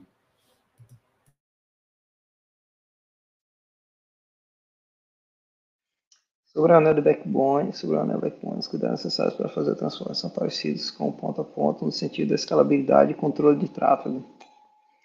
Você quer responder, Léo? Deixa eu ver se meu grau etílico me permite responder essa é. pergunta sem comprometimento. Você foi tomar a Heineken transparente aí, né? Não, é. Não, agora o horário já pode, já pode, pessoal. Já permite, já, 10 e meia. Eu tenho um chroma key atrás de mim. Chroma key, vocês devem conhecer, a cor primária do chroma key é a supressão da cor verde. Está aqui minha Heineken transparente. ah, moleque. Boa. Heineken transparente. Vamos lá. Sobre o anel backbone, cuidado. Tu tá só na água, né, irmão? Sabe, tem, tem cara de ser aquelas, aquelas cracudinhas da. Como é que é aquela? Da família germana, não, né? É, é. Os cuidados necessários para fazer o transporte são parecidos com ponto a ponto. Eu não sei, o Ronaldo Silva, mil perdões, meu querido. Eu não, eu não sei se eu entendi a pergunta. Os cuidados necessários para fazer o transporte são parecidos com ponto a ponto. O transporte ele já é quase ponto a ponto, acho que na sua magnitude, na sua plenitude, digamos assim, né? Eu não sei se eu saberia responder isso de uma forma que não conflitasse, porque eu entendo que transporte ponto a ponto é a mesma coisa. Né? Às vezes você está transportando um serviço teu de um ponto para outro, de um POP para outro. Mas tem cuidados a serem observados na parte de capacidade, compreensão, engenharia de tráfego, proteção do tráfego, inclusive. Ou às vezes você tem um ambiente que você entrega porta a porta ou vilão vilã e você é, transportam um cliente nessas condições. Acho que as condições, os cuidados são os mesmos, tá? nesse caso ali. Tá? Eu, eu digo assim, mil, mil, perdões caso eu não tenha é, conseguido, mas eu vejo como a mesma coisa. O Galiza, você vê como a mesma coisa? Eu vejo como a mesma coisa. No transporte, é, não consigo me lembrar de uma situação que transporte é, e ponta a ponta não seja a mesma coisa. Sim. É, acho que eu tenho a mesma, compartilho da mesma visão, Léo eu também não consigo identificar uma situação diferente, não. Pô, ganhar o elogio do Ayub, cara, é uma sexta-feira garantida pra gente. Porra. Gente da porra, né, velho? Se o cara falou que tá bom, o resto tá bom. Ninguém vai falar mal, velho. Pode ter certeza. Missão cumprida, hein? Missão cumprida. com certeza. Galera, fica atento. Eu vou anunciar no canal aqui. Aliás, vou fazer até um negócio agora aqui. Deixa eu trazer, ó. Aqui é meu teclado, né? Eu digitar aqui, no, abrir meu browser aqui e mostrar uma novidade para vocês. Novidade não, né? Não é novidade, é um lembrete para vossas excelências. Aqui no meu. Ô, oh, Mac ruim da porra. Eu vou jogar esse Mac pela janela, velho. Não aguento mais isso, não. Ah, não, eu juro para você, não aguento mais isso aí. Pelo menos esse MacBook Pro miserável aqui, né? Ó, vou compartilhar aqui minha tela agora, mas antes de fazer isso, eu só tenho que carregar a aba para não perder tempo navegando que nem um idiota aqui. Acho que agora foi, hein? Ah, agora foi. Pessoal, para você que está me acompanhando pela primeira vez aqui, permita-me mostrar o que vai acontecer com vossas excelências já já. Windows. Não, bota a tela cheia logo aqui, na maldade. Tá aqui, ó, galera. É, vamos ver o que, que vai acabar acontecendo é, nas próximas datas ali.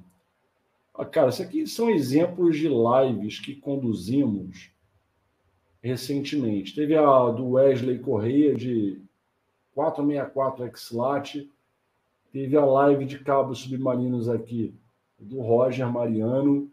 Eu fiz uma live aí de MPLS para leigos. Ah, cara, eu queria muito aprender sobre MPLS, não tenho a menor ideia do que essa porcaria signifique. A oportunidade está ali. Que aqui eu pego a MPLS do básico, irmão. Então, dá uma checada aqui.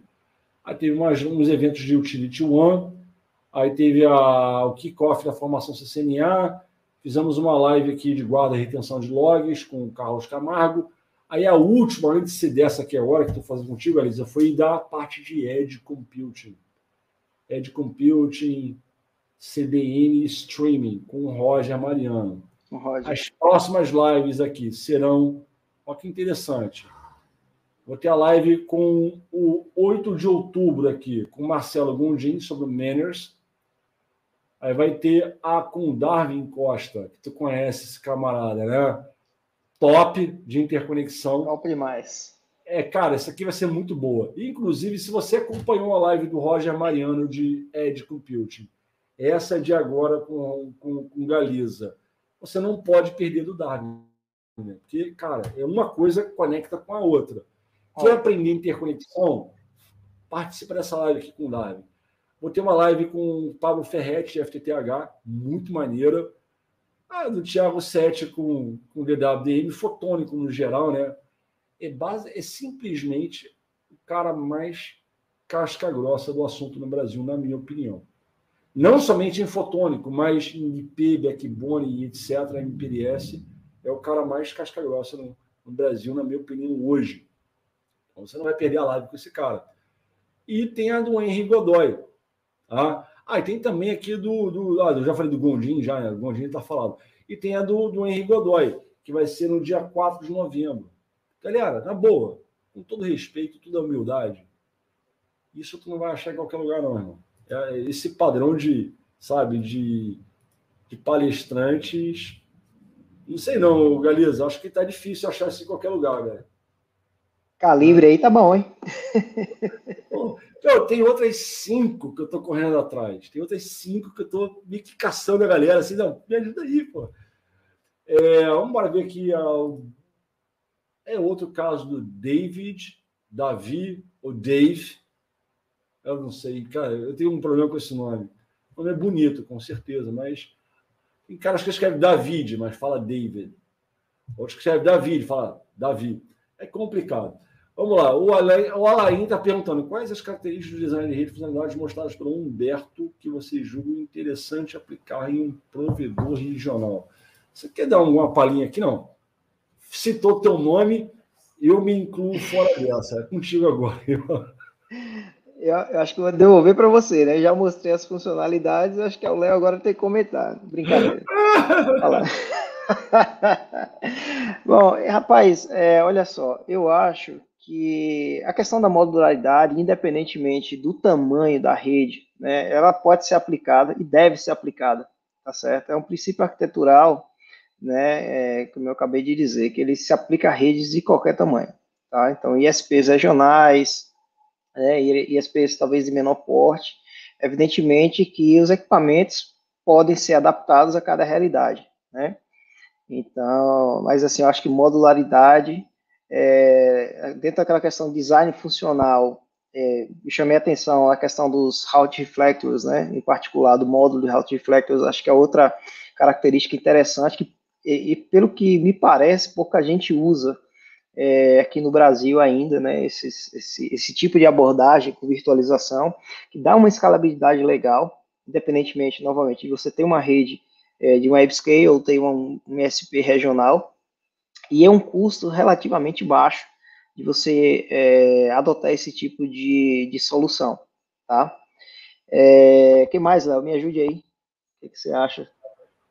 Cara, eu acho, deixa eu botar aqui no, no meio a meio aqui. Não, eu acho que não, você pegou, pegou uma parte importante a a modularidade da rede é importante, a seleção correta de funcionalidades que vão dar atendimento ao projeto técnico e suas respectivas capacidades é importante. Eu acho que é o seguinte: se você não conhece o equipamento, testa. Tá? Testa. É, vamos falar de funcionalidade. É, acho que o, termo que eu tinha usado previamente foi matriz funcional de qualidade. Então, é a escolha do que, que deve compor o teu projeto técnico deve partir de você, com base nas suas observações, que devem ser esse encontro de tecnologia e negócio ali. Chegou nas capacidades, tem que ouvir para crer, irmão. Pega é, feedback de quem usa o aparato nas mesmas condições que você, é, a, os centros de serviço, suporte, a logística do fabricante, o roadmap de inovação tecnológica, e acho que você tem que testar por ali. Né? Mas eu digo assim, concordo muito com, com o Humberto na parte de, de, de modularidade, né? porque às vezes, o que ele falou, inclusive, do BGP, né? Ah, eu vou ter que ter BGP. Ah, mas são 50 routes. Você vai fazer o quê? 50 full mesh? Não, vou dedicar dois roteadores no backbone para uh, ah, atuarem como cluster de router reflector, mas eu não vou baixar as rotas para FIB.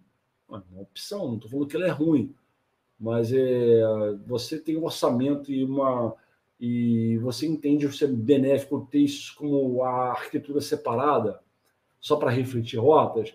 Não, peraí, deixa eu testar. Aí você começa. Cara, é um, é um jogo de xadrez. O projeto de rede é um jogo eterno de xadrez. Onde mexer o bispo, o cavalo pega, a rainha come, enfim, é um, é um lance interessante. Mas qualquer que seja a decisão que você tome, que ela tenha critério que no final das contas você sabe responder. Eu fiz isso por estas razões, e você seja convincente. Ah, independentemente da direção que tu vai atirar, porque as realidades de cada um são únicas também, né? São particulares. Cada empresa é uma empresa, cada realidade é uma realidade. E a gente entende é isso aí. Ah, o que me surpreende, na verdade, é a falta de critério na escolha. Por que, que você fez isso? Não, porque eu acho que é melhor. Acho? Porra! Tu acha que é melhor? Como assim? Ah, não, porque aí, aí o cara começa a patinar nos próprios argumentos. Ou seja, ele foi fraco, né? com todo o respeito da palavra. Então, qualquer que seja a decisão que você tome, que você saiba no final da tua decisão, eu fiz isso por estas razões. E você disserta sobre elas. O tempo Exatamente. vai dizer se você acertou é, a coisa certinha ou se você pecou em algum aspecto do teu planejamento. Meus humildes 50 centes de contribuição aqui. É.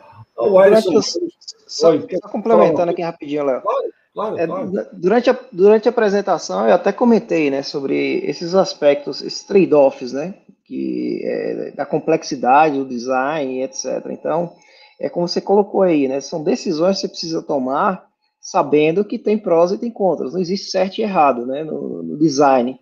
É, como eu falei, tem. É a parte, é a parte, mais, é a parte, ao mesmo tempo, legal e nojenta da coisa. É que sim, praticamente não tem limite, cara. Praticamente não tem limite. Porra, é. Entendeu? Se você escolhe ter um fumesh de LSP, você tem que é, entender que você vai ter que viver com uma caixa que precisa né, guardar aquele estado todo, né? Enfim, você resolve, como você falou, né? Ah, não, não vou baixar as rosas e botar na fibra, você vai ter que viver né, com aquela outra realidade ali. Provavelmente a tua convergência vai ser impactada, então, é trade-offs, né? Esse, esse é, essa é a arte do, Network Engineering. É, os prós e os contras. O que, que você ganha, o que, que você perde. Acho que, acho que você até me fez lembrar agora de uma realidade, né? É a capacidade de você compreender o que, que você ganha e o que, que você perde com as suas escolhas. Acho que, acho que sintetiza bem essa proposta ali. Uh, o Alisson, meu brother, perguntou um negócio aqui. Você acha que esse conceito de white box vinga no Brasil para pequenas, médias por conta do nível dos profissionais. Mas o vício de se ter uma grande empresa como um TAC, por exemplo. Cara, acho que ó, o, o Alisson. Essa é uma pergunta bem relevante. Por que, que o Alisson, acho que, se não me falha a memória, posso estar enganado, ele trabalha com canal de integração. Ele está acostumado com ecossistema de TACs e afins, né? Ele sabe de promessas que não se cumprem. É basicamente isso. E olhando para esse lado, cara, é uma das coisas que eu fatoro sempre nos projetos de infraestrutura é a capacidade do fornecedor de honrar a solução em todos os aspectos, no canal de integração, na transferência de conhecimento, no roadmap de inovação, no centro de serviço, suporte, mas sempre olha também a reputação da, da comunidade de usuários sobre aquele produto, né? ou contrário, enfim. É, eu acho que nesse aspecto envolvendo cadeia de fornecimento, o supply chain da coisa toda, o white box para pequenas e médias é meio complicado. Sim. Por mais atraente que o produto seja, minha opinião, por mais uhum. atraente que o produto eu acho que não tem essa preocupação ali. Quem vai suportar essa bodega aí? Vamos falar, você? Galiza, o que a gente sempre conversa com o outro aqui? Tu te torna eternamente responsável por aquilo que cativas. Salmo, Exatamente. qual é o número do Salmo? Não o número do Salmo, mas Salmo 13, versículo 15. Pronto. Inventei agora. Filhão, bebê de Rosemary, você montou um filho, o filho é teu. Eu acho que. Porque uma web uma grande operadora, que são as empresas que eu atendo, cara, ela, não vou dar o um nome por NDA aqui, mas são várias grandes empresas de. O fabricante está dentro dessas empresas. Inclusive, em algumas que eu atendo, é, pela Cisco, elas ditam coisas que devem acontecer no produto. Inclusive, há produtos que foram fabricados por causa de fulano, entendeu? Fulano falou, quero essa porra, então vamos criar esse negócio pro cara. E virou um produto de mercado. Então, é muito é meio complicado você comparar uma web scale, um, um tier 1 com você, que é um, integrador, ou um tier 2, um mercado qualquer, o mais importante que você seja para a sociedade. Acho que não é negócio aí. Mas o Humberto, por exemplo, ele, onde ele trabalha, ele tem um acesso muito mais facilitado a uma BU do que você. Entendeu? Então ele consegue ter as demandas dele atendidas de uma forma diferente. Ele é uma conta high touch. Ele é o Twitter, porra. Até então era o AWS, agora é o Twitter. Então, para ele é mais fácil ele ter interação com times de desenvolvimento do fabricante. E você consegue? Né? É, não estou falando que você não vai conseguir, mas é uma coisa que você tem que trazer para dentro de casa e trabalhar e exercitar essa possibilidade. Cara, eu vou botar o white box na porra toda. E aí? Então você vai conseguir é. dar conta do, daquilo ali. E se você precisar de X ou Y ou Z, você vai fazer como? Não, não, vou contratar. Cri, cri. Aí começa a fugir os nomes da cabeça. Não tem ninguém para chamar. Só tem esses caras, entendeu? É meio complicado. Então, é uma coisa que se deve olhar num projeto de engenharia de rede, na minha opinião. Não sei se meu amigo Galiza é, compartilha do mesmo sentimento. É, eu compartilho sim da, da mesma ideia e só complementando, né? É, e eu, como eu já falei também durante a apresentação, a WebScale e empresas grandes de uma maneira geral, a gente tem que lembrar que tem um arcabouço de gente aí por trás dando suporte dentro da própria empresa, né? Então, quando a gente fala em white box, desagregação, toda essa sopinha de letras aí, SDN, NFV etc., é, claro, o, white, o, hardware em si, né, é mais barato, é aquele hardware genérico e tudo, mas a gente tem que lembrar que esse hardware precisa de um sistema operacional e precisa das funcionalidades de rede que alguém tem que desenvolver ainda, né? Então, você comprando o white box quanto empresa pequena, certamente você vai ter que optar aí por uma opção é, open source, ou seja lá qual for. E quando isso der problema, né? Você não tem o teu TAC por trás, por exemplo, né? Ou não tem uma, uma estrutura de suporte, não tem desenvolvimento, né? Que, novamente, numa web scale eu tenho lá um time de software que é responsável por, sei lá, é, pegar o Quagga, o, o FR, é, FRR, né, o, o Routing, é, e fazer as correções que precisam ser feitas, ou implementar uma address family nova, ou corrigir um problema de, sei lá, de EVPN, né, que porventura tem naquele pacote open source, e se quebrar lá para frente, de novo eu tenho novamente. Eu tenho um ciclo aqui, né, que essa, que essa equipe consegue manter o ciclo de desenvolvimento de software, que essa equipe consegue manter, enfim, consegue suportar o meu negócio. Eu acho que tem que, esse aspecto tem que ser pensado também, né, não é simplesmente o hardware em si, mas a questão do, do suporte para a continuidade do negócio é extremamente importante. Muito bem ponderado, é. Seguimos, ainda bem que novamente compartilhamos uma filosofia em comum. Acho que pensamos assim, muito, de forma muito parecida. É, eu, o Ronaldo Silva fez um elogio aqui, né? É, Galiza e Léo, conteúdo sobre bebê. Bebê, é, faltou mais um bebê, bebê não, né? Era só bebê, backbone, acredito, eu não sei. Apresentado com grande qualidade. É, cara, é, não tem a menor dúvida. Obrigado. Eu, eu pedi a ajuda do Galiza aqui para fazer esse evento. É, credenciais de sobra ele tem, e eu sabia que teria sido um evento fantástico. Então, agradeço aí pelo feedback, Ronaldo, e, e Bom. É, é o que eu espero para vocês todos. É uma oportunidade, uma em um milhão, de ter um momento como esse, cara, online, com um especialista do naipe do, do Galiza dando uma opinião bacana. Aí o Rodrigo Meireles aí, Solustic, TI. Foi mencionado mais cedo, senhor Rodrigo, como apoiador no meu, como patrocinador do meu canal. Seu nome foi ventilado aí. Ninguém pode falar que não. Tá gravado. Pessoal, eu acho que não tem mais perguntas no chat, aparentemente.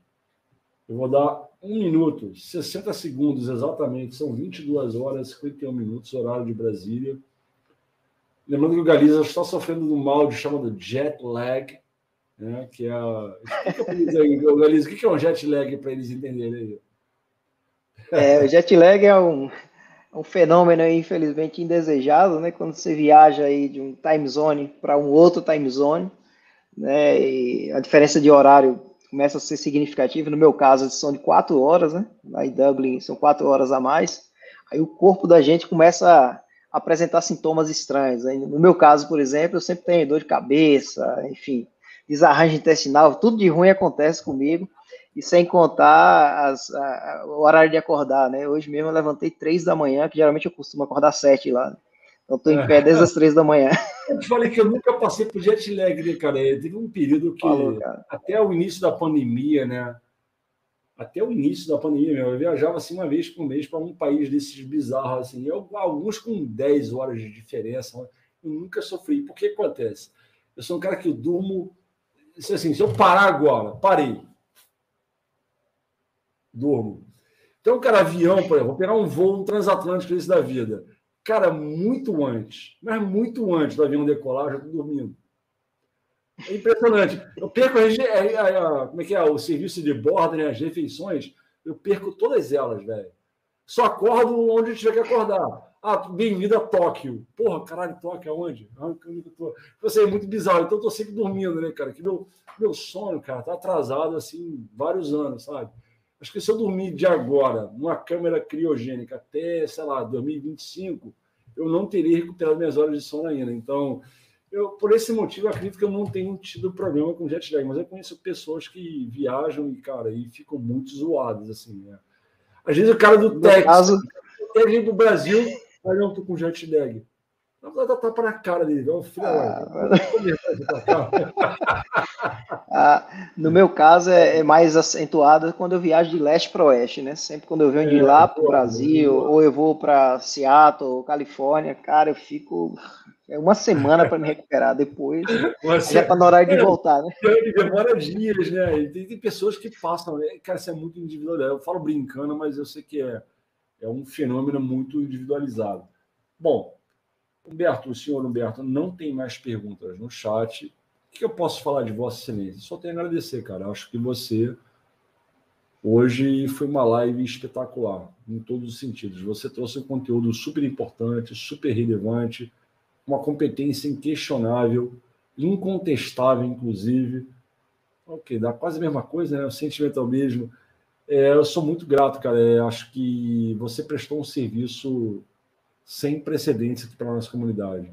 Quando chegar a próxima live aí, não a próxima exatamente a próxima, mas quando chegar do Darwin, é, vai juntar o que o, Roger falou, o Roger Mariano, o que você está falando agora e o que, que o Darwin vai falar. Cara, uma coisa conecta com outra de uma, de uma beleza incrível. Aí vai entrar o Gondim comigo aqui, a gente vai falar de Manners, aí vai entrar na segurança disso tudo. Cara, eu acho que eu sou muito grato por ter conseguido reunir um networking dessa qualidade e você sabendo de você estar tá curtindo as suas pseudo-férias no Brasil, ter tirado uma sexta-feira para falar para uma galera aqui, cara, acho que eu sou muito grato. Né? Não, tem nem, não tem nem palavras para expressar minha gratidão para você. Te desejo tudo do bom, do melhor. Uma pena não estar na Bahia, senão a gente parava agora num, num da vida, uma porcaria dessa, ir lá para o Rio Vermelho, lá para o Red River, comer lá na Dinha, lá na Cira, um, na Carajezinho e tal. Mas vai ficar para a próxima ocasião, cara. Eu te desejo aí demais sucesso, êxito na tua carreira. Parabéns pelas suas conquistas. Que as pessoas enxerguem em você uma fonte de inspiração de um profissional brasileiro pra cacete, porque você é o baiano. O baiano, eu, eu, acho que eu. Acho que quando o cara fala de Brasil no, no exterior, deve pensar aqui em Bahia e Rio de Janeiro, né? São os lugares mais. E São Paulo pelo polo econômico, mas o que, que representa assim uma, a brasileirice na sua essência. O baiano tem muita, né, cara? Muita. É... Verdade, cara. Olhar, quando as pessoas falam, Bahia, Bahia, é onde tudo começou no Brasil, né? Literalmente. Então, cara, você, por essa, por essa razão, é um. É um... Que olha, a Risa vai falar aqui, ó. Iria tomar um duelo de maçã. Fala aí. Boa. duelo é aquela. Você conhece o duelo, né? Cachaçinha assim, né? Um potinho. É violenta, né? Ali, ali é o fundo do poço. O que acontece? Ela é tranquilinha. Só que você questiona a habilidade do bagulho de derrubar. Aqui o que você faz? Você excede a cota. Você dá tail drop na interface. Basicamente, isso que acontece. Você começa a descartar pacote, irmão começa a mandar para dentro. Verdade. Controle de fluxo. Quando chega uma hora, você começa. Ah, meu processamento está elevado. Por quê? Porque tu encheu a cara de maçã, velho. Cara, é, o pessoal está muito contente aí pelas tuas colaborações. Humberto, você quer. Eu vou dar as palavras finais para você, para a gente se despedir aí. Mas, novamente, cara, você. Conte com a minha admiração, com a minha, o meu reconhecimento por você estar fazendo isso por nós agora aí. Tenha certeza. Palavras, cara, novamente. Show de bola. Novamente eu agradeço Léo, o espaço, né, de, dessa moral aí para falar para a turma um pouco. Espero ter é, atingido os objetivos aí que me propus, né, de, de, compartilhar um pouco dessa desse meio que um misticismo, né, sobre backbone, né, aquela coisa toda que falei no início. É, às vezes parece que é algo né, que todo mundo vê, mas é, nunca, nunca vi nem comi, só ouço falar, né? Então, é, tentei trazer aí um pouco dessa, e quebrar um pouco desse misticismo, desse fake news aí, que tá, a palavra agora que está na moda, e principalmente é, tentar compartilhar, né, alguma, algumas técnicas aí que, que, a turma tem usado, né, que em WebScale e etc, para escalar. Eu acho que isso enriquece bastante o, o, o debate, porque é o tipo de de informação que é muito difícil encontrar na literatura, né? Nos livros mais convencionais, é, na área de redes, na área de, é, de design, etc., porque realmente os problemas da vida real às vezes são bem, bem diferentes, né? Então, é, fechando, agradeço novamente, obrigado pelo espaço. A turma que quiser manter contato aí, deixei os meus contatos no, no aí no slide, é, vai estar gravado aí também no YouTube. Né? ficarei é, assim, sempre fico feliz em ajudar, né, a comunidade de uma maneira geral. Então, é isso. Agradeço o espaço, Léo, obrigado a todos e tamo junto. Ó, você, você é convidado de honra para usufruir dessa minha casa linda que eu tenho aqui atrás, ó. Tá ligado, né? Que minha casa é top, velho. Olha só, o piano ali atrás. Olha o piano. Olha o piano. Porra. eu essa merda agora assim, cara, a casa do Léo é a casa sinistra. Isso aqui é um croma aqui, galera, relaxa. Oh, cara, Alberto, um prazerzaço. Eu te, espero te encontrar, seja na Bahia ou seja em Dublin. Se for em Dublin, é. Se for em Dublin, já sabe, é parte por minha conta. Eles achar que eu mereço trabalhar para elas na, na Irlanda, assim, pô, Léo, vamos bater um papo aqui, tem uma vaga para você aqui. Se isso vier a acontecer, aí quem sabe, quem sabe a gente se encontra na Irlanda. Berto, bom, bom retorno para casa. Dá um beijo Obrigado, na sua senhora, nos seus filhos, na sua filha, nos seus, nas suas meninas aí, seus meninos. Tudo de bom para você, sucesso na carreira. É, tu sabe que comigo você tem um canal aberto o tempo todo, o telefone, o WhatsApp, fica à vontade, qualquer coisa que você quer desenrolar aí, você é mais do que de casa. Pessoal, espero ter não somente atendido, mas excedido as expectativas de vocês. É, utilizem a comunidade para interagir, até mesmo continuar esse tema. O Humberto é um cara segue o padrão do Roger e do Thiago Sete, ou seja, não são tão redes sociais como gostaríamos que, que, que fossem, né? Tem por várias razões, mas dropa lá uma mensagem e quando ele puder, no tempo dele, ele dá uma olhadinha lá e, e responde para vocês. E é basicamente isso que eu queria falar. E novamente, muito obrigado para vocês que são membros do canal, me ajudaram. E hoje, cara, veio. Hoje essa grana aqui vai financiar o Kahoot do mês que vem, a, o simulado de exames do CCNA. Essas contribuições da live de hoje já tem destinação garantida, graças à galera que está fazendo por mim e principalmente para todo mundo. Galisa, bom final de semana, comandante. O QCO, meu irmão, não pode bagunçar Aí com o cara. Esse hora pode bagunçar com o cara. Tem que ter respeito. Alisa. Beleza, Léo. Você, muito bem. Boa noite, meu cara. Pessoal, boa noite a todo mundo. Estou encerrando a live. Até o próximo evento. Checa o canal, fica acompanhando que tem muita coisa que vai acontecer legal ali. Eu conto com todos vocês para o próximo evento. Até lá, valeu!